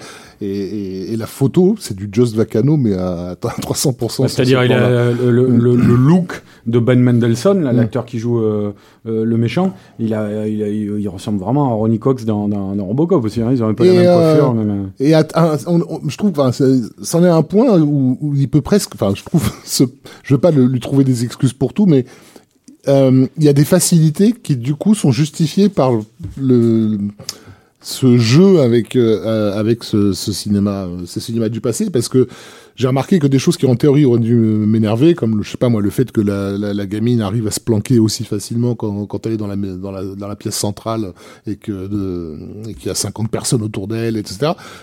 fonctionne parce que précisément les films auxquels on fait référence euh, n'ont jamais hésité à, Non, mais ça- à ça- utiliser ces, ces, ces C'est marrant parce que tu peux, Ouais. tu peux, à, à l'aune des films actuels, on peut dire entre guillemets, et, et- et quelque part de la sur, euh, comment dire, euh, écriture, tu vois, de personnages et de la sur machin, tu vois, tu peux reprocher au film éventuellement, enfin si tu veux, que par exemple les personnages, il n'y ait pas d'enjeu entre eux, si tu veux, c'est-à-dire au moment quand j'entends enjeu, c'est-à-dire que par exemple l'histoire d'amour, elle est jamais vraiment contrariée, tu vois, c'est ils tombent amoureux et basta, etc., etc. Mais en même temps. Pour moi, c'est même pas vraiment le propos du film, en fait. C'est-à-dire que, que Non, mais je veux dire, il y a des, il y a des, il y a des kitscheries dans, Non, mais- dans, dans non, le film. mais ça, ça pourrait en faire coup, partie, qui tu du vois. coup sont, sont excusés par, euh, par le caractère entre guillemets nostalgique euh, du truc. Le, Oui, sauf que c'est des trucs qui leur sont reprochés. la séquence finale, voilà, c'est pas, pas la séquence euh, finale, mais le, le plan euh, qui voit sortir de la camionnette où, tu- où tu suis euh, les bad guys jusqu'à la voiture de, de flics qui les embarquent, euh, qui est un plan que tu as vu à peu près 548 fois chaque année entre 85 et euh, 88. Euh, Aujourd'hui, tu ferais ça dans un autre film, tu devrais avoir honte de toi, quoi. Enfin, genre, Mm. qu'est-ce que tu nous fais là? Mais comme le film n'a- fait que jouer avec avec ce euh, ces clichés, euh, c'est- ça, ça, l'excuse presque en fait. C'est-à-dire qu'il y a, il y a des faiblesses du film que je, que, qui arrivent à se cacher derrière euh, derrière leur. leur En fait, rapport en fait, c'est assez étonnant, mais le film, je trouve que le film est tellement dense et riche quelque part que je pense pas à ce genre de Mm. de, de, de trucs. euh, C'est-à-dire que pour euh, une scène comme ça. T'as as une scène comme la scène de Ah oui, Shining ou, après, ou machin, donc du coup d'un seul coup, en fait, pour moi, ce que je veux dire par là, c'est que j'y pense, j'y pense même pas en fait. C'est ça le truc en C'est fait. vrai, c'est c'est vrai ce que tu dis parce que quand Julien, euh, tu parlais là de, de, euh, du climax, quoi, de la poursuite finale. euh, quand tu parlais de la poursuite finale, euh, c'est vrai qu'elle est anti-dramatique au possible. J'y avais même pas pensé pendant le film. et Je l'ai vu aussi trois fois, tu vois. Et ça m'avait pas frappé. Je me suis pas dit tiens, euh, c'est vrai que ça manque d'une d'une d'un truc euh, grandiose au final, tu vois. En fait, non, ça te, ça te, ça, ça, ça te donne euh, ce, que, ce que doit te donner un, un tel film dans, dans, dans sa conclusion. Quoi, voilà. Ce qu'un film comme ça doit donner dans sa conclusion, c'est la scène où il se retrouve devant ce, de- devant euh, Mark Rylance. euh, Et voilà. qu'il lui donne son, il lui demande, il l'interpelle et t'as t'as les deux qui se retournent. Voilà, c'est tout. Et tu Ça, pleures, voilà, et tu voilà. pleures comme une, Non, comme puis- une madeleine. la Et puis la question, la, la- la question finale. Mais, La vous êtes, mais vous êtes quoi au juste? Vous êtes quoi au juste? Ouais, Il lui dit, il lui dit ouais. vous êtes un avatar? Non. Et, Et- après, il lui dit, euh, voilà. il lui dit alors vous êtes quoi? Et là, il répond pas, il s'en va. Et ça, Bah, effectivement, si t'as pas suivi euh, le depuis le début, tu risques pas trop de comprendre. Non mais après voilà, c'est- c'est c'est un film. Je pense que peut-être le souci éventuellement de perception, encore une fois, c'est que mais euh, qui est peut-être aussi une logique de ressenti en fait, c'est que c'est que hum, Enfin, nous, on est au fait aussi de la façon dont, dont, dont Hollywood fonctionne actuellement, sans, enfin, en se posant des questions, peut-être du fait de notre métier déjà pour commencer, mais aussi tout simplement parce qu'on n'a pas envie de bouffer euh, la même merde euh, qu'on se bouffe en fait depuis euh, depuis euh, depuis ouais voilà. Mais euh, le truc c'est que quand, comme tous les films en fait qui vont à contre-courant, je pense que même si t'es pas au fait de ce truc-là, en fait, le rejet est automatique en fait euh, quelque part pour euh, pour euh, Oui, je sais pas si je sais pas si les gens qui défendent par exemple un Avengers Infinity War ou n'importe quel Marvel de ces cinq dernières années se rendre se- compte ouais euh, que c'est un truc qui les a qui les agresse ou pas je sais pas en fait c'est c'est difficile à savoir je pense qu'il y a des gens qui aiment les deux mais, aussi, mais, aussi euh, tous ceux qui font des vidéos à la sortie de chaque de, de, de chaque Marvel se rendent compte qu'ils sont euh, qu'ils sont les geeks de la pièce blanche euh, du film quoi. Enfin, je veux dire, là, moi, j'ai- j'ai j'ai pensé à ça. Hein. Je sais pas où ils ont été chercher les comédiens de cette séquence-là, mais t'as l'impression de voir tous les youtubeurs euh, anglo-saxons euh, Ouais, euh, qui éjaculent. alors, Arnaud- Arnaud- Arnaud- Reynolds aussi. Reynolds, non, mais Arnaud, il a avait toute carrément une théorie. sur les roues. ouais. sur la nana qui est roux c'est le mec qui est, qui est gros et barbu mais qui est pas roux et du coup en fait il s'est dit tiens s'ils font un gosse hop Reynolds. C'est- voilà, c'est- il a séparé pour obtenir. un- Non mais voilà, enfin c'est difficile de pas de pas voir cette euh, cette communauté qui euh, qui est effectivement sous sous les euh, sous haute surveillance euh, des, des studios par- parce que considérée comme la communauté qui doit porter euh, la la sainte parole geek euh, euh, sur les sur les sur les réseaux sociaux et, et qui est du coup la bah, qui collabore en fait avec avec ce plan ce, ce plan média d'une totale d'une totale stérilité quoi qui ont fait que des d'autres youtubeurs un peu plus âgés, et ce n'est pas un hasard, euh, qui ont un, un peu plus connu cette culture geek euh, méprisée, on va dire, sont, sont, sont devenus des, des trolls aujourd'hui. Et se- on arrive à faire des, uniquement des vidéos pour se foutre de la gueule Des mecs qui font des de ceux qui vidéos, font des. Mm. C'est marrant d'ailleurs parce que c'est toute cette communauté de geeks, c'est un des trucs sur lesquels euh, le film n'a pas trop fait réagir. J'ai pas vu beaucoup de gens en fait en parler euh, de de ces de, de, de ces soutiens en fait euh, du, du grand méchant et tout. Mais enfin moi j'ai pas trop vu de réaction en parce fait qu'ils se là-dessus. sont pas reconnus. Mais oui non mais Et je c'est ça la question c'est qui, c'est- important pourtant comme comme facette et puis surtout je trouve que j'aime beaucoup moi comment il les traite en fait Spielberg c'est-à-dire que il est pas Il les condamne pas. il est il est pas méchant il est il est presque bienveillant en fait envers eux quoi il les présente juste comme euh, bah, ils sont instrumentalisés ils sont euh, ils sont Ouais, voilà, bienveillant, moi je dirais pas ça. Hein, c'est quand même. Non, mais T'as même la manière dont il dépeint euh, l'âme damnée de Ils sont- Paolo Sorrento, là, le, le- en fait de Sorrento, là. ils sont, Paolo. Paolo. Paolo, fatigué. ils sont Non, mais tout au- le- ils sont le tout au plus, ils sont tout au plus euh, stériles et ils sont présentés d'ailleurs Ah mais, dans un euh, environnement stérile. Le mec, Et- iRock là ouais Voilà, iRock, voilà, qui était dans qui était dans le bouquin, mais qui était bien différent aussi. Mais euh, ce personnage, donc, dont on ne voit jamais le référent Ouais, euh, dans, Miller. dans le monde physique, Ouais. tu vois. Et donc, c'est génial. T.J. que- Miller qui est quand même le douchebag euh, le douchebag comique du moment Euh, C'est génial ce personnage parce qu'en fait, Silicon Valley, ouais. en fait, il arrive avec son costume très impressionnant, comme quand il arrive dans la boîte de nuit et qui dit aux filles de dégager, là, tu vois, tout ça. Et mais en fait, peu à peu, par petites touches, tu comprends que derrière, c'est un douchebag c'est un geek sans vie sociale, tu vois, tout ça et tout. Bah, surtout le gag sur le fait qu'il est qu'il est un torticolis en fait. Et l'autre, il en a rien à foutre. parce qu'il est tout le temps branché en fait c'est- c'est ça le truc quoi. C'est que lui déconnecte pas quoi. Mais euh, ouais enfin c'est un film euh, c'est un film enfin voilà c'est je pense que c'est un film politique en fait d'une certaine oui, manière euh, voilà. Et, et c'est et c'est et c'est encore un des trucs c'est ça qui est étonnant en fait encore une fois c'est que ce soit pas quelque chose qui soit aussi euh, je veux dire encore une fois pour moi c'est pas un univers euh, je veux dire, c'est un réseau social, le, le, le- l'Oasis. Enfin, c'est un truc, c'est un truc de cette logique-là. C'est un tissu de connexion euh, sociale entre les gens et les références sont censées servir à ça, quoi. C'est des avatars, des choses comme ça. Donc, du coup, c'est, enfin, le fait que ça traite de ça explicitement, c'est, euh, comment dire, euh, c'est ce qui en fait aussi un film moderne, quoi. C'est-à-dire vraiment euh, de actuel, quoi. Euh, plus que n'importe quel. euh, Enfin, je- non, je vais me contredire si je dis ça, mais, mais, mais de à l'inverse, à contre-courant en tout cas de, de- de- des films actuels comme euh, Black Panther et compagnie, enfin tous ces trucs. euh, voilà. Et c'est ainsi que Steven Spielberg est grand. Hmm. Bon, eh ben, on va s'arrêter là. Euh, Alors David Ogia, si on parle plus du bouquin, il parle plus. Non, en fait. non, non. Le film, fait, il l'a pas là- vu en fait. Là, il est allé vérifier, il a tout vérifié. Non, il va, non, il va non, me non. démonter point par point. Pas du tout. Je, je, je vais me démonter moi-même pour euh, aller me coucher et euh, je vous remercie beaucoup parce que quand même avoir assuré euh, autant d'informations euh, sur Steven Spielberg en, en quatre Cette en- fatigue, mon pauvre, hein, t'en peux non, plus. mais j'ai là. pas l'intellect à votre niveau, moi. Je suis désolé. Je vais. euh, J'espère que vous allez apprécier à sa juste valeur euh, le travail journalistique de nos amis.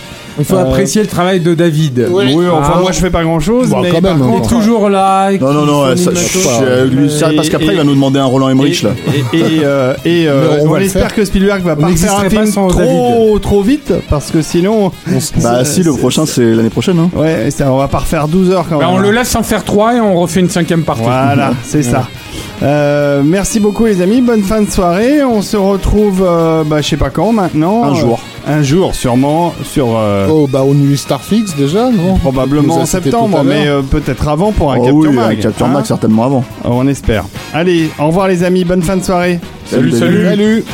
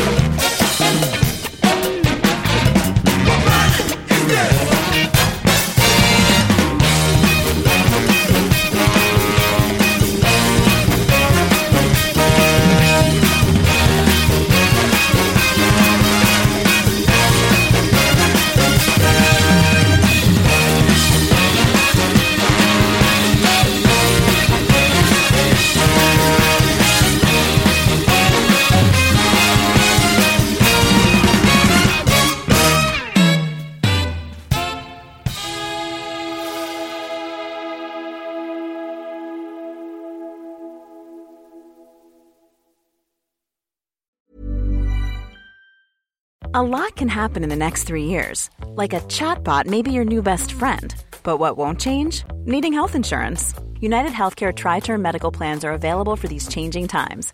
Underwritten by Golden Rule Insurance Company, they offer budget friendly, flexible coverage for people who are in between jobs or missed open enrollment. The plans last nearly three years in some states, with access to a nationwide network of doctors and hospitals. So, for whatever tomorrow brings, United Healthcare Tri Term Medical Plans may be for you. Learn more at uh1.com.